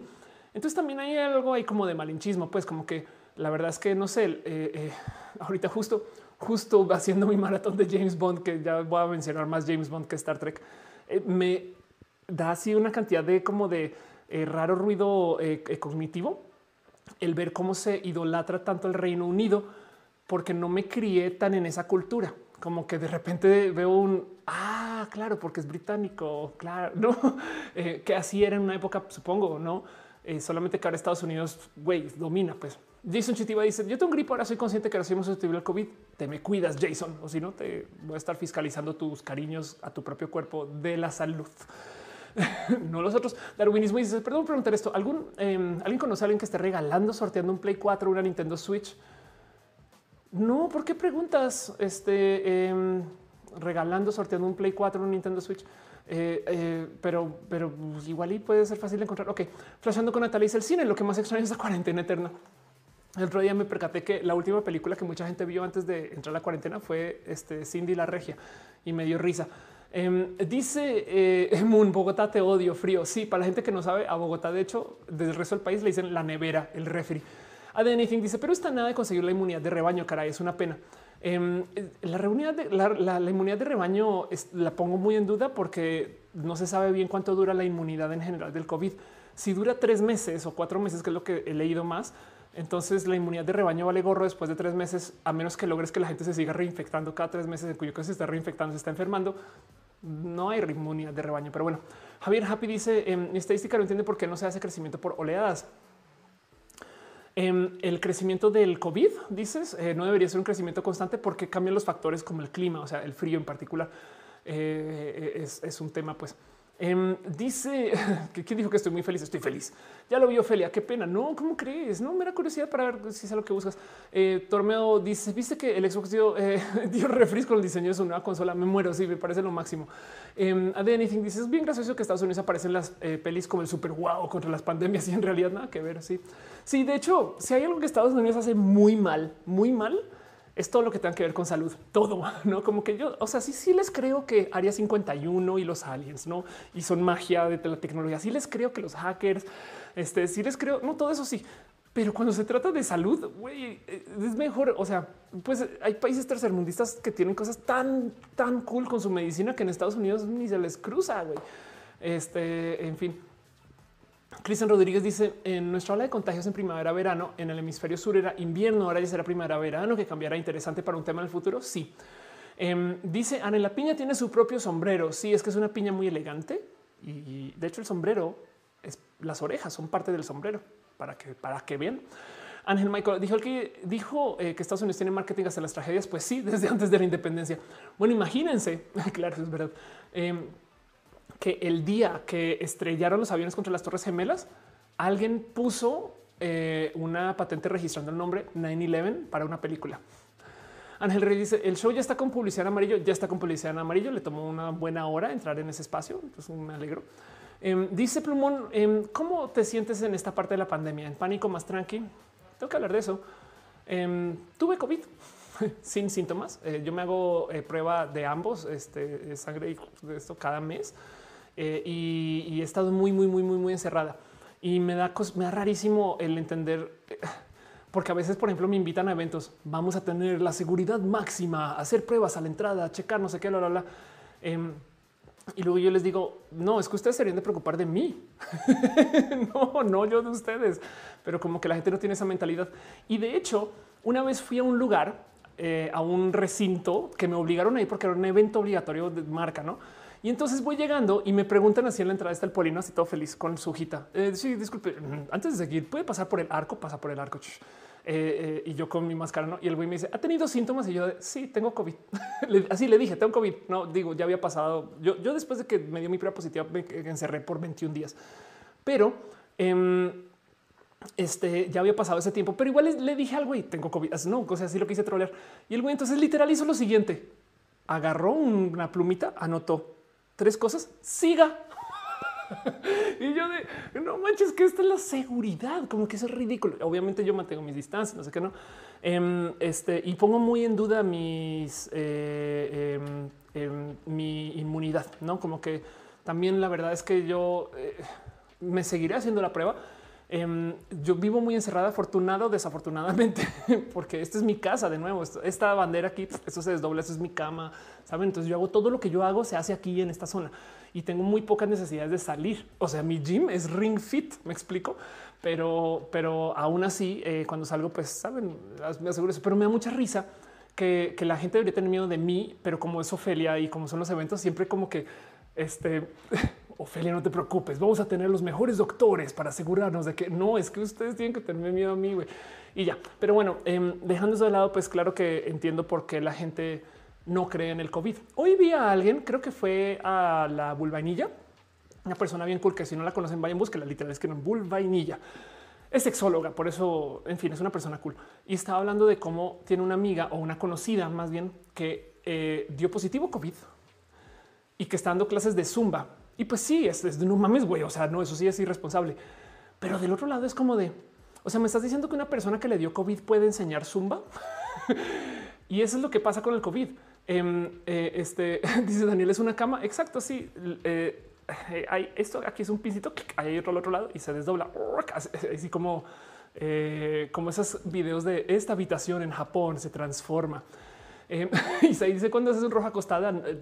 ¿Cómo sabes que yo no estoy acostada ahorita? Este es el fondo falso y estoy grabando hacia arriba en mi espacio de cero gravedad. No es posible, eso no lo podemos descartar. Eh, ya le dice, eh, quiero comenzar a comprarme ropa femenina, no sé qué cosas me gustan, algún consejo que puedas dar para qué cosas me gustan, probarlas, no es más, o sea, probarlas, probarlas. Dice Alia Pleca, exacto. Vámonos con nuestra última pleca para cerrar el show.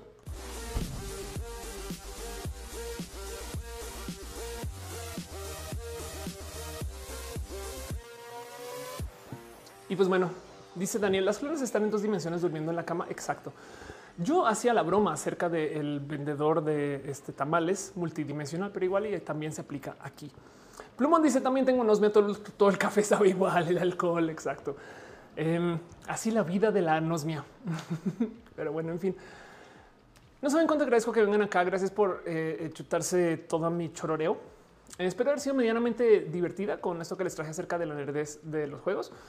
Em, y haré un mini roja esto eventualmente. Ignis dice: Me pregunto si todas las clones tienen los mismos stats. Puede ser. Akusi dice: ¿Estás al tanto del tema de Plastic Tiara y su OnlyFans donde se hace pasar por mujer trans y le están cancelando? No. pero es todo un tema. Más bien estoy al tanto de cómo eh, em, este. en fin, y, hablar un poquito acerca de, la más draga, pero mejor no. Em, quiero mucho la más draga, eh, solamente que es que estoy cansada del drama de la más draga, la más drama. Em, Adriana Vadillo dice: Tengo Reddit en mi celular, pero no sé bien cómo empezar a usarlo. Em, nada, checa, busca comunidades de que te puedan interesar, que puedan ser muy de nicho. Te lo recomiendo. Dice eh, pasando la que si nunca he hecho un room tour, tengo un video aquí en este canal que se llama hablando de mis videojuegos y ahí hago room tour. Baby Vlad dice ya acabó, ya acabó. Voy a ir cerrando este show y en eso quiero nomás dar un agradecimiento a la gente bonita que hace que esto sea posible. O sea, ustedes. Soy horrible con eso. El otro día decía lo divertido. Lo importante en Reddit no es pelear en Reddit, Ophelia. Ya por eso es que tengo que cerrar porque se me va el cerebro. Lo importante en Twitter no es pelear, son los amigos y las amigas que hacemos en el camino. Y en eso le quiero dar un agradecimiento súper, súper especial a toda la gente chida que está suscrita y que apoya y que deja su amor, por ejemplo, desde el Patreon. Un abrazo súper especial a Vallenita Gordita, a Arturo Aleana, Navarrona, lógicamente Javier Tapecho, Cuevas, Aflicta, Ignis 13, Francisco Godínez, Jair Lima, Trini P y Ariel R, quienes están en el eh, Patreon. Este eh, y también justo a la gente que está suscrita al eh, esto sería en YouTube quien es una lista de gente que sigue creciendo. Muchas gracias. Tienen ustedes acceso a todo lo que quieran con esto de las estrellitas. Em, eh, eh, perdón, no las estrellitas, bueno, también tienen acceso pero tiene acceso a em, eh, las banderas y, todas las cosas que ven con ser member. Entonces, gracias mucho. Un abrazo súper especial a Ana, Alejandra Junior de Mauricio Gallardo, Lalo Pavana, eh, perdón, Pablo CG, Josué Cortés, Simón Sánchez, Maite y Turral de Farías, House of Science, Ana Cristina Mo, Gabriel Mesa, Tato Oso, Eri Frank Núñez, Magdalena González, Rafita Barrera, Rodrigo Pérez, Gibran Rivera, Jesús Dionisio, Victoria Núñez Páez. Un abrazo a Yolanda Suárez, Joe Cafeína San, Víctor Hugo, Curiel Calderón, Ricardo Ortiz, Lucero Quilla, Ferry Hero, Pasos por Ingeniería. Vean su canal, que es un canal bien chido. Shirley Medina, Afrodita, borracha, quien se los juro no está borracha, pero ahí dice que sí. Pero bueno, un abrazo a Carlos Soto, Sinaí Morelos, nuestra vegana, Jenny Ramírez, Ana Velasco, Lu, Mike Lugo, Ale Galván, Lima Perruno, H, Cat Girl, Jesse, a la pastela de la Cocoa, Val, Valentina, Sam Silva Flores, Luis Maclachi, André VT, Leumas, Elut, Carlos Como, Brenda Pérez Lindo, Luis Gutiérrez, eh, a Tigresa Letal, Aranzat Seitzel, Mariana Rom, Galvez, Oscar Fernando Cañón, Moglicán, Fabián Ramos, Aflicta, Arturo Ale, Edgar Riego, Leonardo Tejeda. Gracias por apoyar desde el YouTube. Pero bueno, dice Tutix haciendo beatboxing mientras Ophelia nombra los nicknames. Ándale. También un abrazo chido a la gente que está, a la gente chida y bonita que está suscrita desde el Twitch Tutix súper singular.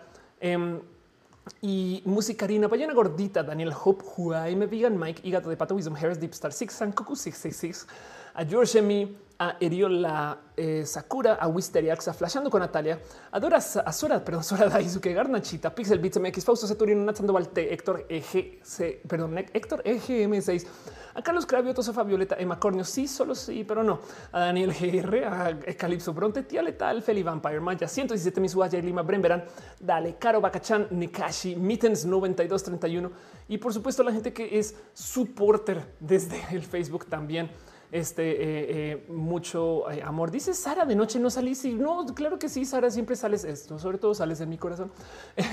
Un abrazo a la gente que está en el Facebook, a Ismael Talamantes, a Sant, a Bella Gustavo González, Juan José Alban y a DC Morga. Este eh, eh, eh, sepa usted por qué no saliste Sara de noche. Vamos a buscarte porque si estás aquí, este, pero como sea, sepa usted que es parte de esto. Em, dice Héctor Valenzuela a mí. Irina dice no te vayas, no se preocupen, no me voy a ningún lugar, solamente voy a recargar las pilas porque a veces es algo así. No, sé qué decir con eso. Un abrazo también súper especial a la gente chida que Josué Amor, Loreto Iñiguez, dice Morgan, Marcos Saucedo, Diana Lucia Viola, a DC, perdón, dice otra vez a Frank Insfran quienes eh, dejan sus stars y también a la gente que aparece en el Periscope. Vamos a ver Periscope, quien dice, aparte de Denis, eh, que está aquí, porque es la lotería de Periscope. Dice que aquí está Cat Girl Jessie, Daniela Aldunce, Carlos Velázquez. ok, ya ves, Denis está ahí eh, con dos S de paso. Kevin Clyde McManus, a que, Quechua Lada y a Rubén y dice cuatro more viewers. Baby Vlad deja un abrazo financiero. Gracias, baby, por tu cariño y tu amor. De verdad, Em, lo aprecio mucho, mucho, muchas gracias. De verdad, verdad, verdad. También la gente eh, que aparece en el Facebook, no me sale la lista Facebook, desafortunadamente es bien cruel, pero un abrazo a Renata Ruiz, Soret Soret, Ángel Michael Boria, Miriam Guerrero, por supuesto eh, eh, que Eduardo García, Yuri Maldonado, tienes que estar por ahí en algún lugar, Martín H. Unzón, César Sánchez, Muchas gracias por ser parte de esto. Rodrigo Lira, Ruiz, Sandra Abella también, claro eh, que estás aquí en esta lista. Lee Sanhu, gracias por estar por acá. Y también a toda la gente chida que viene desde el YouTube o sea, literal que vienen, no saben cuánto lo agradezco, que no están en la lista, pero yo sé que sí están por aquí. Este eh, Adri Paniagua, Selenático, Irina em, eh, eh, y este Sara de Noche. Yo sé que sí vas a estar ahí también. Todos y si no están ahí, sepan que están en mi corazón. Pero bueno, un abrazo 5JHR, Abel Ordaz, a Cusi, Adriana Vadillo, em, a Alan Ferrer, Alia, Eunice Cajim, a Andrea Pérez, Andrea Soriano, Ángel Reyes, Ángel Solórzano, el Baby Vlad a Cassia, Catgirl Jessie, a Cristina Flores, a Fabián Ramos, Giovanni Senpai, este, porque Giovanni seguramente hace agua de ubu en su casa, a Héctor Valenzuela, a Hidalgo Mendoza, Diego, Irina Gradenco, ve que si estás esta vez ahí, Chato, Jason Chitiva, José Edo García Mora, Juan Manuel de la Cruz Díaz, eh, Karime Gallegos, a Karime Mayet, Márquez Saavedra, Leonardo Inés, Leonardo Santa María, Marce Campos, Div Marcial Enríquez, Mary González, Metal Blood, Mónica Gavilanes, Moon, Nicolás Rodríguez Suárez, Reque Chicane, Roberto Cruz, rol de canela sueco, porque debe haber un rol de canela, de canela alemán por ahí en algún lugar. A Santi Gratier, a Sara de Noche, ya ves, a Sara y, S. García, a Saúl y a Strange Disaster. Si no leí su nombre, nomás déjenmelo saber. También la gente chida que está en el Twitch. Dice Susana, es como un pase de exacto, es como un gran abrazo de nombres. Em, pero bueno, en fin, un abrazo a Yadira Rivas, em, a Aren 93 Em, eh, un abrazo también a Aaron de 34H, a Jeron de la Acrobatic Jazz, a Atena, Azul Camilo, a 93 Azul Camilo, perdón, a Beth of Mars, Black Mist, guion bajo, guion bajo, a Carlitos 3604, a, Cole, mm, a Cole Mono TV, a Command de Root, a Daniel Hope, Dani eh, Sonorus 15, Darwinismo 2, a Dino Daniel Girl, Electrical Longboard, Electrical Skateboard, M is not, lo cual quiere decir que por ahí es un M is. A Ernesto dice a Fabiblo Soms. Farid 3409, Fausto Ceturino, flashando con Natalia, eh, a Genidas, a Igmo 93, Lurks, Maya 117, Monosaurio bajo, Musicarina, Pedro Garles 007, Tantaranandan, a Penarrubra, a Poli Poquetita, a Princess League, a Ravionet, a Ronin 971, Sadest Kitty, Sisop Diego, eh, que, ya entendí que es porque sis, sis op, ok, a Totoms, a Teixente, a Degalo Moon, a Thick Your, a Tun and Cute 00 bien, KB Vibro Pros, Wal 4 Air 97, entonces como Walter 97, a Wiper 1027, a Wolf Rhapsody Extreme Designer, porque debe ser súper cool diseñar yo con mi guaco mientras me caigo en paracaídas. Estoy haciendo un abrazo también a Yanko Babel, a Sankoku 666. Mucho abrazo para ustedes. Em, de nuevo, si no les mencioné, déjenmelo saber. Un abrazo a Yeo One, Scarlet Cat, Génidas, a Cusi, a Daniela Aldunce, o sea, a la Tutix. Gracias por pasar por acá. A Daniel Hope. ¿Es esto apellido? Qué, eh, qué cool. Em, eh, eh, qué chido. Además, Tutix, te pienso mucho cada vez que veo algo de, Chile. a Juan Manuel de la Cruz Díaz, saludos, Leonardo Inés, a la gente que está cumpliendo años, a la gente que no está cumpliendo años. Em, un abrazo a Mónica Gavilanes, a Ángel Reyes, a Baby Vlad, Em, eh, Andrea Pérez dice y la cama. A un abrazo a Meni González, a Héctor Valenzuela. Eh, nosotros, nosotras flashando con Natalia, está usando los iconitos. Eh, ya acabó. Yo creo que ya acabó. Em, a Darwinismo 2 también. A María Lee Alba. Abrazo, cariño, amor. Em, dice Cat Girl Jesse, evita las. Se está moderando. Muchas gracias. dice Yuri Piñas, Caro, besitos, Caro, gracias. Ahora desaparece, nos vemos el siguiente año. Exacto, Caro, ahorita se desvanece. Caro está como eh, eh, eh, la, foto de Back to the Future, pero no te preocupes, Caro, que es siempre en nuestro corazón.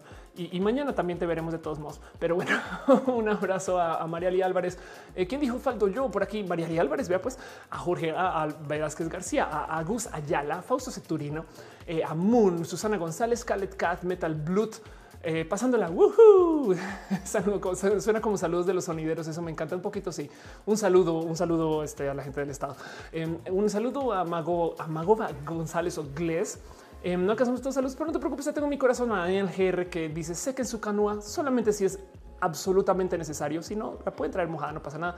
Eh, dice Gus ¿cómo se llaman los fans de Ofe? Hay muchos nombres por ahí. Alguien dijo Ofe Liber hace muchos ayeres, pero yo prefiero decir nuestro gran abrazo. Baby Vlad deja amor y dice para los que no pueden donar, eres un. Gracias, de verdad, eres una persona bien cool. Em, pero bueno, eh, Fabián Ramos también, eh, en fin, les quiero mucho a Roja Libres. Roja Libres también se usa por ahí. Em, dice Cristian Rodríguez, te mando un abrazo y no me leíste. Toma su, tome su abrazo, Cristian. Gracias, gracias, gracias, gracias por estar acá. Em, también habíamos hablado de que eh, no, es fans de, Roja, sino son piña bots, no son piña bots. Entonces, dice Fausto Ceturino, este es el mejor ejercicio para la adicción, un poquito. Sí, Jorge Edo García Mora, besitos para ti, besos Saúl, besos, besos Patricia, besos Andrea Pérez, Daniel Hope. Y dice, ¿en la luna se les volteará la canoa? o, se les voltea el este, transbordador transatlántico. Em, dice ADN anything, abrazos. Hoy estuvo largo y Sandra Pérez, exacto, estuvo larguísimo. Entonces les quiero mucho. Mike Lugo también, besitos. Eso es todo lo que tengo para ustedes hoy. Este, yo como hay gente que está en contra que una diga yo fui Ophelia Pastrana, pero pues sí, fui y seré. En fin, les quiero mucho. Nos vemos en el próximo Roja em, y les iré avisando creo que esta semana seguramente. Bye.